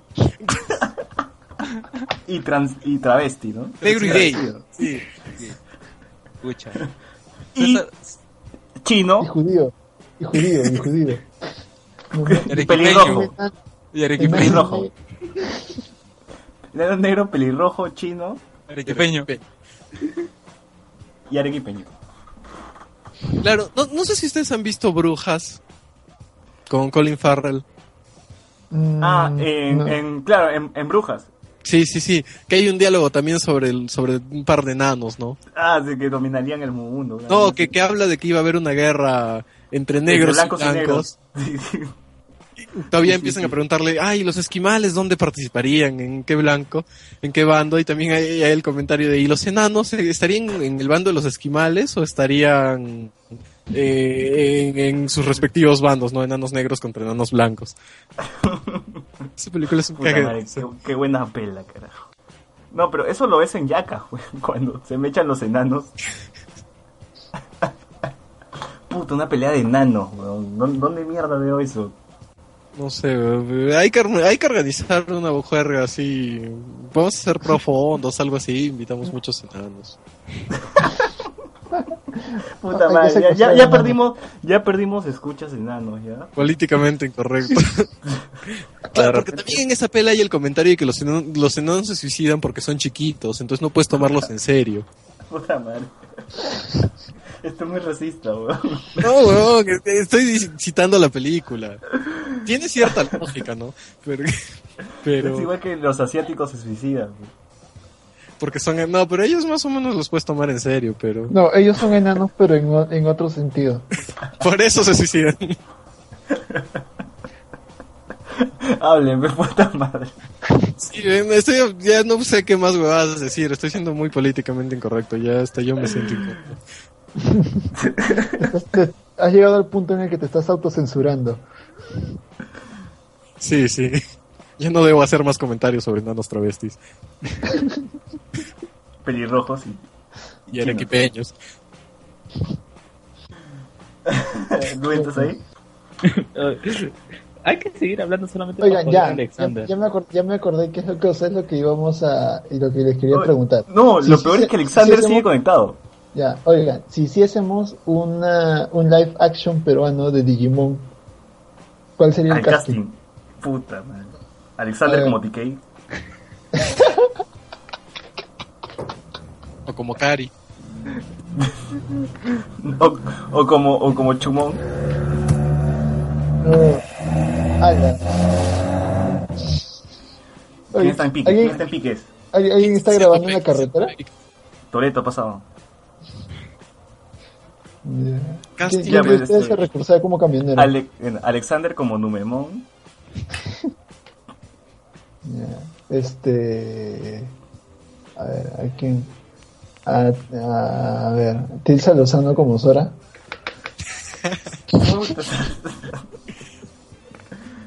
Ilsa Lozano como Sora, güey. Sí, sí. ¿En qué parte Sora y Tilsa se parecen? En el amor. ¿Qué, qué? Eh, ¿Qué tal ese loco Vargas? bueno, si estamos en esas, Miyashiro como Matt, ¿no? No, no, o sea, ¿quién tendría que ser Matt? Este, Miyashiro como Kabuterimon, weón. Y no necesita caracterización. No, este, como Matt tendría que ser este civile. Sasha. Sasha como Matt. Después, este. ¿Quién No, más? Renato Rossini como Matt. Puta madre, weón. Ya, Dajiro. Joel Z como Easy. con la capucha, con la capucha. Con la capucha y la gorrita. Ya, este. Melania Urbina como Mimi. Puta madre. Melania Urbina como Mimi. Oye, a Mimi se la ha visto Tolaka en el anime varias veces. ¿Sí? Ah, ya. Sí. Por eso, pues, weón. Hay una escena donde se está, se está bañando y está ahí entra. Después, este. A ver, ¿quién más? ¿Quién más? ¿Quién más? Eh, Deberíamos darle un premio a- al, al pata que, que llegue a escuchar hasta este punto. Ya, si tú has llegado a escuchar hasta este punto y has escuchado quién sería Mimi, escríbenlo en los comentarios y Renato te va a César mandar te una copia al oído la canción de Digimon. Mm, Y, y te llevas un- una copia del libro de Renato. Claro, se la mandamos a Alba Corrier. Arturo paga el Claro. envío. Este, Ah, Luen te yo- dictará clases gratis en... Luen te va a si, eres, si ya eres su alumno, te aprobará. Porque además está, ni Luen. siquiera Luen está escuchando esto, por lo visto. Luen podría hacer un control de lectura. ¿Cómo sería? ¿Un control de lectura? No. Un, un, examen de análisis semiótico pues de, de nuestro podcast. Es la única forma que, que sea tarea, es la única forma que lo escuchen hasta aquí. Uy, se nos fue, cha- no fue, se nos fue Jordi. Así, uno por uno está, muri- está muriendo la gente. Es un No, pero yo es esto se ha convertido en un survival game. Este es todo. No, ¿sabes lo paja? Que Jordi ha entrado para escuchar el podcast en vivo, nada más. y, y se ha ido. Sí, claro, ya están hablando demasiada pastrulada, ya me llegaron estos. Bueno, entonces acabo de demostrar que Jordi no le ha ganado a nadie. Oye, Vanessa Ter, que sería, creo yo, una mejor Mimi. ¿Por, la- ¿Por qué es enana? No, Vanessa Tarques tendría que ser este de Cari. ¿Por qué? Porque es enana, pues. Mm, no sé. Una actriz chivola tendría que ser de Cari, ¿no? Sí, Porque tú, sabes tú Arturo, debes conocer ahí a actrices chibola. No, no, ¿sabes quién sería una gran mimi? Este, Stephanie Cayo. Sí. Espera, ¿Stephanie Cayo es la bonita de las Cayo o la...? Claro, la menor. La menor, güey. Sí, sí, sí, sí. Qué sexista también, carajo. estoy- Después de las 2 de la mañana se me apagan los filtros, creo. No, sí, sí, ahorita vamos a, a- a hablar cualquier huevada, ya. Porque Luis ni siquiera está, moder- Luis ni siquiera está moderando. Ca- Carlos, ¿qué, qué, qué, qué tienes que decir al respecto? Presentas una minoría a las que estoy insultando. Yo también ataco a las minorías, o sea, por mí normal. A las A arequipeñas. los arequipeños. Es, es, es Puno 2, ¿no? 2.0. Entre, entre minorías nos, nos, nos, nos entendemos. Bueno, y, y, de- y desde Lima simplemente le decimos let them fight. Claro, ¿quién, quién será el siguiente de nosotros en irse? Jimena Hoyos quizá podría ser una buena Cari. Sí. Sí, tiene.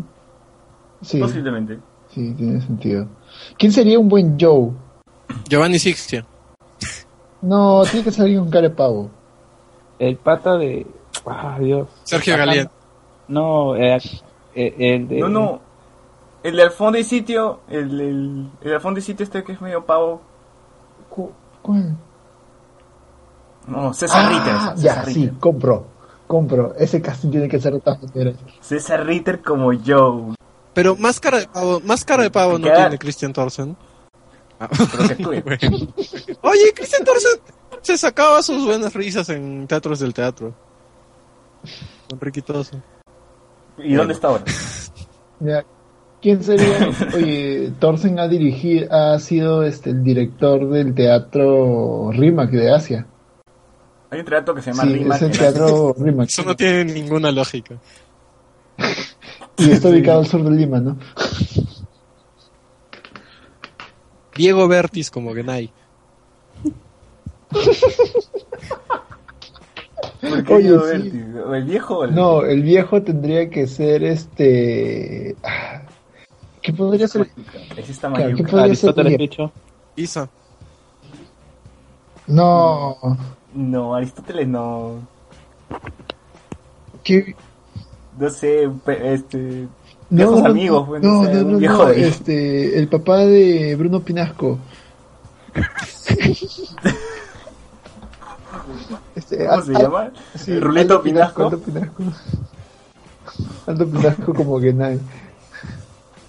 Y O, este, no, también podría ser. eh, eh, ¿Cómo se llama este tío que salía? que Ay, el. El que es- hacía 3G con Giovanni. Ah, Gianfranco Obrero. Ya, ya, Gianfranco Obrero podría ser un buen Genai. Ya, sí. Mira, mira, este Alexander por el chat de Facebook dice, oh, yo, yo acabaron, párenla. Me siento excluido. Lo que no sabes es que acá estamos hablando de Demon 2, 3, 4, hay que hacer Ya. pensar así. ¿eh? Ya no va a haber más programas en un futuro. ¿Escuchan? ¿Escuchan? Estamos, acá estamos haciendo cinco ¿me podcasts en uno. Sí, Es que, es que este podcast ya es recontra YOLO porque ya nos hemos dado cuenta que no lo vamos a editar. Ni cagando. Ni cagando lo vamos a editar. Es un pincho de. Tal vez la primera parte. No, pero Ah, tú escúchame, lo esta editarás, no última- me jodas. Yo no voy a editar ni mierda. No, pero yo- nos hemos dado cuenta que esto se está convirtiendo en un survival game, ¿no? Cada poco a poco vamos, desaparece uno, se va otro, se fue Jordi, se fue Alex, se fue nuestro invitado colombiano que, que le gustaba Arturo. Claro, o sea. O sea, como. César, no tienes clase mañana. Bueno, hoy, no tienes clase ya hoy. No, Ah, en- ventaja, pues. Arturo, tú tienes clases hoy. No, tampoco. Lechero. Eh, Carlos. También en la tarde, ¿sí, no? En la ah, tarde. Lechero. Yo también, menos mal, no tengo nada que hacer. Renato. Yo tampoco tengo nada que hacer mañana. Ucha. Mañana, editar, hoy. por favor. Bueno, hoy, editar. Mañana tampoco. Editar, por favor, cállenos, pero no, no. Oye, tengo que ver Westworld, no, no, ni siquiera he visto, no he editado ni siquiera el podcast que Ya, solamente para hablar de algo, algo random que es interesante. El último capítulo de Agents of Shield es de puta madre, es ya. bravazo. Eso, eso lo debimos hablar al principio, Escúchame. ¿no? Ya cuenta. Yo hasta ahora no he visto ese episodio. He querido verlo. Pero tampoco, al igual que Rojuan, ahorita he estado mi mente en otras cosas. Pero a ver, explícanos por qué. Ya, Véndenos el no producto. spoil- Ya, mira, yo, yo Spoiléanos. no, voy a- no, no, no, no. Yo es tan bueno que yo digo, este capítulo no merece ser spoileado. ¡Carajo, ser- spoilea, mierda! Puta madre, weón. Oye, me, me, me, me pones el condón y no me haces cachar, weón. Ya, este, el capítulo, el capítulo tiene dos tramas en paralelo, ¿ya? Por un lado es todo el rollo con los fantasmas que está cazando Ghost Rider y por, y por el otro es, eh, han, han empezado a haber apagones de, causados por pulsos electromagnéticos en las ciudades más importantes del mundo, ocho ciudades en total, que supuestamente han sido causados por un bando de Inhumans a los que están cazando. Y, y hacen como que transmisiones en vivo de una del perfil de un hombre anciano por, por la forma como la que habla con el cabello blanco medio parado en un fondo este que está siempre en sombras y es, es una especie de personificación de Magneto pero versión Inhuman Neto chino. Ah, qué Ya. pendejo. este Neto chino.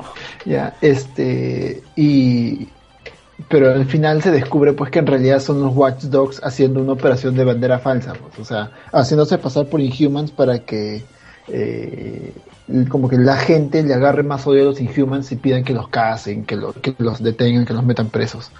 Entonces, es todo un rollo de ir contra el tiempo para que eh, esto no escale a mayores y poder detenerlos pero es bravazo, en verdad, eh, ah, reaparece Mac con su H escopeta, el Ghost Rider eh, mecha.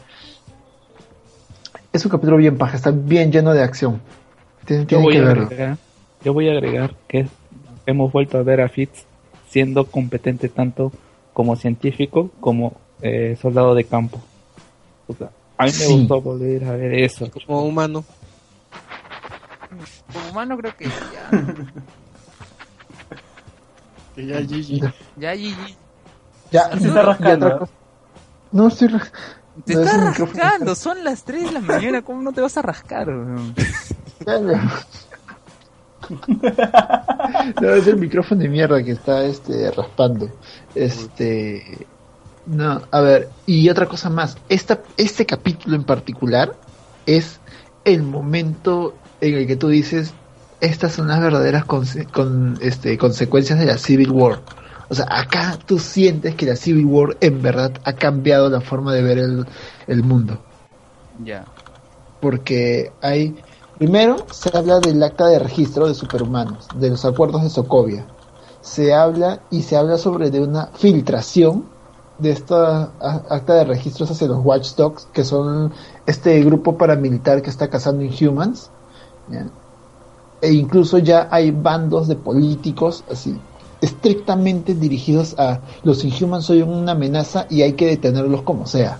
Y así, y con, ya como políticos dando declaraciones en televisión a nivel nacional, a, me- a medios importantes. Entonces, y Shield ya reapareció. O sea, Shield eh, ya hizo su, su regreso por la puerta grande. O sea, ya se, se reactivó la Sí, iniciativa. ya se reactivó. Y el presidente, el- bueno, el presidente no, el director de Shield es un Inhuman. ¿Qué- ¿Y Coulson? Coulson está, está, ha regresado a ser un agente de campo. Y Fury. Fury no está. ¿Y Tony Stark? Ah, por cierto, había rumores que este, eh, aunque no sé por qué, pero sale bastante, bastante disparejo, pero era el, tiene el nombre de uno de los capigarcas. Sí, este, se llama, Patriot. o sea, sí, pero no, no es rumor, ya está confirmado. Está confirmado. Porque ya dieron, ya dieron el nombre y el nombre es el, el nombre real de este personaje. Entonces sí, es, está basado en eso. Pero no sabemos si es este Inhuman ya ha sido Inhuman antes o es como uno de los recientes. No, es uno de los que despertó con esta, esta epidemia a través de los, de el aceite de pescado. Pero le dicen que es un héroe, o sea, Ya, lo, lo que pasa es que la, la historia del personaje es que él ha sido un militar, ya, que luego se ha vuelto un diplomático y que se asimiló a Shield porque era como que parte de, digamos, el que, el que manejaba la, la imagen pública de Shield en su momento, pero era como que un, mando inferior porque obviamente el director era Fury. Pero tras la caída de Shield y la intención de activarlo para que trabaje desde las sombras, cuando se decide hacerlo público, obviamente necesitan a alguien que haya tenido una buena trayectoria y que se sepa que siempre ha luchado como que del lado de los buenos, entre comillas, que sea capaz de manejar este toda la presión mediática y que eh, sea un ejemplo de que los Inhumans en verdad sí pueden coexistir con los, con los humanos. Por eso es que lo escogen a él como nuevo director. De hecho, en el capítulo 2, él tiene esta conversación con, con Coulson y le dice, Coulson, tú sabes precisamente por qué a ti te ofrecieron el puesto, porque tú eras como que el, el que conoce mejor Shield, pero eh, en realidad a mí me escogieron por otras, por otras razones muy diferentes. Ya, pero te necesito de mi lado para que me des consejos eh, respecto a cómo tratar con, con otro, con algunas amenazas. Este, ah, quería decir, esto esto también va a salir, en, lo van a publicar en, el, en la página de Pokémon Latinoamérica, de Pokémon, de Digimon sí, Latinoamérica, sí. ¿no? Sí, así va a ser. O sea que posiblemente, posiblemente vamos a llegar a, a otros, a otro público. Bueno, tendrán una muy buena impresión de nosotros, sabrán cómo luchamos por las minorías étnicas, raciales y los discapacitados. Ya, mira, ¿Los cuentan como discapacitados o...? no. No, Escúchame, escúchame. Pero no Es- pueden, no llegan a los interruptores. Ya, sí, pero, pero escúchame, escúchame, Renato. ¿Estás Sí. ahí? ¿Me escuchas? Ya, mira. Eh, eh, este, ¿cómo se llama? Rubén eh, hizo un podcast. No, no.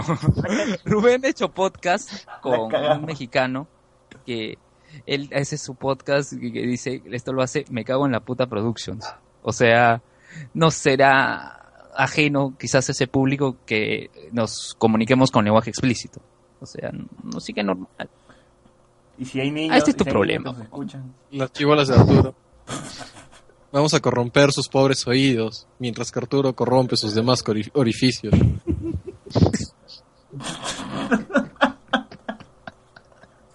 Puta madre, no, quiero reírme más fuerte. Ya, ¿no? pues eso te, te lo merece, pues ese es el karma. por no quiere cantar. Ah, no, puedo reírme fuerte igual. Pero, oye, Alexander sí está, está asadazo. Oye, yo lo entiendo, ¿cómo no va a estar asado? ¿Por qué? Pero él no está acá, o sea, ¿por qué O sea, ¿Cuál es su bronca? Nadie lo vota, él se va porque quiere siempre. No, yo, yo voy al hecho de el, el producto que nosotros estamos presentando en sí mismo, por favor. Ah, no, normal, ¿ah? Wilson, en Wilson Podcast puta, hablan más huevadas todavía, así que... No, no digo por, ya, no lo digo por la calidad, lo, hago- lo digo por el, el espacio, ya, por el tiempo que estamos demorando. Ay, pero ¿cuál es su problema? ¿Acaso le edita? Ya No. tú tampoco vas a editar. No, yo tampoco voy a Ya editar. nadie va a editar, por lo visto. que ¿Cuál es el problema? Es más, este podcast no va a salir de repente. Sí. Ya, ya, todo el- si alguien señala, tiene que señalar a César, ya, ya, ya. No, pero no. Ya, muchachos. esa Y se ya- rindió César al fin, cara. Sí, ya me rendí. ¿Tú a decir, Arturo? No, que pero. La frase de Timoteo pues, tienes que decir. borra, borra toda la parte random y este y simplemente quédate con la despedida de de nuestro amigo Colocho. ¿Pero por qué vas a y- ¿Por ¿Qué vas a borrar? ¿Por qué? No Es sé, una, pues, es un- para que- Ya César, es, ya es su bronca, ya. Él, él va a ver qué va a hacer. Ya. Bueno, ya. Tranquilo, todo va a salir, todo Bueno, va a salir. entonces como diría nuestro amigo Timoteo, amiguitos, por las huevas canto ya váyanse a dormir. Lo peor de todo es que no ha cantado. En ese caso cantaré yo. Así es. Y, Ya. y bien, Eso ha sido todo. Por, todo. por ¿Verdad? con spoilers. Sí. Despídanse. Despi- ah, no, No, ¿quieres hacer sí, este, decir nada más que ah, hay una parte, seis minutos que grabé ahí en el Tokyo Fest. Ahí en una parte de estas ocho horas, digo cuatro, estarán. Así que con fe no. Por ahí, En algún minuto. en algún Igual minuto. es en el drive, ya César de ahí lo va a coger. Yo quiero disculparme con todas las personas a las que probablemente he ofendido. Ha sido sin querer que En estos momentos, este Bueno. Corporación Libertaria va a recibir amenazas y, y demandas, además. He entrado, he entrado así en modo, ha sido una mezcla entre, entre los, entre modo Berteman y modo Víctor. Claro. Claro. No. No, Renato, Renato va a decir. La vez pasada Renato se quejó por el programa de Luke Cage que lo subió, que lo subió César. Y dijo, no, que esto no me aporta vistas, que todo esto. Entonces, estoy seguro que el podcast de, esta semana, Renato le va a decir, tú tranquilo César, tú tranquilo, tú súbelo nomás. Claro, después de que he descubierto que soy el hijo no reconocido de Carlos Berteman y Víctor Rodríguez. Pucha, ¿quién te va a compartir cuatro horas en Drive para que lo subas, todo? Pucha. Luego está estresado del, de la postproducción, ¿no? Ya- ya- ya- Exacto. ya está en otra. Oye, iba a decir algo chévere. qué será? ya se me fue. Gracias, es tan- eso fue tan útil como el comentario de Arturo. Bueno, estamos presencia de Arturo en este podcast. Oye, escúchame, desde que regresé al podcast, este podcast es chévere. Y dura más de tres horas siempre. Es porque. Es porque. Ah, no, allá, iba a decir de que tú, Luen, Luen, tú mismo has creado un monstruo. Tú, tú querías alargar el podcast más con temas random. Y ahora.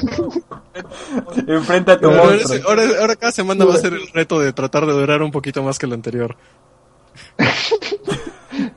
Este, este es el momento, Luen, en el que si miras mucho a un abismo, el abismo mira en ti. Bueno, ya qué puedo decir, al menos se dejó mira, una hay- marca. Hay que. Hay que terminar, hay que terminar el podcast y seguir jodiendo a Renato. Exacto. a Renato. Ya, Ya, muchachos, nos vemos despídense, gente, chau. Chao. Chao, gente.